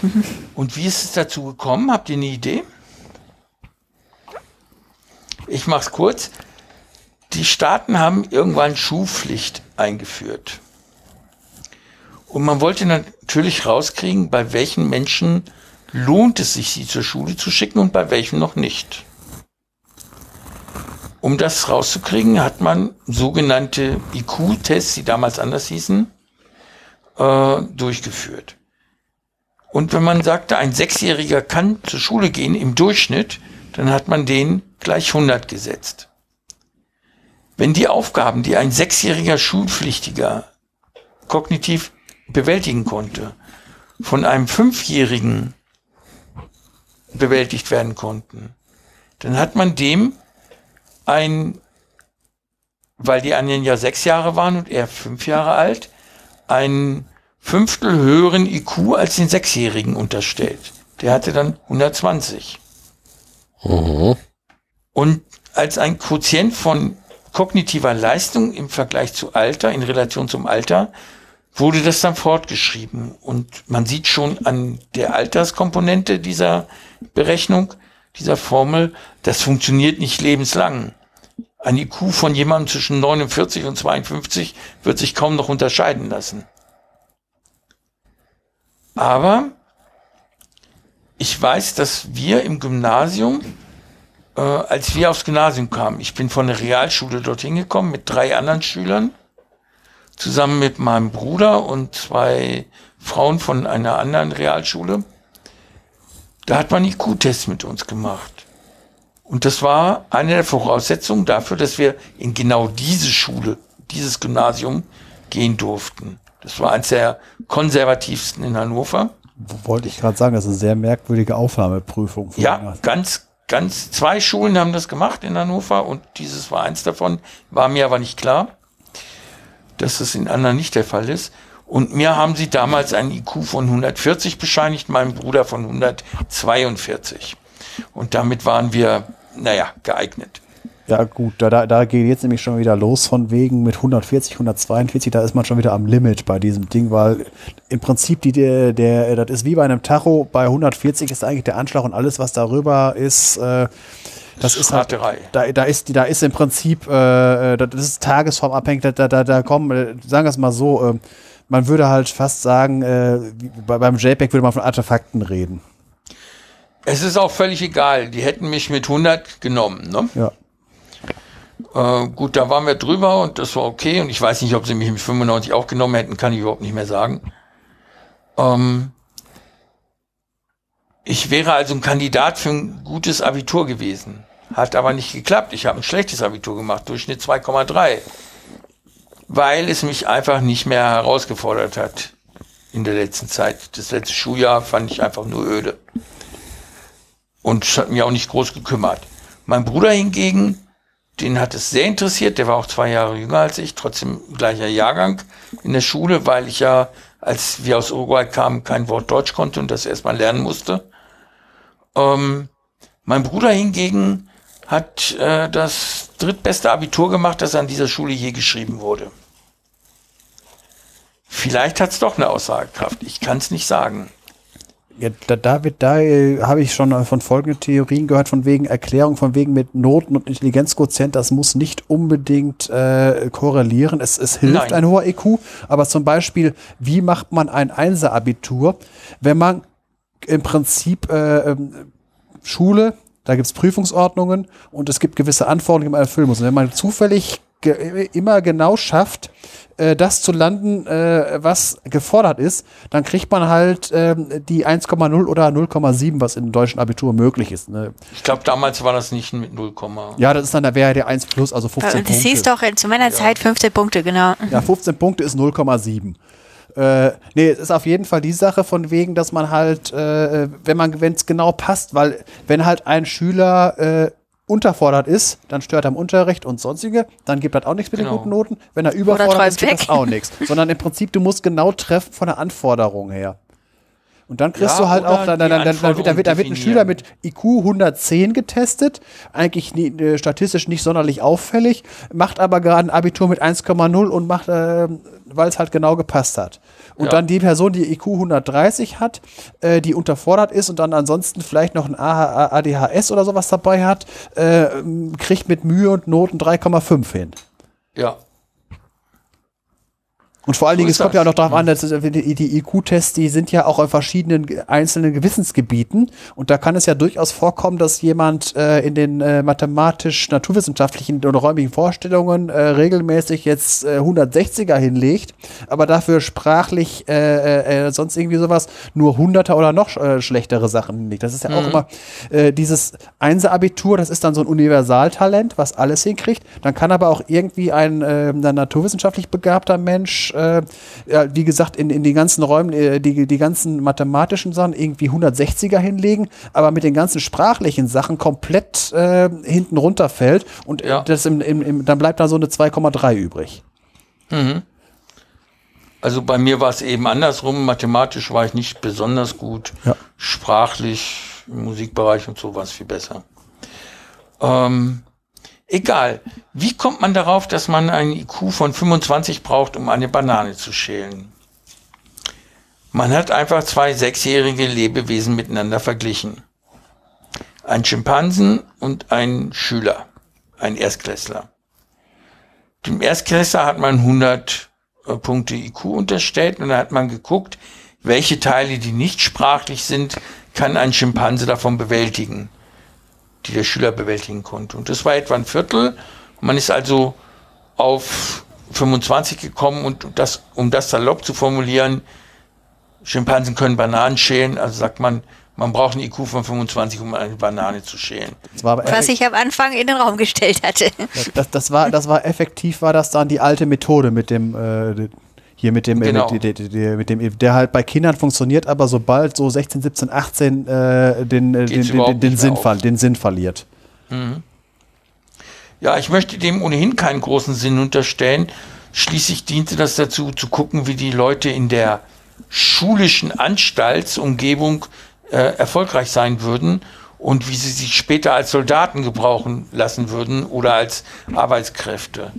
Das diente einfach zu einer vorherschauenden Ermittlung des Standes einer Person. Halt, eben, allgemein halte ich diese Tests auch nicht für sonderlich sinnvoll, denn ich habe von mir persönlich den Eindruck, wenn man weiß, was passiert, kann man eben diese Fähigkeiten üben. Das wollte ich auch gerade sagen. Äh, äh, es, es, gibt, es gibt in der Beziehung ganz Extremes. Das war, äh, das war ähm, von wegen ähm, Multiple Choice und sonst irgendwie Sachen. Wenn man in einer Umgebung aufgewachsen ist, wo man ständig irgendwelche Prüfungen machen muss, dann lernt man irgendwann Prüfungen zu machen. Und das hat mir zum Beispiel in meiner Berufsgradfahrerausbildung enorm geholfen.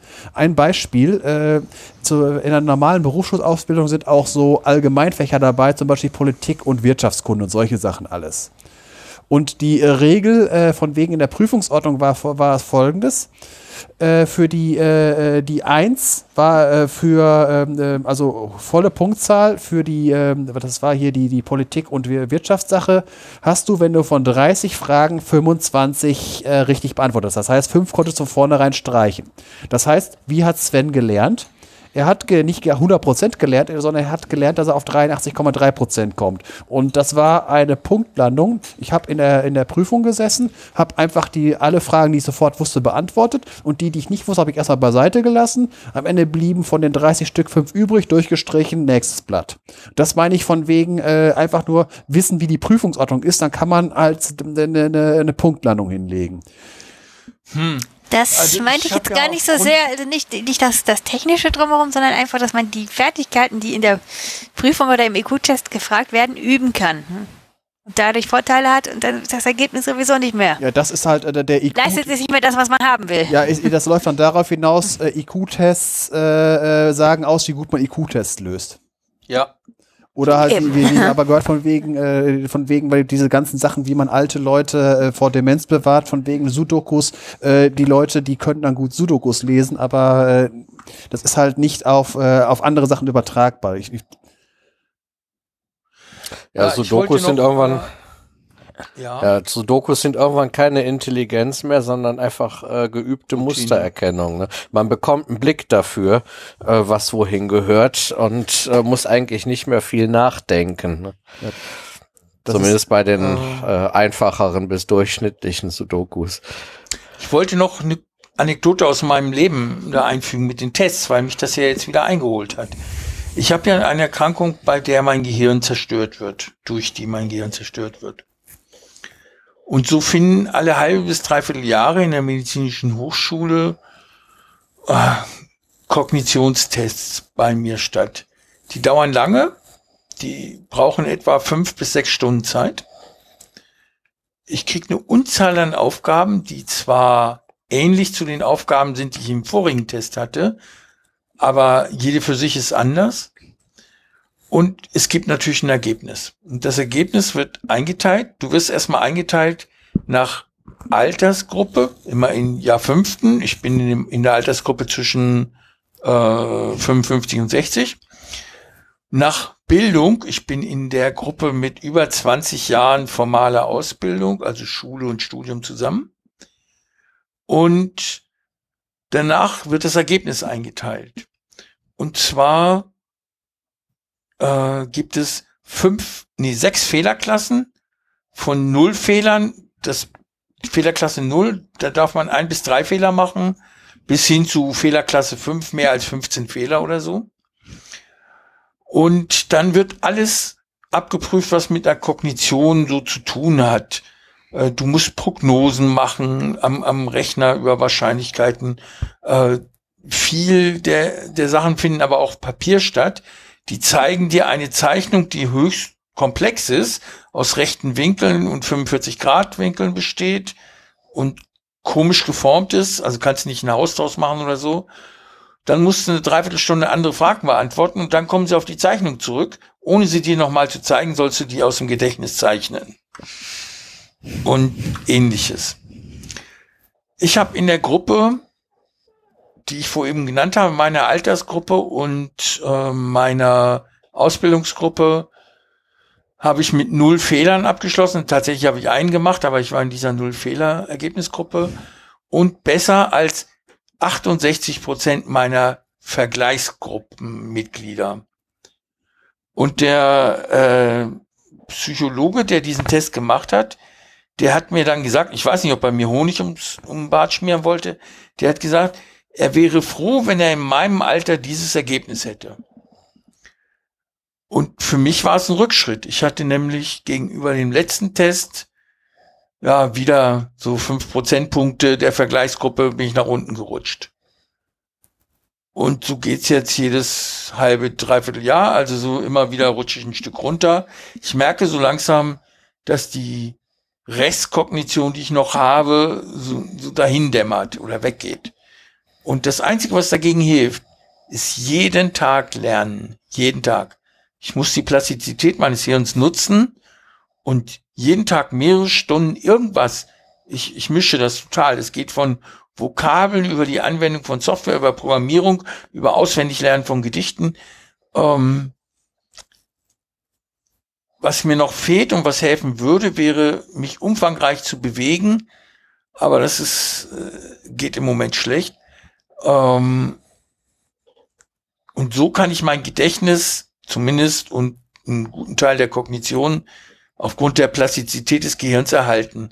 Denn was sie bei dieser Untersuchungsreihe festgestellt haben, diesmal 30 Prozent meines Gehirnvolumens, meiner Gehirnmasse, sind nicht mehr mit Blut versorgt. Also sind nicht mehr mit meinem Restgehirn, mit dem gesunden Teil des Gehirns oder noch gesunden Teil verbunden. Und was ich ganz erstaunlich fand, ich habe dann darüber nachgelesen, man kann Menschen in der Regel bis zu 50 Prozent des Hirns entfernen, ohne dass gravierende Einschränkungen feststellbar sind. Also die Leute können noch reden, essen, schreiben, sich selber den Po abwischen und auch noch äh, Mathematik betreiben. Ja, da gab's ja schon unfreiwillige Experimente für, denk, hier denke ich an Phineas Cage, der sich da die, die Eisenstange durch den Kopf geballert hat. Ja, genau. Das, äh, wenn man nicht das Kleinchen erwischt, bestehen große Chancen, dass man halt äh, mehr oder weniger na, noch überlebt, ohne dass man nachher halt äh, komplett äh, dement ist oder sonst irgendwas. Der Phineas Genau. Cage, der war eine Persönlichkeitsverändert, aber war noch zu, zum eigenständigen Leben fähig. Und was ich bei mir feststelle, und damit komme ich zum nächsten Punkt, ist auch eine Persönlichkeitsveränderung. In zwei Punkten ganz massiv aufgrund der Erkrankung. Äh, ich habe ja keine so tolle Prognose, was meine Restlebenszeit angeht. Und also äh, 60 Prozent der Patienten mit meiner Krankheit sind fünf Jahre nach Erstdiagnose tot. Äh, und das lässt mich ungeduldig werden. Ich will immer mehr erreichen, als ich kann. Das war früher schon ein bisschen so. Jetzt ist es ausgeprägter. Mir sind alle Menschen in meiner Umgebung zu langsam im Vergleich zu mir. Äh, ich bin echt ungeduldig geworden. Das habe ich gemerkt, jetzt an den letzten Mailwechseln und Vorkommnissen. Ja, habe ich den Verdacht auch schon ab, gehabt. Wenn Selbstverständlichkeiten Ja. in Frage gestellt werden oder so, das, das nervt mich einfach im Moment. Und ich bin aggressiv geworden, aggressiver als früher. Ich war früher, ich habe mich gerne gebiked auf Demos und mit Polizisten und so, aber das habe ich nicht so richtig als äh, Drangwäsche verstanden oder sowas, sondern das war einfach nötig, um was durchzusetzen. Jetzt bin ich aggressiv geworden. Ich streite mich einfach gerne. Äh, Das war früher nicht so. Und dieser Streit, das hat mein Wesen so verändert, dass ich diesen Streit als, äh, wie soll ich das sehen, äh, als wie ins Studio gehen oder so Sport treiben verstehe, weil ich intellektuell herausfordert, herausgefordert werde durch diesen Streit. Und das ist am letzten Sonntag darin kulminiert, dass ich einen Streit mit meiner Frau hatte, den ich sehr heftig ausgeführt habe und sie auch. Wir beide haben es bedauert, aber es war passiert. Und dann ist mir dieses englische Sprichwort durch den Sinn gegangen. Agree to disagree, but disagree to quarrel. Sich einig darüber zu sein, dass man uneins ist, aber auch darüber, dass man sich nicht darüber entzweien will. Man will sich nicht entzweien über den Streit. Und dann ist mir die Idee gekommen, ich könnte einen Podcast machen, in dem ich mich mit anderen Leuten, nicht meiner Frau, mit anderen, die Lust dazu haben, zu jeweiligen Themen streite. Ich streite mich über das Thema, aber nicht durch Lautstärke, sondern durch Argumente. Und danach kommt das nächste Thema. Das hat nichts mit dem Menschen zu tun, sondern ist erstmal reine Argumentation. Diesen Podcast habe ich mir vorgestellt, geteilter Meinung zu nennen, weil man eben geteilter Meinung ist. Ich hatte überlegt, ob ich den Agree to Disagree nenne, aber geteilter Meinung gefiel mir besser, weil es deutschsprachig ist. Und dann habe ich bei Reddit einen Post in der Podcast-Gruppe, in dem Podcast-Subreddit eingestellt und nach Leuten gesucht, habe zwei gefunden innerhalb von 24 Stunden, die Lust dazu hatten und die Idee gut fanden. Ein Mann, eine Frau, Karin und Philipp. Und wir haben dann am Dienstag die erste Episode aufgenommen. Das Thema kam von Karin. Sie hat Polyamorie vorgeschlagen als Thema. Und wir haben jetzt weitere Themen, die kann man auf Reddit, ihr werdet den Link kriegen, unter dem Sub geteilter Meinung angucken und auch neue einstellen oder vorhandene bewerten. Äh, Man kann eigene Themen dort präsentieren. Man kann auch teilnehmen an unserem Podcast, entweder mit einem Audiokommentar oder man kommt direkt in die Sendung und diskutiert zu einem Thema mit, das man selber vorschlägt oder das vorgeschlagen wurde. Das wollte ich mal vorstellen, diesen Podcast. Äh, also geteilter Meinung. Die erste Aufnahme geht morgen in, äh, in Schnitt und werde ich wahrscheinlich äh, Sonntag veröffentlichen können. Und Montag nehmen wir dann schon die nächste auf. Und da wird es darum gehen, inwieweit es sinnvoll ist, gezielt geschlechtsbezogene Förderung, also Frauenförderung insbesondere zu betreiben oder nicht. Ja, damit wäre ich durch. Ja, ja. interessant. Findest du echt? Ja, ja, ja. ja, schon. Also so, so das Gehirn ist ja immer wieder faszinierend. Ja. Vor allem das Menschliche. Ja, weil darüber will man irgendwie am meisten wissen, habe ich manchmal das Gefühl. Mhm. Ist ja auch sinnvoll. Ja. Erkenne, ja. erkenne dich selbst. Wenn Streitbarkeit ey, tatsächlich meint, eben Diskurse zu führen, ist das ja eigentlich alles andere als negativ. Mhm. Ich ja, denke, manchmal wäre es gut, einfach nur friedfertig zu sein. Und das gelingt mir nicht mehr richtig. Ich muss mich immer schon, schon ganz toll anstrengen, um Streit, also jetzt nicht, nicht Krawall, sondern einfach nur Streit in Form von Argumentieren zurückzuhalten. Eben, argumentativ, eben, das meinte ich ja mit Diskussion. Ganz gerne streiten um des Streitens willen. Ich habe mal mhm. festgestellt, es ist, wenn ich, wenn es darum geht, fällt es mir nicht ganz leicht, jemanden zu finden, der mir gewachsen ist. Echt nicht? Okay, dann komm mal Vielleicht suche ich an der, vielleicht suche ich an der falschen Stelle. Wir haben eine Frau aus Österreich dabei, einen Mann aus Stuttgart. Und äh, oh Sven, könntest du mir einen Gefallen tun? Ich weiß nicht. Ich habe dir doch dieses Logo geschickt. Könntest du das mal hier in das Dokument einfügen? Muss ich mal gucken, ob ich das jetzt. Du hast es per Mail bekommen. Ja, ich guck mal. Ja, mach weiter. Äh, der eine ist nämlich Grafikdesigner und hat uns ein Logo gebaut. Und das fand ich sehr schön. Ja, Kathi, wenn du irgendein Thema hast oder eins der Themen, die da aufgelistet sind, attraktiv findest, dann kannst du da gerne mitmachen. Ja, jetzt habe ich das tatsächlich ein bisschen weit aus dem Fenster gelernt, wenn am, am bequemsten ist mir sowas natürlich, das schriftlich durchzuführen. Nee, also schriftlich machen wir es nicht. Wir nein, nein, nein, nein. Und wir Aber wollen auch versuchen, mit einer Stunde netto Spielzeit hinzukommen. Das heißt, anderthalb bis zwei Stunden Aufnahme maximal. Wenn ich mal was habe, dann werde ich Danke. mich... Hast du jetzt eigentlich auch eine etwas orangere Version davon schon? Nein, äh, haben wir noch gar nicht drüber sprechen können. Ich finde das gar nicht so bildzeitungsmäßig, obwohl die Bildzeitung wirklich weiße Buchstaben hat. Ich habe nachgeguckt.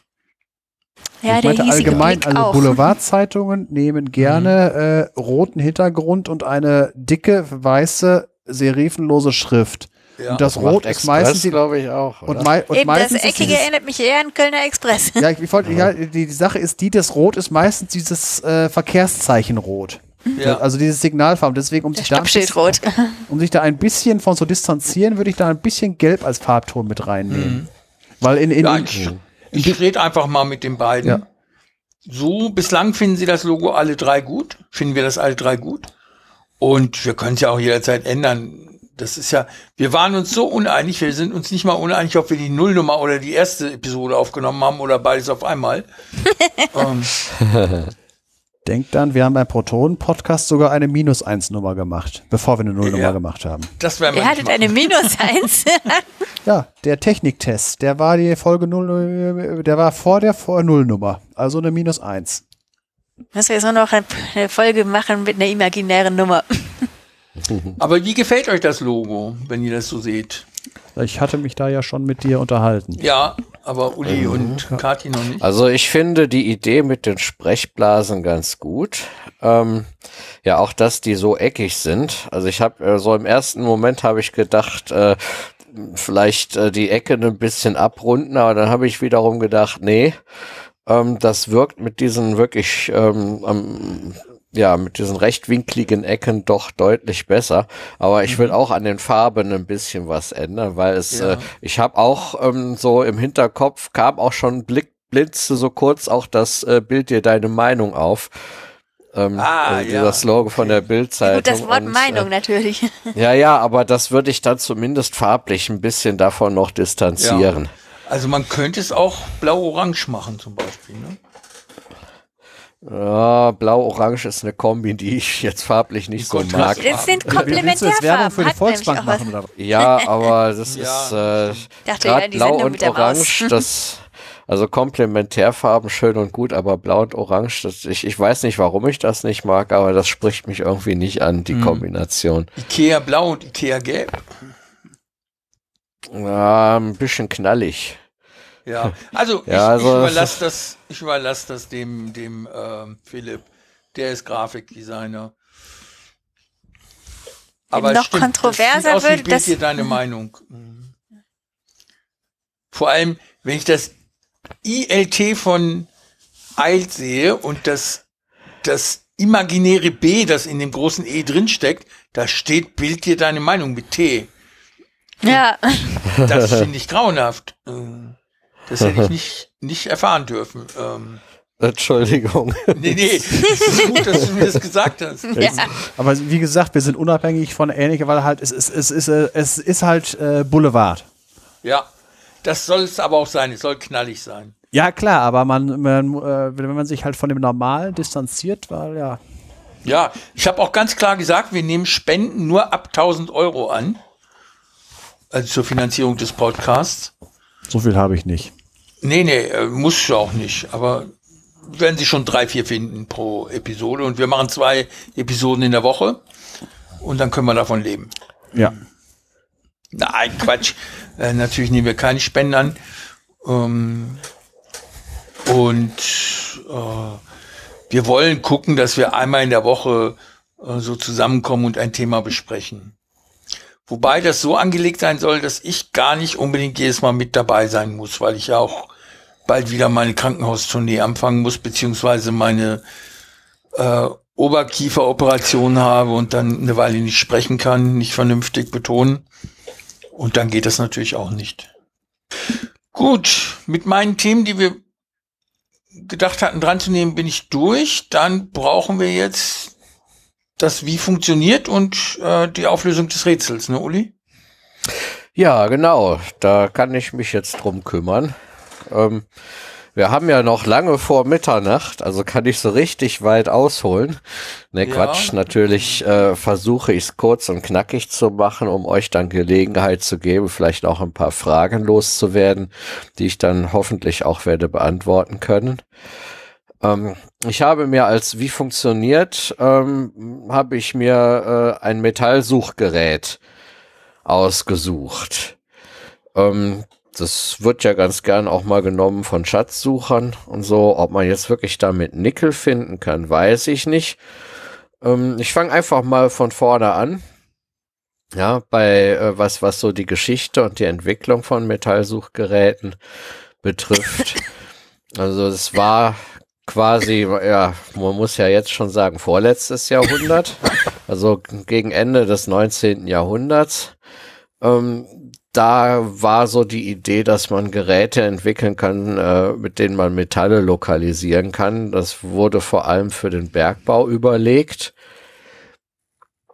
Und ähm, ja, da gab es dann im Prinzip auch schon ein technisches System, aber man konnte das noch nicht so richtig in ein Gerät ähm, einbauen. Das kam dann erst erst 100 Jahre später. Ja, das, das äh, System, das da zugrunde liegt, ähm, es funktioniert mit Induktion auf verschiedene Art und Weisen, aber es ist eigentlich immer eine Spule, eine stromdurchflossene Spule im Spiel, beziehungsweise ähm, in der Regel auch zwei. Also das erste System, das man angedacht hatte ähm, im 19.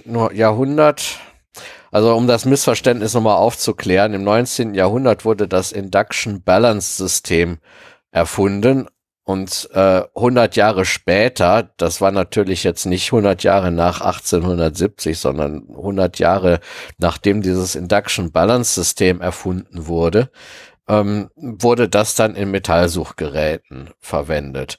Induction Balance heißt, man hat im Prinzip ganz einfach gesagt zwei Spulen, zwei stromdurchflossene Spulen, ähm, die äh, von Wechselstrom durchflossen sind. Das heißt, man hat äh, im Prinzip zwei Schwingkreise. Äh, da muss ich noch ein bisschen ausholen. Äh, ein Schwingkreis, den hatten wir schon mal in der Folge, aber ich wiederhole das noch mal kurz. Ähm, äh, man hat äh, in der Wechselstromtechnik hat man äh, nicht nur ohmsche Widerstände, sondern man kann auch Spulen und Kondensatoren als frequenzabhängige Widerstände nehmen. Und äh, eine reine Spule beziehungsweise ein reiner Kondensator stellt äh, im, im Idealfall einen, Blind, einen reinen Blindwiderstand dar. Äh, Blindwiderstand sagt man, weil ähm, der äh, ja nicht unbedingt, äh, also nicht wirklich zur, zur, zur, Leist, zum, zur Leistungsumsetzung ähm, beiträgt, beziehungsweise äh, nicht allein zur Leistungsumsetzung äh, beiträgt. Ähm, was uns jetzt interessiert ist, wenn man äh, so einen Blindwiderstand betrachtet, der sorgt für eine Phasenverschiebung zwischen Spannung und Strom. Ähm, und zwar um 90 Grad im Idealfall. Das heißt, der Blindwiderstand einer Spule sorgt dafür, dass der Strom um 90 Grad der Spannung nacheilt. Und der Blindwiderstand des Kondensators sorgt dafür, dass der Strom um 90 Grad vorauseilt. Wenn man jetzt eine Spule und ein Kondensator miteinander verschaltet, dann gibt es eine bestimmte Frequenz, weil dieser Blindwiderstand ist frequenzabhängig, dann gibt es eine bestimmte Frequenz, ähm, für die sich diese beiden Blindwiderstände gegenseitig aufheben, weil sie halt in entgegengesetzte Richtungen wirken. Und äh, das nennt man dann Schwingkreis. Und solche Schwingkreise haben halt eine bestimmte Resonanzfrequenz, nämlich genau die, für die die Blindwiderstände sich aufheben. Und das macht man sich zunutze in so einem, äh, in diesem Induction Balance System. Man nimmt im Prinzip zwei gleiche Schwingkreise. Ja, und ähm, erzeugt eine Wechselspannung. Ja, der eine Schwingkreis, der sitzt in dem Oszillator drin.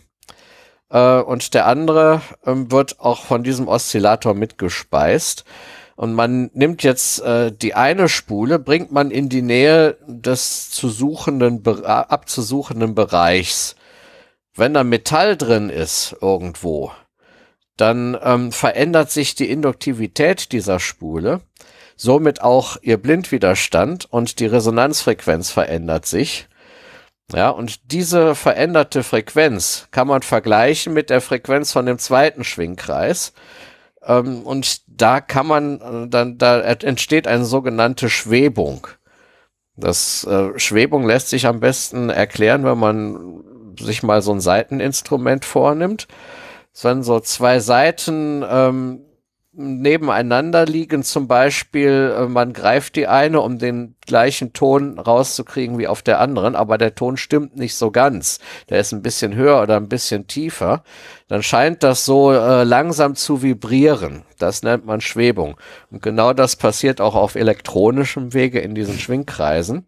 Wenn dann Metall da ist, ja, wodurch die Induktivität der einen Spule verändert wird. Ähm, und diese Schwebung kann man hörbar machen. Das ist so dieses, ähm, dieses Induction Balance System. Ähm, dann gibt es noch eine andere Hauptrichtung. Das ist äh, ein gepulstes System. Da können äh, Sende- und Empfängerspule durchaus äh, die gleiche sein. Äh, man schickt einen sehr hohen Gleichstrom stoßartig durch die Spule. Das erzeugt in dem, ähm, in dem Metall, das man finden will, Wirbelströme, die je nachdem, wie viel Metall da ist und wie weit das weg ist und so weiter, eine bestimmte Zeit zum Abklingen brauchen. Das heißt, nachdem man diesen Impuls gesendet hat, kann man die abklingenden, die, äh, die Induktion durch die, die durch die abklingenden Wirbelströme entsteht, äh, empfangen und auswerten. Ja, die, die ähm, Abklingdauer, die hängt halt äh, damit äh, zusammen, wie viel Metall da drin ist, was für Metall da drin ist. Also da kann man dann, äh, hat man dann eventuell auch die Möglichkeit, äh, Metalle voneinander äh, unter, zu unterscheiden. Zum Beispiel auch indem man äh, ähm, den zeitlichen Verlauf dieser Wirbelstromantworten misst und auswertet, indem man unterschiedlich lange Pulse oder Impulsfolgen durch die Sendespule schickt. Ja, ähm, das äh, hat halt nur den Nachteil, man braucht halt einen ziemlich hohen Gleichstrom, sehr stoß, stoßartig. Da muss also, muss halt viel auf einmal kommen, salopp gesagt. Ja, und bei den Wechselstrom durchflossenen äh, Systemen, da hat man ähm, halt die Möglichkeit, wie gesagt, diese Schwebung auszuwerten. Äh, man kann auch die Amplitude und die Phasenlage analysieren. Ähm, ja, also die unterschiedliche äh, Reaktionen, unterschiedliche Metalle geben auch äh, die Signale unterschiedlich stark zurück durch ihre Wirbelströme. Ähm, ja, man kann damit auch leitfähige Flüssigkeiten, also Elektrolyte finden. Ja, weil äh, in denen entstehen halt auch Wirbelströme. Grundsätzlich äh, durch ein äh, sich veränderndes Magnetfeld entstehen in allen leitenden Stoffen diese Wirbelströme, die ihrerseits wieder eine Gegeninduktion hervorrufen, die man dann mit so einer Spule empfangen kann. Ja, im, im Eigenbau- und Freizeitbereich, äh, da gibt's halt äh, nur eine Spule zum Teil, nur eine Suchspule zum Teil und äh, ja, äh, wie gesagt, da kann man mit relativ einfachen Mitteln schon was selber bauen. Ich kann mich dran erinnern, ich habe als Kind mal ein Metallsuchgerät gebaut für Leitungen in der Wand. Ähm, diese Geräte, die haben jetzt nicht so eine hohe an, so einen hohen Anspruch äh, an die Reichweite wie jetzt Geräte, mit denen Leute wirklich äh, auf Schatzsuche oder gar im Bergbau äh, gehen. Ja, äh, da war eine Spule drin und die hat wirklich auch die, da wurden halt auch die Frequenzveränderungen einfach nur hörbar gemacht. Das heißt, wenn da irgendwo Metall war, dann hat es halt äh, anders gepiept, als äh, wenn da jetzt kein Metall war. Ja, ähm, vielleicht äh, noch ein paar Anwendungsbereiche. Äh, was ich noch nicht erwähnt habe, ist die Personenkontrolle. Ja, da wird auch mit äh, Metall Metalldetektoren gearbeitet. Die arbeiten auch mit äh, Magnetfeldern, mit Spulen. Also diese ähm, diese Tore, durch die man durchgehen muss, äh, das ist äh, im Prinzip äh, ja arbeitet mit magnetischer Induktion. Ähm, diese Handgeräte, da ist ja vorne so ein Kreis dran, wenn man das vielleicht äh, mal schon mal gesehen hat, schon mal abgesucht wurde, wie zum Beispiel ich jetzt äh, vor zwei Wochen mittwochs ähm, beim Amtsgericht Brühl, bevor ich da rein durfte, haben die mich auch abgetastet mit so einem Gerät. Ähm, da ist halt auch die Spule drin. Damit gehen sie einem am Körper lang und suchen einen ab. Ja, ob das wirklich nur die Gürtelschnalle war, die in dem, äh, in, der, in dieser, in diesem Durchgang gepiept, das Piepsen verursacht hat. Äh, man kann, wie ich eben erzählt habe, metallische Leitungen und, und auch Rohre in, in, in, in Bauten finden. Ja, so, so, so ein Ding hatte ich mir mal als Kind selbst gebaut mit einem sehr gut ausgestatteten Elektrobaukasten. Ähm, interessant finde ich auch äh, in der Lebensmittelindustrie. Ja, da kann man, da gibt's ja immer mal wieder äh, Produktionsfehler. Da können auch Metallteile in die Nahrung geraten oder Metallsplitter sogar, was besonders fies ist. Äh, deshalb kann, werden da die Produkte auch mit, mit, mit Metallsuchgeräten äh, quasi abgetastet, um zu gucken, ob da jetzt irgendwie was, was Fieses drin ist. Ja, äh, die klassischen Sondengänger gibt es noch, ähm, also Schatzsucher. Ähm, Archäologie. Ja, da braucht man dann eventuell schon etwas höhere Reichweiten. Ähm, Kampfmittelbeseitigung, ja, vor allem Minenräumen. Aber gerade in der Archäologie und bei der Minenräumung gibt es auch äh, schon Ansätze und auch schon erfolgreiche Versuche, ähm, mit äh, bildgebenden Radarverfahren zu arbeiten. Da habe ich auch in einem Podcast mal drüber erzählt.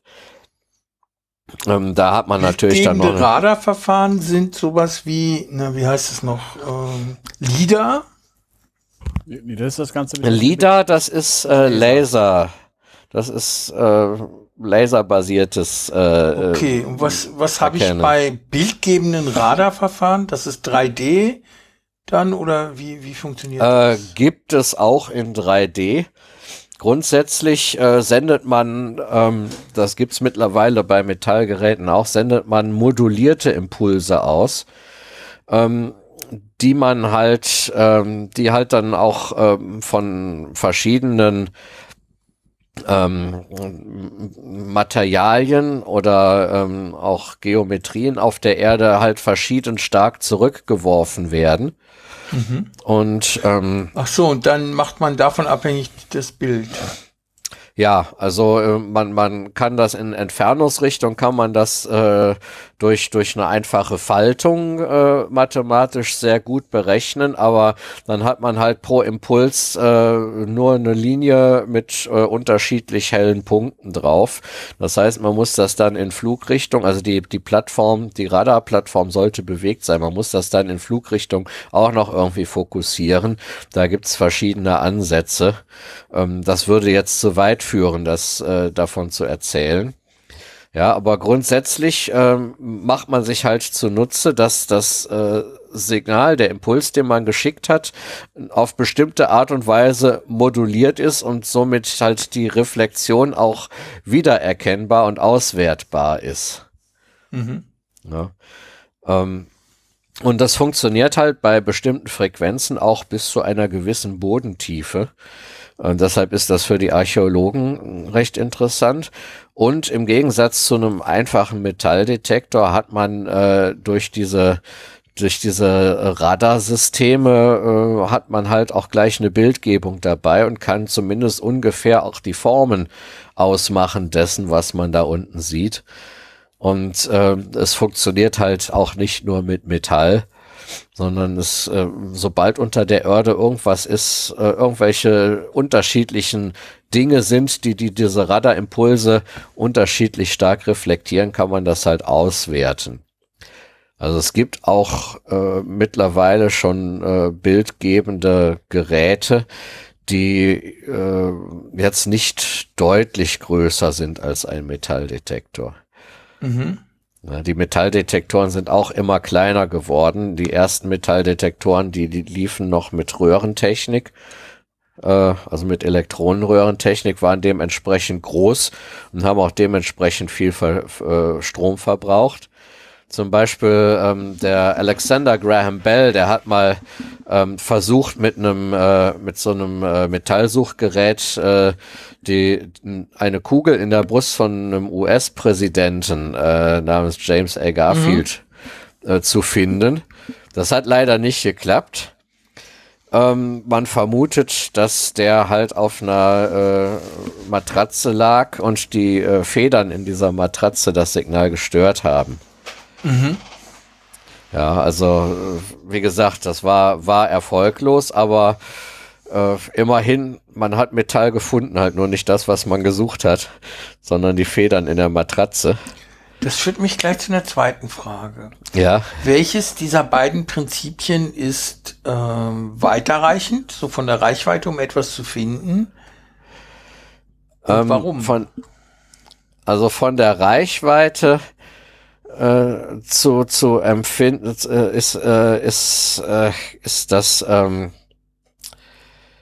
äh, ist dieses, dieses Pulsinduktionssystem besser. Man hat eine bessere Signalstärke. Mhm. Ja, äh, man hat bei diesen ähm, äh, also man hat bei diesem äh, Induction Balance System und hat man äh, oder auch beim Beat Frequency Oscillator, das ist, äh, da stabilisiert man die ähm, Frequenz nochmal äh, mit, äh, mit einem Quarz-Oszillator zum Teil. Und ähm, da hat man eine relativ geringe Suchtiefe. Auf der anderen Seite ist es recht empfindlich und fehleranfällig. Also man kommt zwar nicht, nicht sehr tief, aber in dem Bereich, in dem man kommt, hat man halt eine höhere Fehleranfälligkeit, weil es da dann sehr empfindlich ist. Ich kann noch mal so ein bisschen zusammenfassen, was es da gibt. Ähm, also es gibt einmal ähm, diese Geräte, wo, also man hat auf jeden Fall äh, bei kontinuierlichen ähm, Detektoren, ähm, also bei, bei Detektoren, die eine kontinuierliche Frequenz aussenden, arbeitet man halt mit dem Schwebungsprinzip, ähm, wie ich das erklärt habe, mit den Gitarrenseiten. Ja, da nimmt man einen sehr genauen Oszillator, der für, für quasi für die Vergleichsschwingung auch sorgt. Und äh, der zweite Oszillator ist halt ein normaler äh, Schwingkreis mit äh, aus äh, Spule und Kondensator. Und ähm, das gesuchte Metall verändert die Induktivität, somit die Frequenz. Man hört eine Schwebung. Ähm, ja, und äh, beziehungsweise, also diese Schwebung ist halt die Frequenzdifferenz. Und wenn man die jetzt äh, verstärkt, kann man die hören. Ähm, das ist halt eine sehr empfindliche, hat eine relativ geringe Signalstärke, eine relativ geringe Suchtiefe, äh, ist aber halt recht einfach und günstig zu realisieren. Ähm, dann gibt es Verfahren, die sind etwas langwelliger. Ähm, da hat man auch eine Sendespule und eine Empfangsspule. Ähm, nur da äh, wird halt mit der Empfängerspule wird halt das Empfangssignal registriert und äh, die Veränderung ausgewertet. Äh, da gibt's, da wird jetzt nicht äh, die die Schwebung äh, betrachtet, sondern man äh, wertet halt aus, was da für ein Signal in der Empfängerspule zurückkommt. Das ist recht weit verbreitet. Da kann man auch Metalle teilweise gut voneinander unterscheiden, hat recht wenig Fehler, aber auch halt eine geringe Reichweite. Wenn man mehr Reichweite braucht, dann macht man dieses Pulsinduktionsverfahren, wo man ähm, halt äh, einen sehr starken Gleichstrom kurz durch die Spule schickt. Ähm, die dann halt sehr kurz ein sehr starkes Magnetfeld erzeugt und dann halt die äh, von der von den Wirbelströmen im Metall erzeugte Gegeninduktion empfängt und guckt, wie lang braucht die zum Abklingen, ähm, wie verläuft die, die beim Abklingen und so weiter. Ähm, da hat man halt eine gute Suchtiefe. Man kann nur Metalle halt recht schlecht voneinander unterscheiden. Ähm, und man kann halt auch Pech haben und auf eine leitende Flüssigkeit stoßen. Ähm, ja, und äh, ja, die, die Dinger kosten aber halt auch viel. Und äh, weil, weil verbrauchen auch recht viel Strom im Vergleich. Ne? Also die, die meisten Schatzsucher, die äh, ähm, die nehmen halt dann äh, trotzdem diese Pulsinduktion-Geschichte, äh, weil es halt diese höhere Suchtiefe hat. Ja, diese Wie weit gute Signal. Zentimeter oder noch tiefer? Ähm, das ist unterschiedlich. Da habe ich äh, gar keine konkreten Angaben zu gefunden. Ähm, da mag wohl irgendwie keiner was zu sagen. Das ist äh, wie gesagt, ich habe da zwar ein bisschen recherchiert. Äh, ich denke mal, solche Angaben findet man, wenn man jetzt äh, auf Herstellerseiten nach Metallsuchgeräten guckt. Das habe ich nicht gemacht. Ähm, ich, mir ging es halt hauptsächlich um die Funktionsweise. Aber bei der Funktionsweise habe ich halt nie äh, irgendwie äh, Angaben zu, zu Suchtiefen gefunden. Mhm. Ja. Das hieß,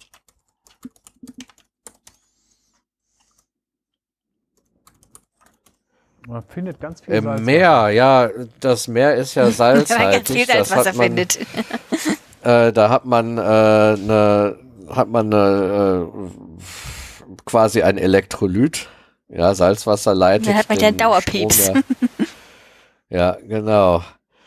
Äh, also, ich habe jetzt hier gerade Metallsuchgerät Test 2019, da die Testsieger.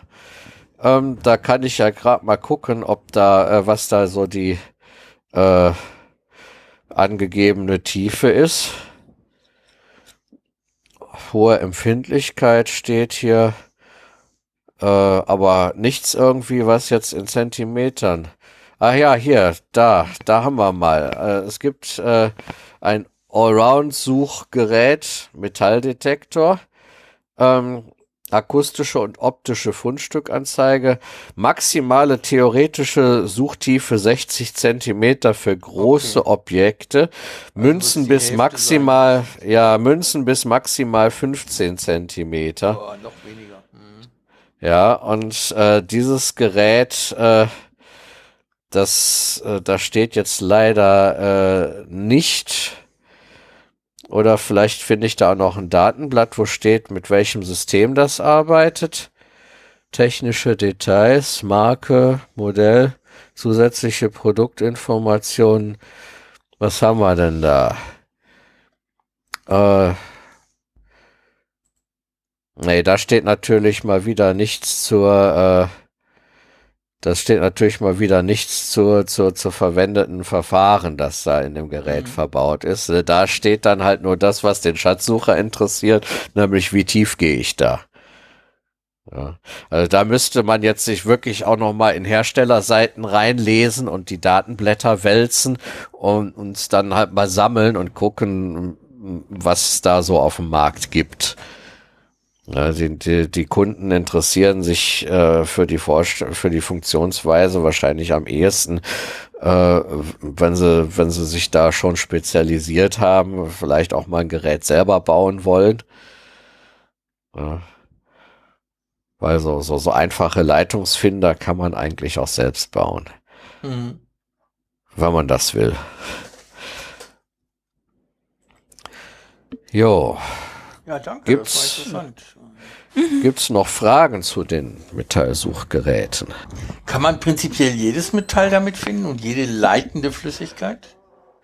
Ja, alles, was leitet. Wie gesagt, alles, was leitet, wenn das einem veränderlichen Magnetfeld ausgesetzt ist, dann äh, wird halt äh, ein Strom induziert und dieser Strom erzeugt seinerseits wieder eine Gegeninduktion, die halt der ursprünglichen Anregung entgegengerichtet ist und das kann man natürlich dann auch empfangen. Das heißt, es müsste eigentlich mit jedem leitenden Stoff bis zu einem gewissen Grad gehen. Mhm. Na, wie das jetzt so im Halbleiterbereich aussieht mit Germanium, Silizium, das kann ich nicht sagen. Ähm, ich denke mal, wenn das irgendwo rumliegt, dann wird es äh, wahrscheinlich auch nicht dotiert sein. Ja, und mhm. deshalb äh, ist das schwer, was zu sagen, wie das da mit den leitenden Eigenschaften aussieht, ob das ein Signal erzeugt, das stark genug ist, dass man es empfangen kann.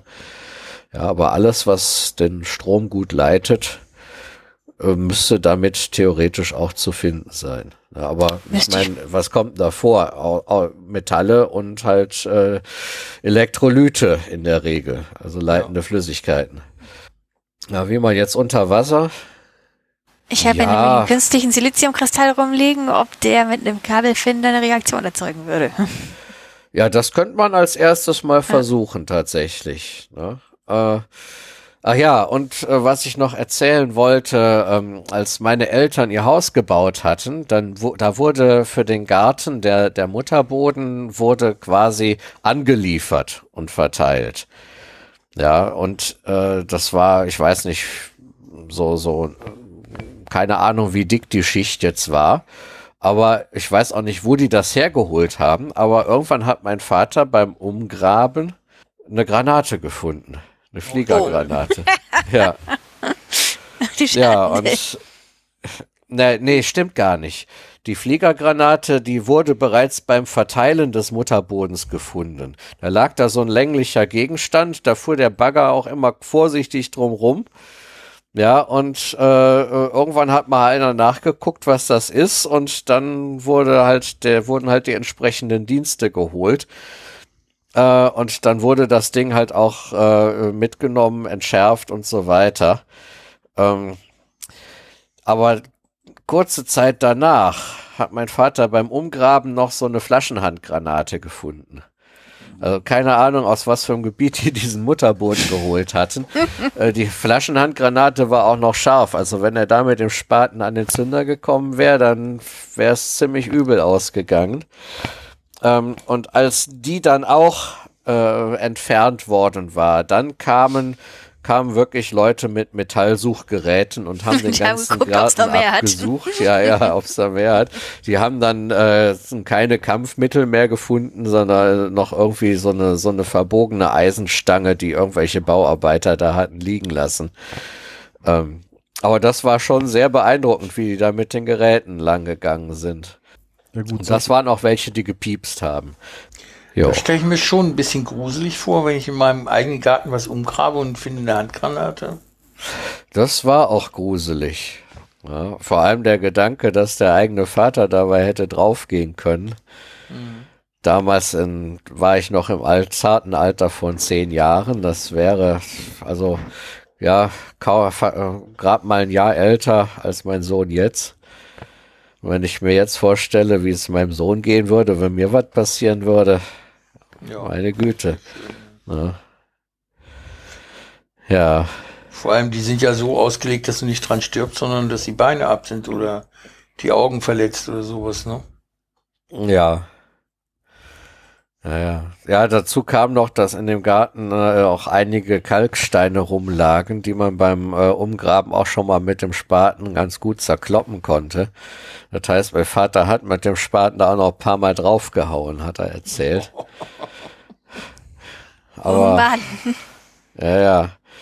Ist aber nichts passiert. Na, aber äh, gut, dann mit den Metallsuchgeräten da mal lang zu gehen, war halt die logische Konsequenz aus dem Ganzen. Ja, ja, mehr habe ich dazu jetzt nicht. Ähm, ja, wie geht's weiter? Machen wir jetzt direkt die Rätselauflösung? Ja, Rätselhaft wird's jetzt. Sprechen kannst? Hm, ja, ich müsste noch sprechen können. Ähm, also, kommen wir mal zu der Auflösung. Äh, müssen wir das Ganze mal Stück für Stück auseinandernehmen.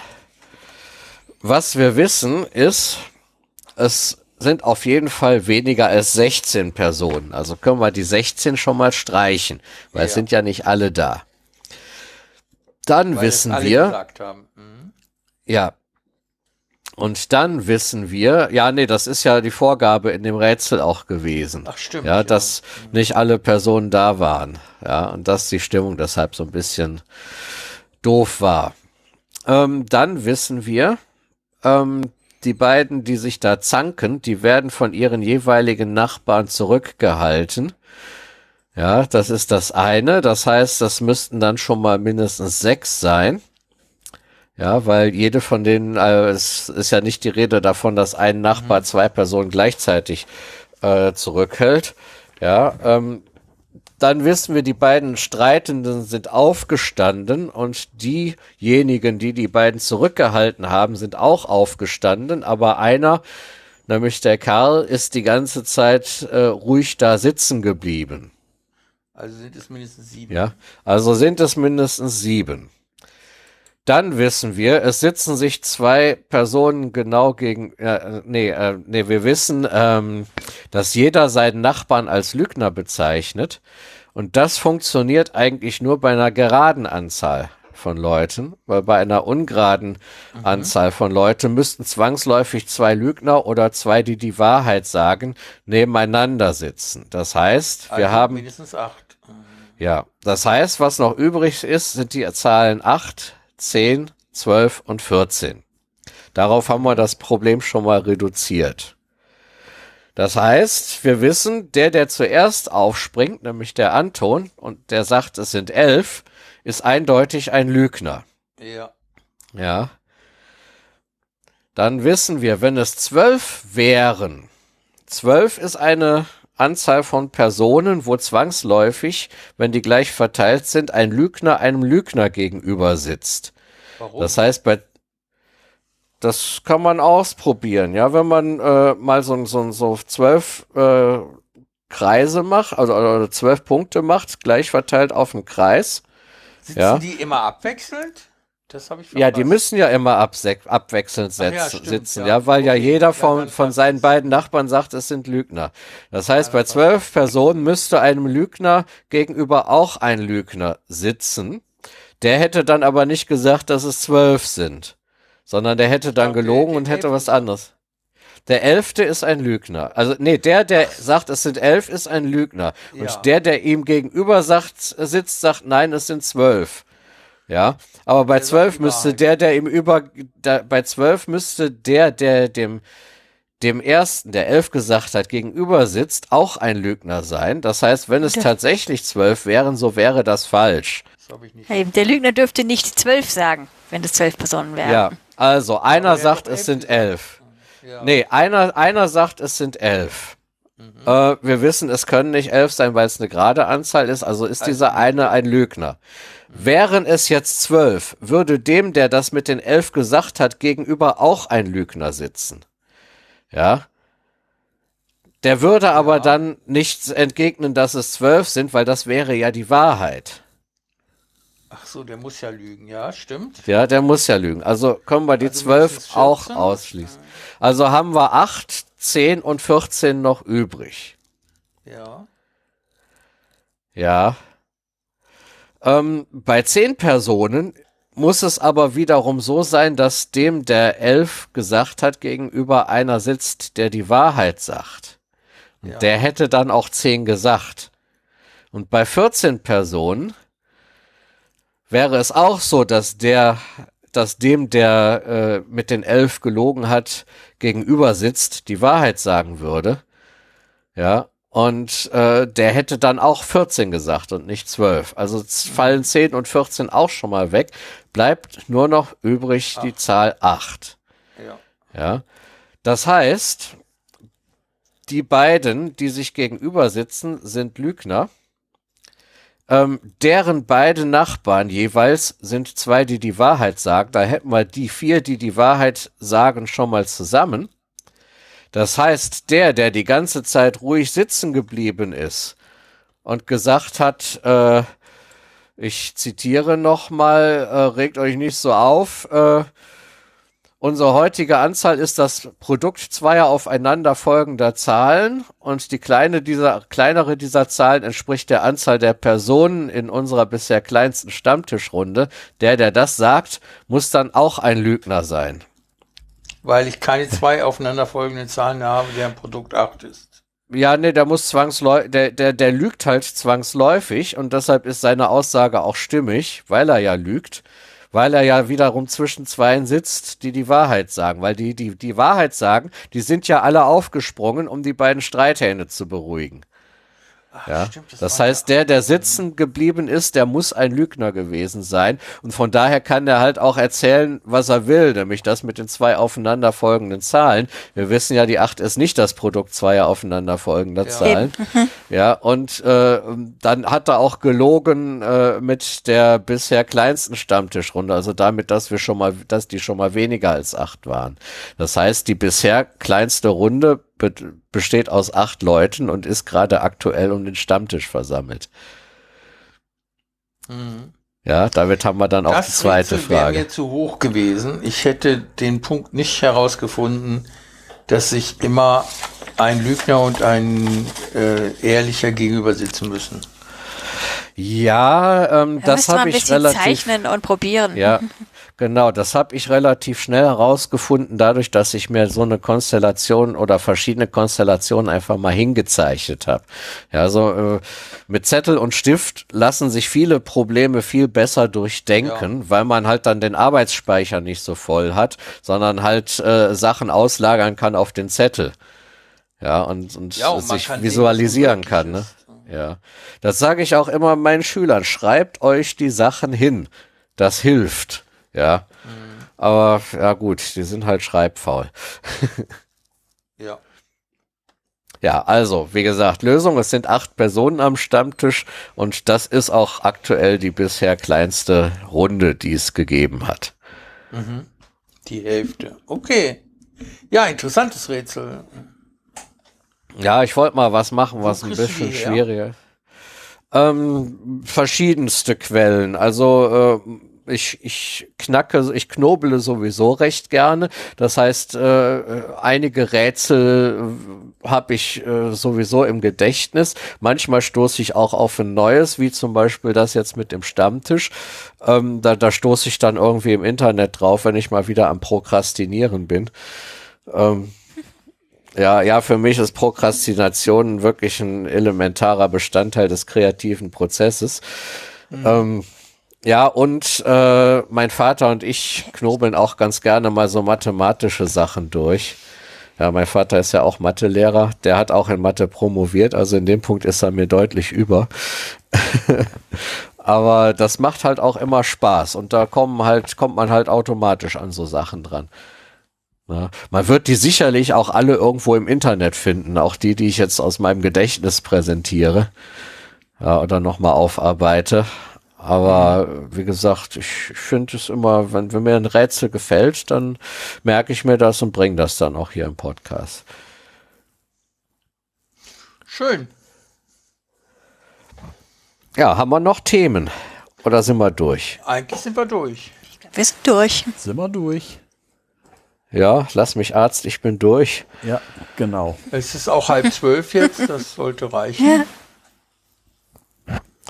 Ja, ja, dann würde ich sagen, machen wir mal eine kleine Verabschiedungsrunde. Ich sage dann heute mal als erster Tschüss. Ich hoffe, diese Folge hat Spaß gemacht. Ähm, mir hat das Aufnehmen auf jeden Fall Spaß gemacht. Wir sind auch nicht so viel abgeschweift, obwohl ich das ganz gerne tue, aber es war trotzdem schön. Ja. Also. Und du konntest nebenbei noch deinen Kühlschrank aufräumen. Nee, das habe ich tatsächlich vorher gemacht, weil ich wollte ja, die Sachen da. Ja, ja. Das musste ich leider vorher. Ach, das wollte ich ja, ja noch bringen, weil das, genau. das, das, äh, ist ja untergegangen. Also dann mache ich das jetzt zum Abschluss den, den noch. Hast also, du verstanden. Das ist gut. ja, ich kam, ich kam, äh, ich kam von der Arbeit nach Hause ähm, hatte den ganzen Tag so ein mulmiges Gefühl, weil ich mir nicht sicher war, ob ich äh, nach dem Zubereiten meiner Frühstückseier heute Morgen die Herdplatte ausgeschaltet hatte. Äh, ja, ich kam nach Hause, guckte in die Küche, die Herdplatte war völlig in Ordnung und ausgeschaltet, aber der Kühlschrank stand offen und es lag vor dem Kühlschrank äh, ein Konglomerat aus Glasscherben, Gurkenscheiben äh, und Cola-Resten. Was war passiert? Offensichtlich ist äh, in meinem Kühlschrank eine PET-Mehrwegflasche mit äh, zuckerfreier Sherry-Cola drin explodiert. Ja, die Flasche, die war der Länge nach gespalten, der Boden war raus, äh, der Deckel äh, war in viele Einzelteile zer zerfetzt, äh, die teilweise nicht größer als fünf Millimeter waren. Ja, und äh, dabei hat es halt den Kühl die Kühlschranktür auf und das Gurkenglas und die Ketchupflasche rausgehauen. Das Gurkenglas ist dann auch leider zerbrochen und die Gurken waren nicht mehr zu genießen. Die Ketchupflasche ist heil geblieben. Die hat nur eine Delle im Deckel. Da muss ich dann mal morgen noch mal in aller Ruhe bei Licht gucken, äh, ob äh, jetzt dieser dieses äh, Gewinde irgendwie was abgekriegt hat, ob da jetzt Glassplitter drin sein könnten oder nicht weil wenn doch, dann muss ich den Ketchup leider auch entsorgen. Na gut, und das hat dazu geführt, dass ich mit der Aufnahme leider erst etwas später beginnen konnte, weil ich den ganzen Mist noch wegmachen musste. So war mhm. das. Explosive Cherry Coke. Ist mir noch nie passiert, dass irgendwie so eine, so eine PET-Flasche mit was drin mal explodiert ist. Also ich vermute, die stand zu nah an der Hinterwand vom Kühlschrank. Da kommt die Kälte her. Also ich habe auch, ich habe auch äh, irgendwelche ähm, gefrorenen Wasserteile gefunden, mit denen ich nicht gerechnet hätte in dem Kühlschrank. Äh, muss ich mal gucken. Also die beiden Flaschen Feeds, die da noch drin sind, die sind glücklicherweise heil, heil geblieben. Kann man hoffen, dass es so bleibt. Schnell, ja. schnell austrinken, bevor noch schlimme Dinge passieren. Ja, erstmal muss ich den Nachschub sichern. Erstmal muss ich den Nachschub sichern. Also meine Ex-Frau hat mich zum Geburtstag, mich und den Felix eingeladen zum Weihnachtsmarkt nach Trier. Das könnte eine gute Gelegenheit sein, mich nochmal mit Feeds einzudecken. Aber langfristig brauche ich natürlich eine verlässlichere Quelle und ich kann ja nicht alle naslang nach Trier, zu, äh, Trier fahren, nur, nur um Apfelwein zu kaufen. Ne? Äh, leider habe ich äh, online auch äh, nichts Vernünftiges gesehen, wie man an Feeds rankommen könnte. Kannst du nicht deinen lokalen Weinhändler da mal sagen, dass er was für dich besorgen soll? Äh, ja, mein lokaler Weinhändler, so das, was es hier in Brühl gibt, das sind alles so etwas gehobenere Sa äh, Sachen, die sagen dann, was, sie wollen Appleboy? Nee, haben wir nicht im mhm. Programm. Ja. Okay. Also bei mir ist es so, dass ich bei meinem lokalen Ökohandel äh, mal nachgefragt habe, ob die mir das Olivenöl aus Kreta, das ich immer so in 5-Liter-Gebinden beziehe, ob die mir das auch besorgen können. Aha. Da hat er erst Nein gesagt, dann habe ich noch mal nachgefragt nach einem halben Jahr und er meinte, ja, äh, Sie könnten es ja mal probieren, wie viel ich davon im Jahr abnehmen würde. Da habe ich gesagt, äh, drei, also 15 Liter. Und äh, der Preis war identisch zu Amazon. Und dann habe ich gesagt, klar, mache ich. Und jetzt ist es so, dass er davon jetzt schon mehrere Kunden überzeugt hat. Also er verkauft jetzt äh, etwa 10 oder 12 im Jahr. Ah ja, das ist doch das schön. Das ist jetzt kein Riesengeschäft für ihn, aber auf keinen Fall ein Verlust. Hm. Ja. Ja gut, ansonsten wird Fields halt für mich dann immer was Besonderes bleiben. Ich meine, das hat ja, ja, auch, auch seine. Ist, ne? Ja, ja. ja, ich trinke es halt sehr gerne. So, aber ich glaube, jetzt sind wir wirklich durch, ne? Ja. Ja, ich ja. wollte noch mal auf den Podcast geteilter Meinung hinweisen. Die Links findet ihr in den Show Notes. Und ich hoffe auf Kommentare dort und Vorschläge für Streitthemen. Das war's auch von mir. Ja, da muss jetzt noch sagen, wer sich als nächster verabschieden soll. Ja, Kati natürlich. Sven lässt ja den Vogel piepen. Ah. Ja, dann wünsche ich, ich, ja, ich hoffe auch, dass es euch heute Spaß gemacht hat. Ich wünsche auch eine gute Nacht. Ja, dir auch. Und ja, bis zum nächsten Mal. Wir mhm. zur Runde um Kupfer. Ja, und ich muss sagen, hat wieder Spaß gemacht, auch wenn es halt technisch ein wenig geklemmt hat äh, und äh, deswegen auch vielleicht ein wenig kürzer geworden ist. Aber ich würde einfach mal sagen, wir machen mal weiter so und dann bis zum nächsten Mal. Bis dann, schöne Weihnachten. Jo. Genau, schöne dann. Weihnachten. schöne Weihnachten und guten Rutsch. Ja. ja, genau. Von mir auch schöne Weihnachten und guten Rutsch. Und bis dann.